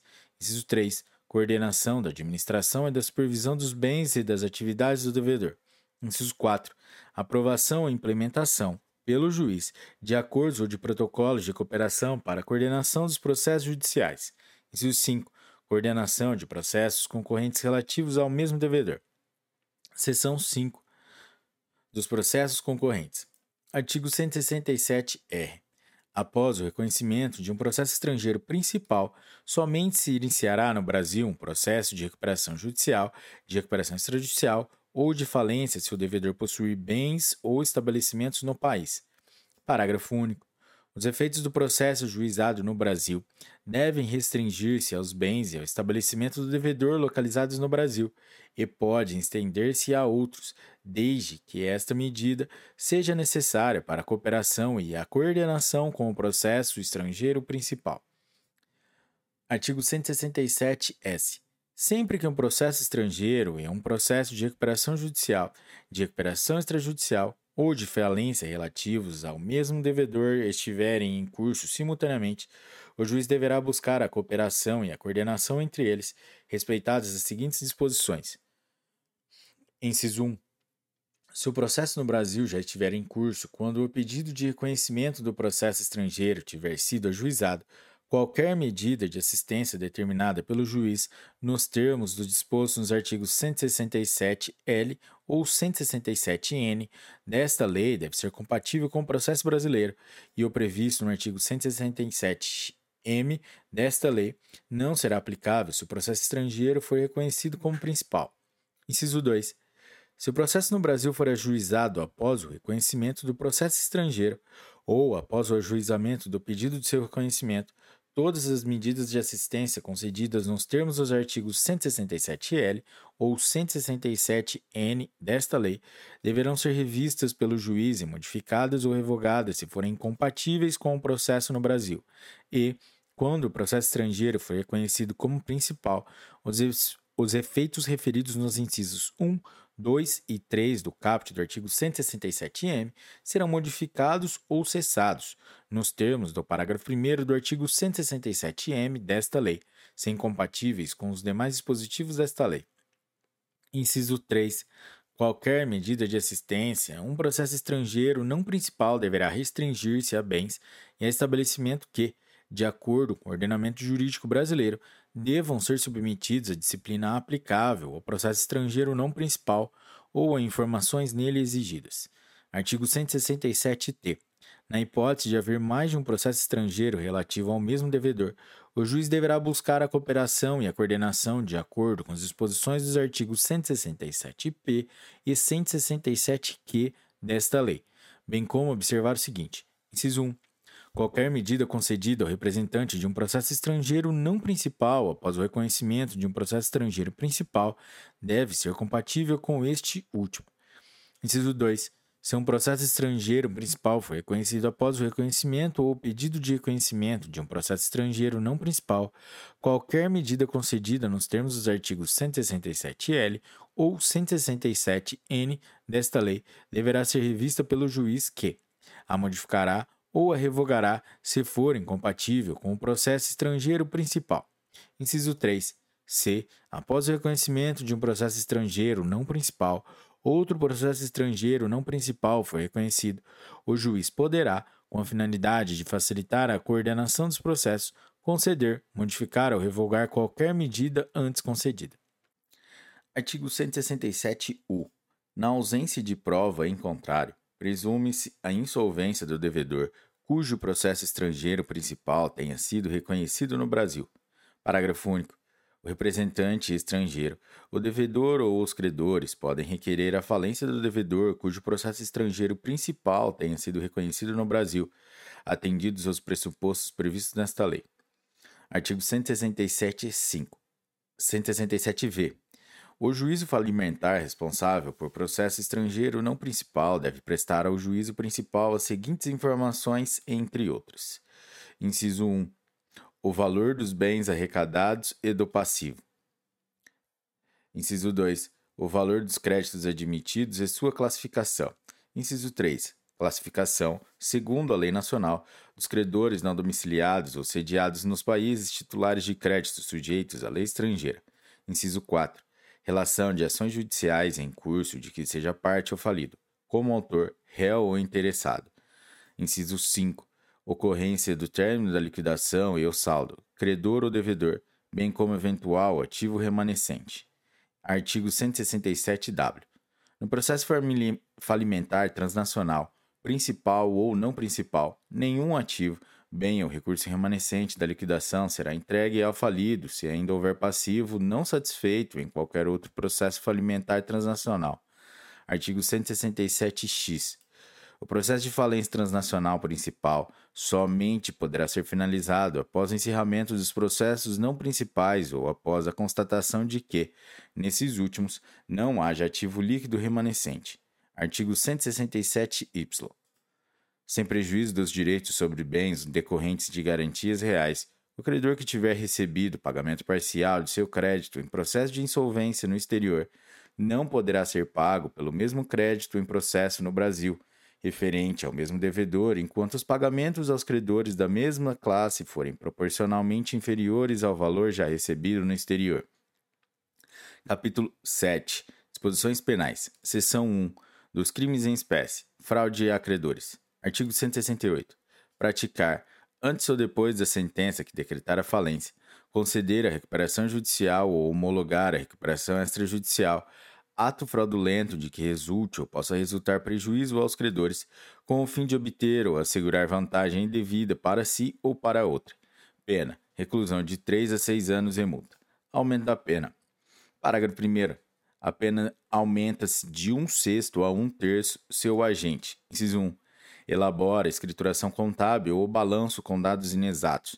Inciso 2 omite, na escrituração contábil ou no balanço, lançamento que deles deveria constar, ou altera escrituração ou balanço verdadeiros. Inciso 3. Destrói, apaga ou corrompe dados contábeis ou negociais armazenados em computador ou sistema informatizado. Inciso 4. Simula a composição do capital social. Inciso 5. Destrói, oculta ou inutiliza, total parcialmente, os documentos de escrituração contábil obrigatórios contabilidade paralela e distribuição de lucros ou dividendos a sócios e acionistas até a aprovação do plano de recuperação judicial. Parágrafo 2. A pena é aumentada de um terço até metade se o devedor manteve ou movimentou recurso ou, recursos ou valores paralelamente à contabilidade exigida pela legislação, inclusive na hipótese de violação do disposto no artigo 6A desta lei. Concurso de pessoas. Parágrafo 3. Nas mesmas penas incidem os contadores, técnicos contábeis, auditores e outros profissionais que, de qualquer modo, concorrerem para as condutas criminosas descritas neste artigo, na medida de sua culpabilidade. Redução ou substituição da pena. Parágrafo 4. Tratando-se de falência de microempresa ou empresa de pequeno porte, e não se constatando prática habitual de condutas fraudulentas por parte do falido, poderá o juiz reduzir a pena de reclusão de um terço a dois terços ou substituí-la pelas penas restritivas de direitos, pelas, pelas de perda de bens e valores ou pelas de prestação de serviço à comunidade ou de, a entidades públicas. Violação de sigilo empresarial. Artigo 169. Violar, explorar ou divulgar, sem justa causa, sigilo empresarial ou dados confidenciais sobre operações de serviço, contribuindo para a condução do devedor a estado de inviabilidade econômica ou financeira. Pena: reclusão de 2 a 4 anos e multa. Divulgação de informações falsas. Artigo 170. Divulgar ou propalar, por qualquer meio, informações, informação falsa sobre devedor em recuperação judicial, com o fim de levá-la à falência ou de obter vantagem. Pena: reclusão de 2 a 4 anos e multa. Indução a erro. Artigo 171. Sonegar ou omitir informações ou prestar informações falsas no processo de falência de recuperação judicial ou de recuperação extrajudicial, com o fim de induzir a erro, a, ju, a, a erro o juiz, o Ministério Público, os credores, a Assembleia Geral de Credores, o comitê ou administrador judicial. N. Pena: reclusão de 2 a 4 anos e multa. Favorecimento de credores. Artigo 172. Praticar antes ou depois da sentença que decretar a falência, conceder a recuperação judicial ou homologar plano de recuperação extrajudicial, ato de disposição ou oneração patrimonial ou gerador de obrigação, destinado a favorecer um ou mais credores em prejuízo dos demais. Pena: reclusão de 2 a 5 anos e multa. Parágrafo único. Nas mesmas penas incorre o credor que, em conluio, possa beneficiar-se de ato previsto no caput deste artigo.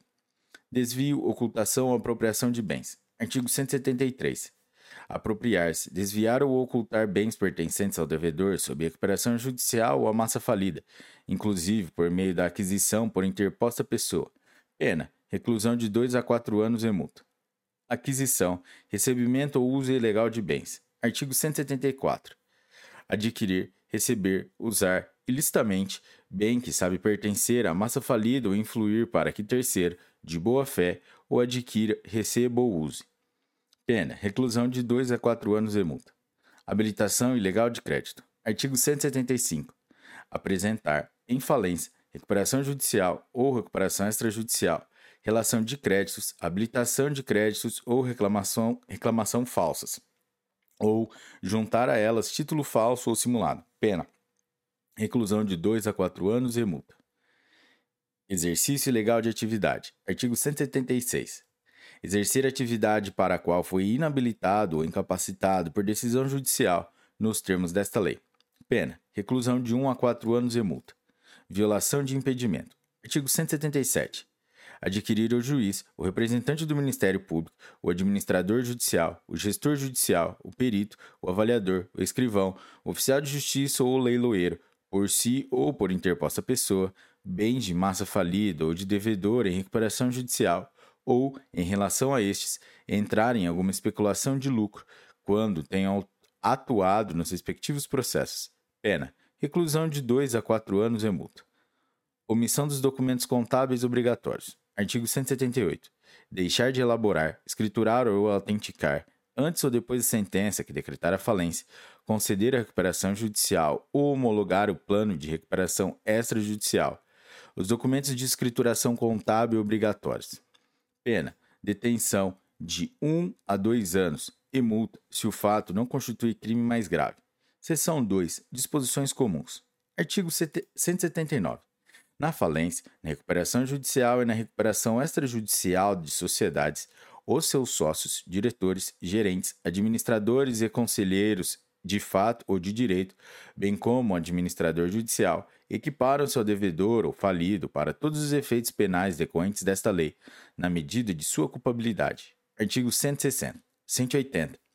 A sentença que decreta a falência concede a recuperação judicial ou concede a recuperação extrajudicial de que trata o artigo 163 desta lei, é condição objetiva de punibilidade das infrações penais descritas nesta lei. Artigo 181. São efeitos da condenação por crime previsto nesta lei. Inciso 1. Inabilitação para o exercício de atividade empresarial. Inciso 2. O impedimento para o exercício de cargo ou função em conselho de administração, diretoria ou gerência das sociedades sujeitas esta, a esta lei. Inciso 3. A impossibilidade de gerir empresa por mandato ou por gestão de negócio. Parágrafo 1.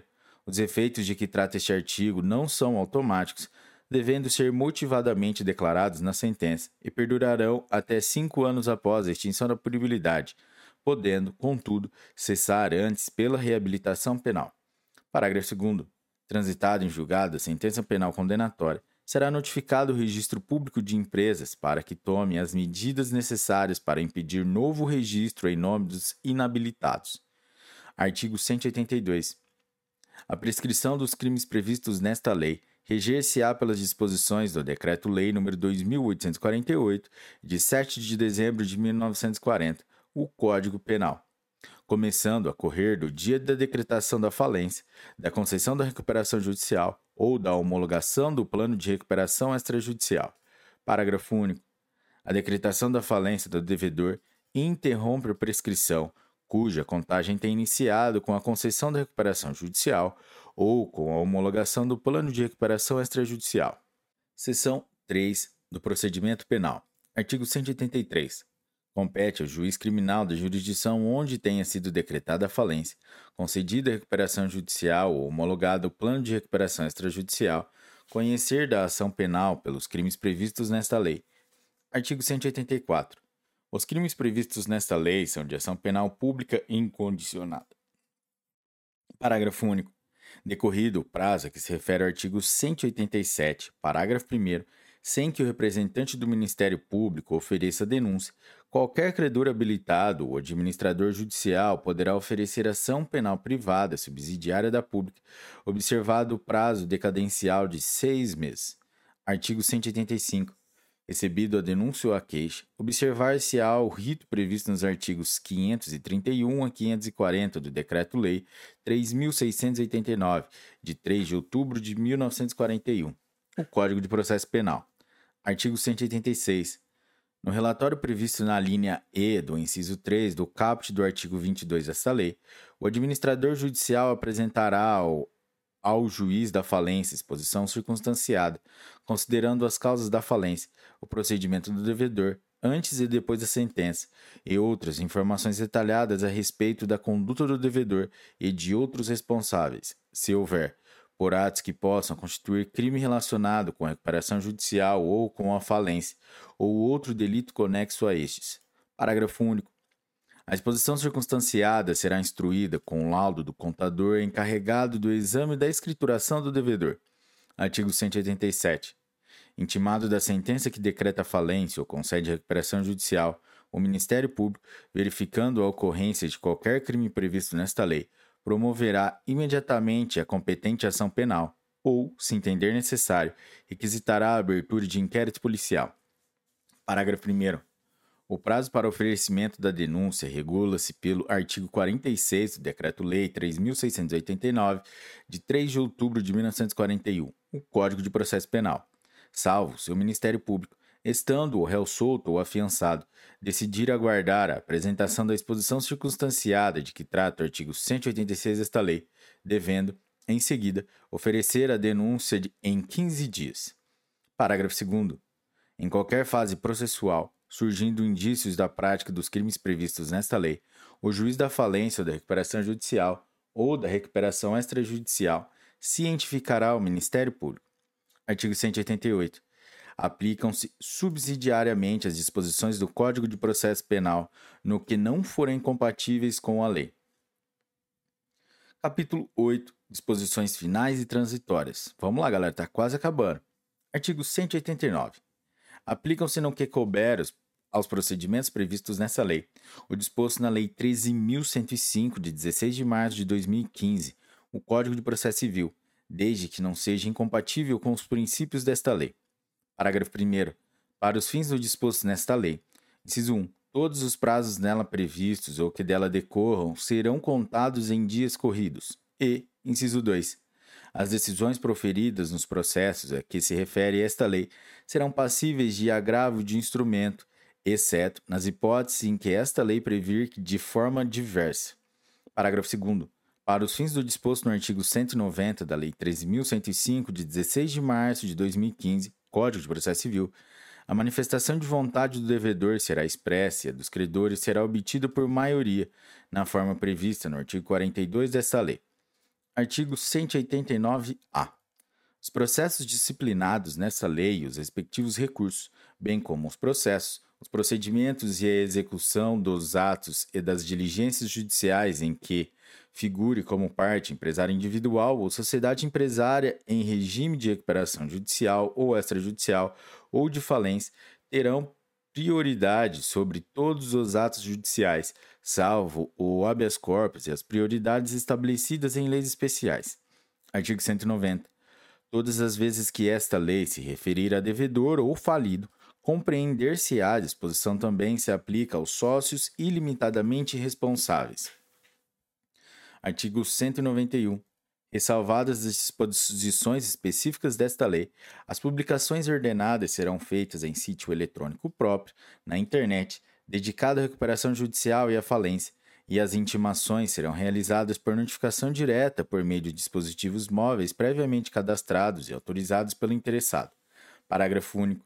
As publicações ordenadas nesta lei conterão a epígrafe Recuperação Judicial de, Recuperação Extrajudicial de ou falência de. Artigo 192. Esta lei não se aplica aos processos de falência ou de concordato juizados anteriormente ao início de sua vigência. que serão concluídos nos termos do Decreto-Lei nº 7.661, de, 20, de 21 de junho de 1945. Parágrafo 1 Fica vedada a concessão de concordata suspensiva nos processos de falência em curso, podendo ser promovida a alienação dos bens da massa falida assim que concluída sua arrecadação, independentemente da formação do quadro geral de credores e da conclusão do inquérito judicial. Parágrafo 2 a existência do pedido de concordata anterior à vigência desta lei não obsta ao pedido de recuperação judicial pelo devedor que não houver descumprido a obrigação no âmbito da concordata, vedado, contudo, o pedido baseado no plano especial de recuperação judicial para microempresas e empresas de pequeno porte, a que se refere a seção 5 do capítulo 3 desta lei. Parágrafo 3 No caso do parágrafo 2 deste artigo, se deferido o processamento da recuperação judicial, o processo de concordata será extinto e os créditos submetidos à concordata serão inscritos por seu valor original na recuperação judicial, deduzidas as parcelas pagas pelo concordatário. Parágrafo 4.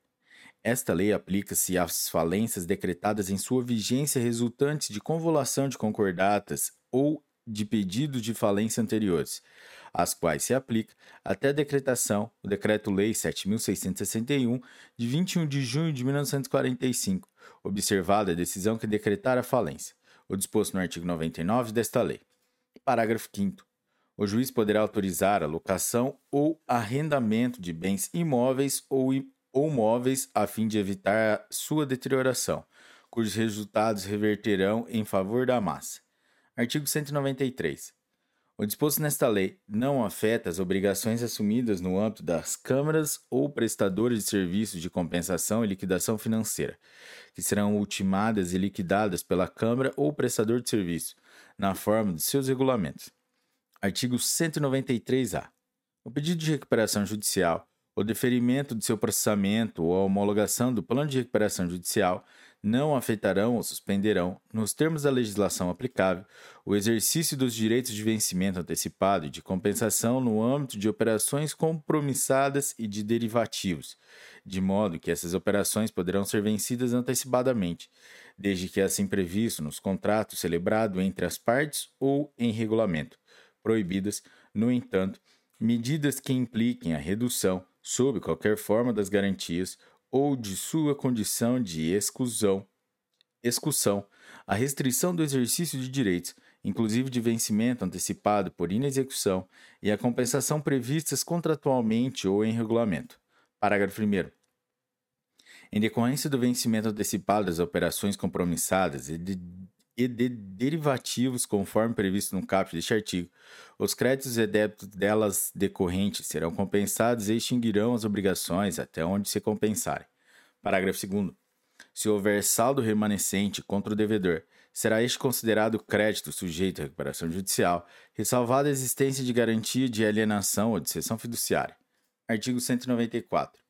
O produto da realização das garantias prestadas pelo participante das câmaras ou prestadores de serviço de compensação e de liquidação financeira submetidos aos regimes de que trata esta lei, assim como os títulos, valores mobiliários e quaisquer outros de seus ativos objetos de compensação ou liquidação, serão destinados à liquidação das obrigações assumidas no âmbito das câmaras ou prestadores de serviço.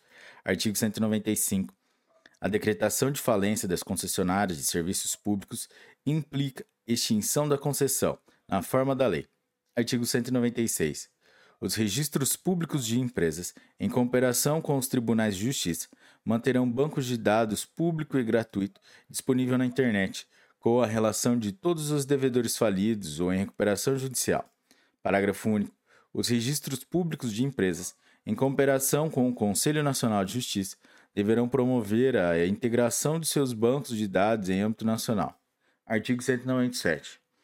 Enquanto não forem aprovadas as respectivas leis específicas, esta lei aplica-se subsidiariamente, no que couber, aos regimes previstos no Decreto-Lei nº 73, de 21 de novembro de 1966, na Lei 6.024, de 13 de março de 1974, no Decreto-Lei nº 2.321, de 25 de fevereiro de 1987, e na Lei 9.501, de 20 de novembro de 1997. Artigo 198. Os devedores Os devedores proibidos de requerer concordata nos termos da legislação específica em vigor na data da publicação desta lei ficam proibidos de requerer a recuperação judicial ou extrajudicial nos termos desta lei. Artigo 199. Não se aplica o disposto no artigo 198 desta lei às sociedades a que se refere o artigo 187 da Lei 7.565, de 19 de dezembro de 1986. Parágrafo 1. Na recuperação judicial e na falência da sociedade de que trata o caput deste artigo, em nenhuma hipótese ficará suspenso o exercício de, exercício de direitos derivados de contratos de locação, arrendamento mercantil ou de qualquer outra modalidade de arrendamento de aeronaves ou de suas partes. Parágrafo 2. Os créditos decorrentes dos contratos mencionados no parágrafo 1 deste artigo não se submeterão aos efeitos da recuperação judicial ou extrajudicial prevalecendo os direitos de propriedade sobre a coisa e as condições contratuais, não se lhes aplicando a ressalva contida na parte final do parágrafo 3 do artigo 49 desta lei.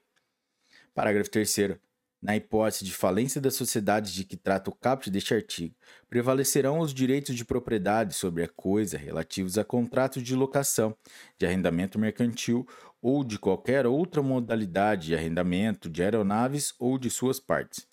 Artigo 200 ressalvado o disposto no artigo 192 desta lei, ficou revogados o Decreto-Lei número 7661 de 21 de junho de 1945 e os artigos 503 a 512 do Decreto-Lei número 3689 de 3 de outubro de 1941, o Código de Processo Penal.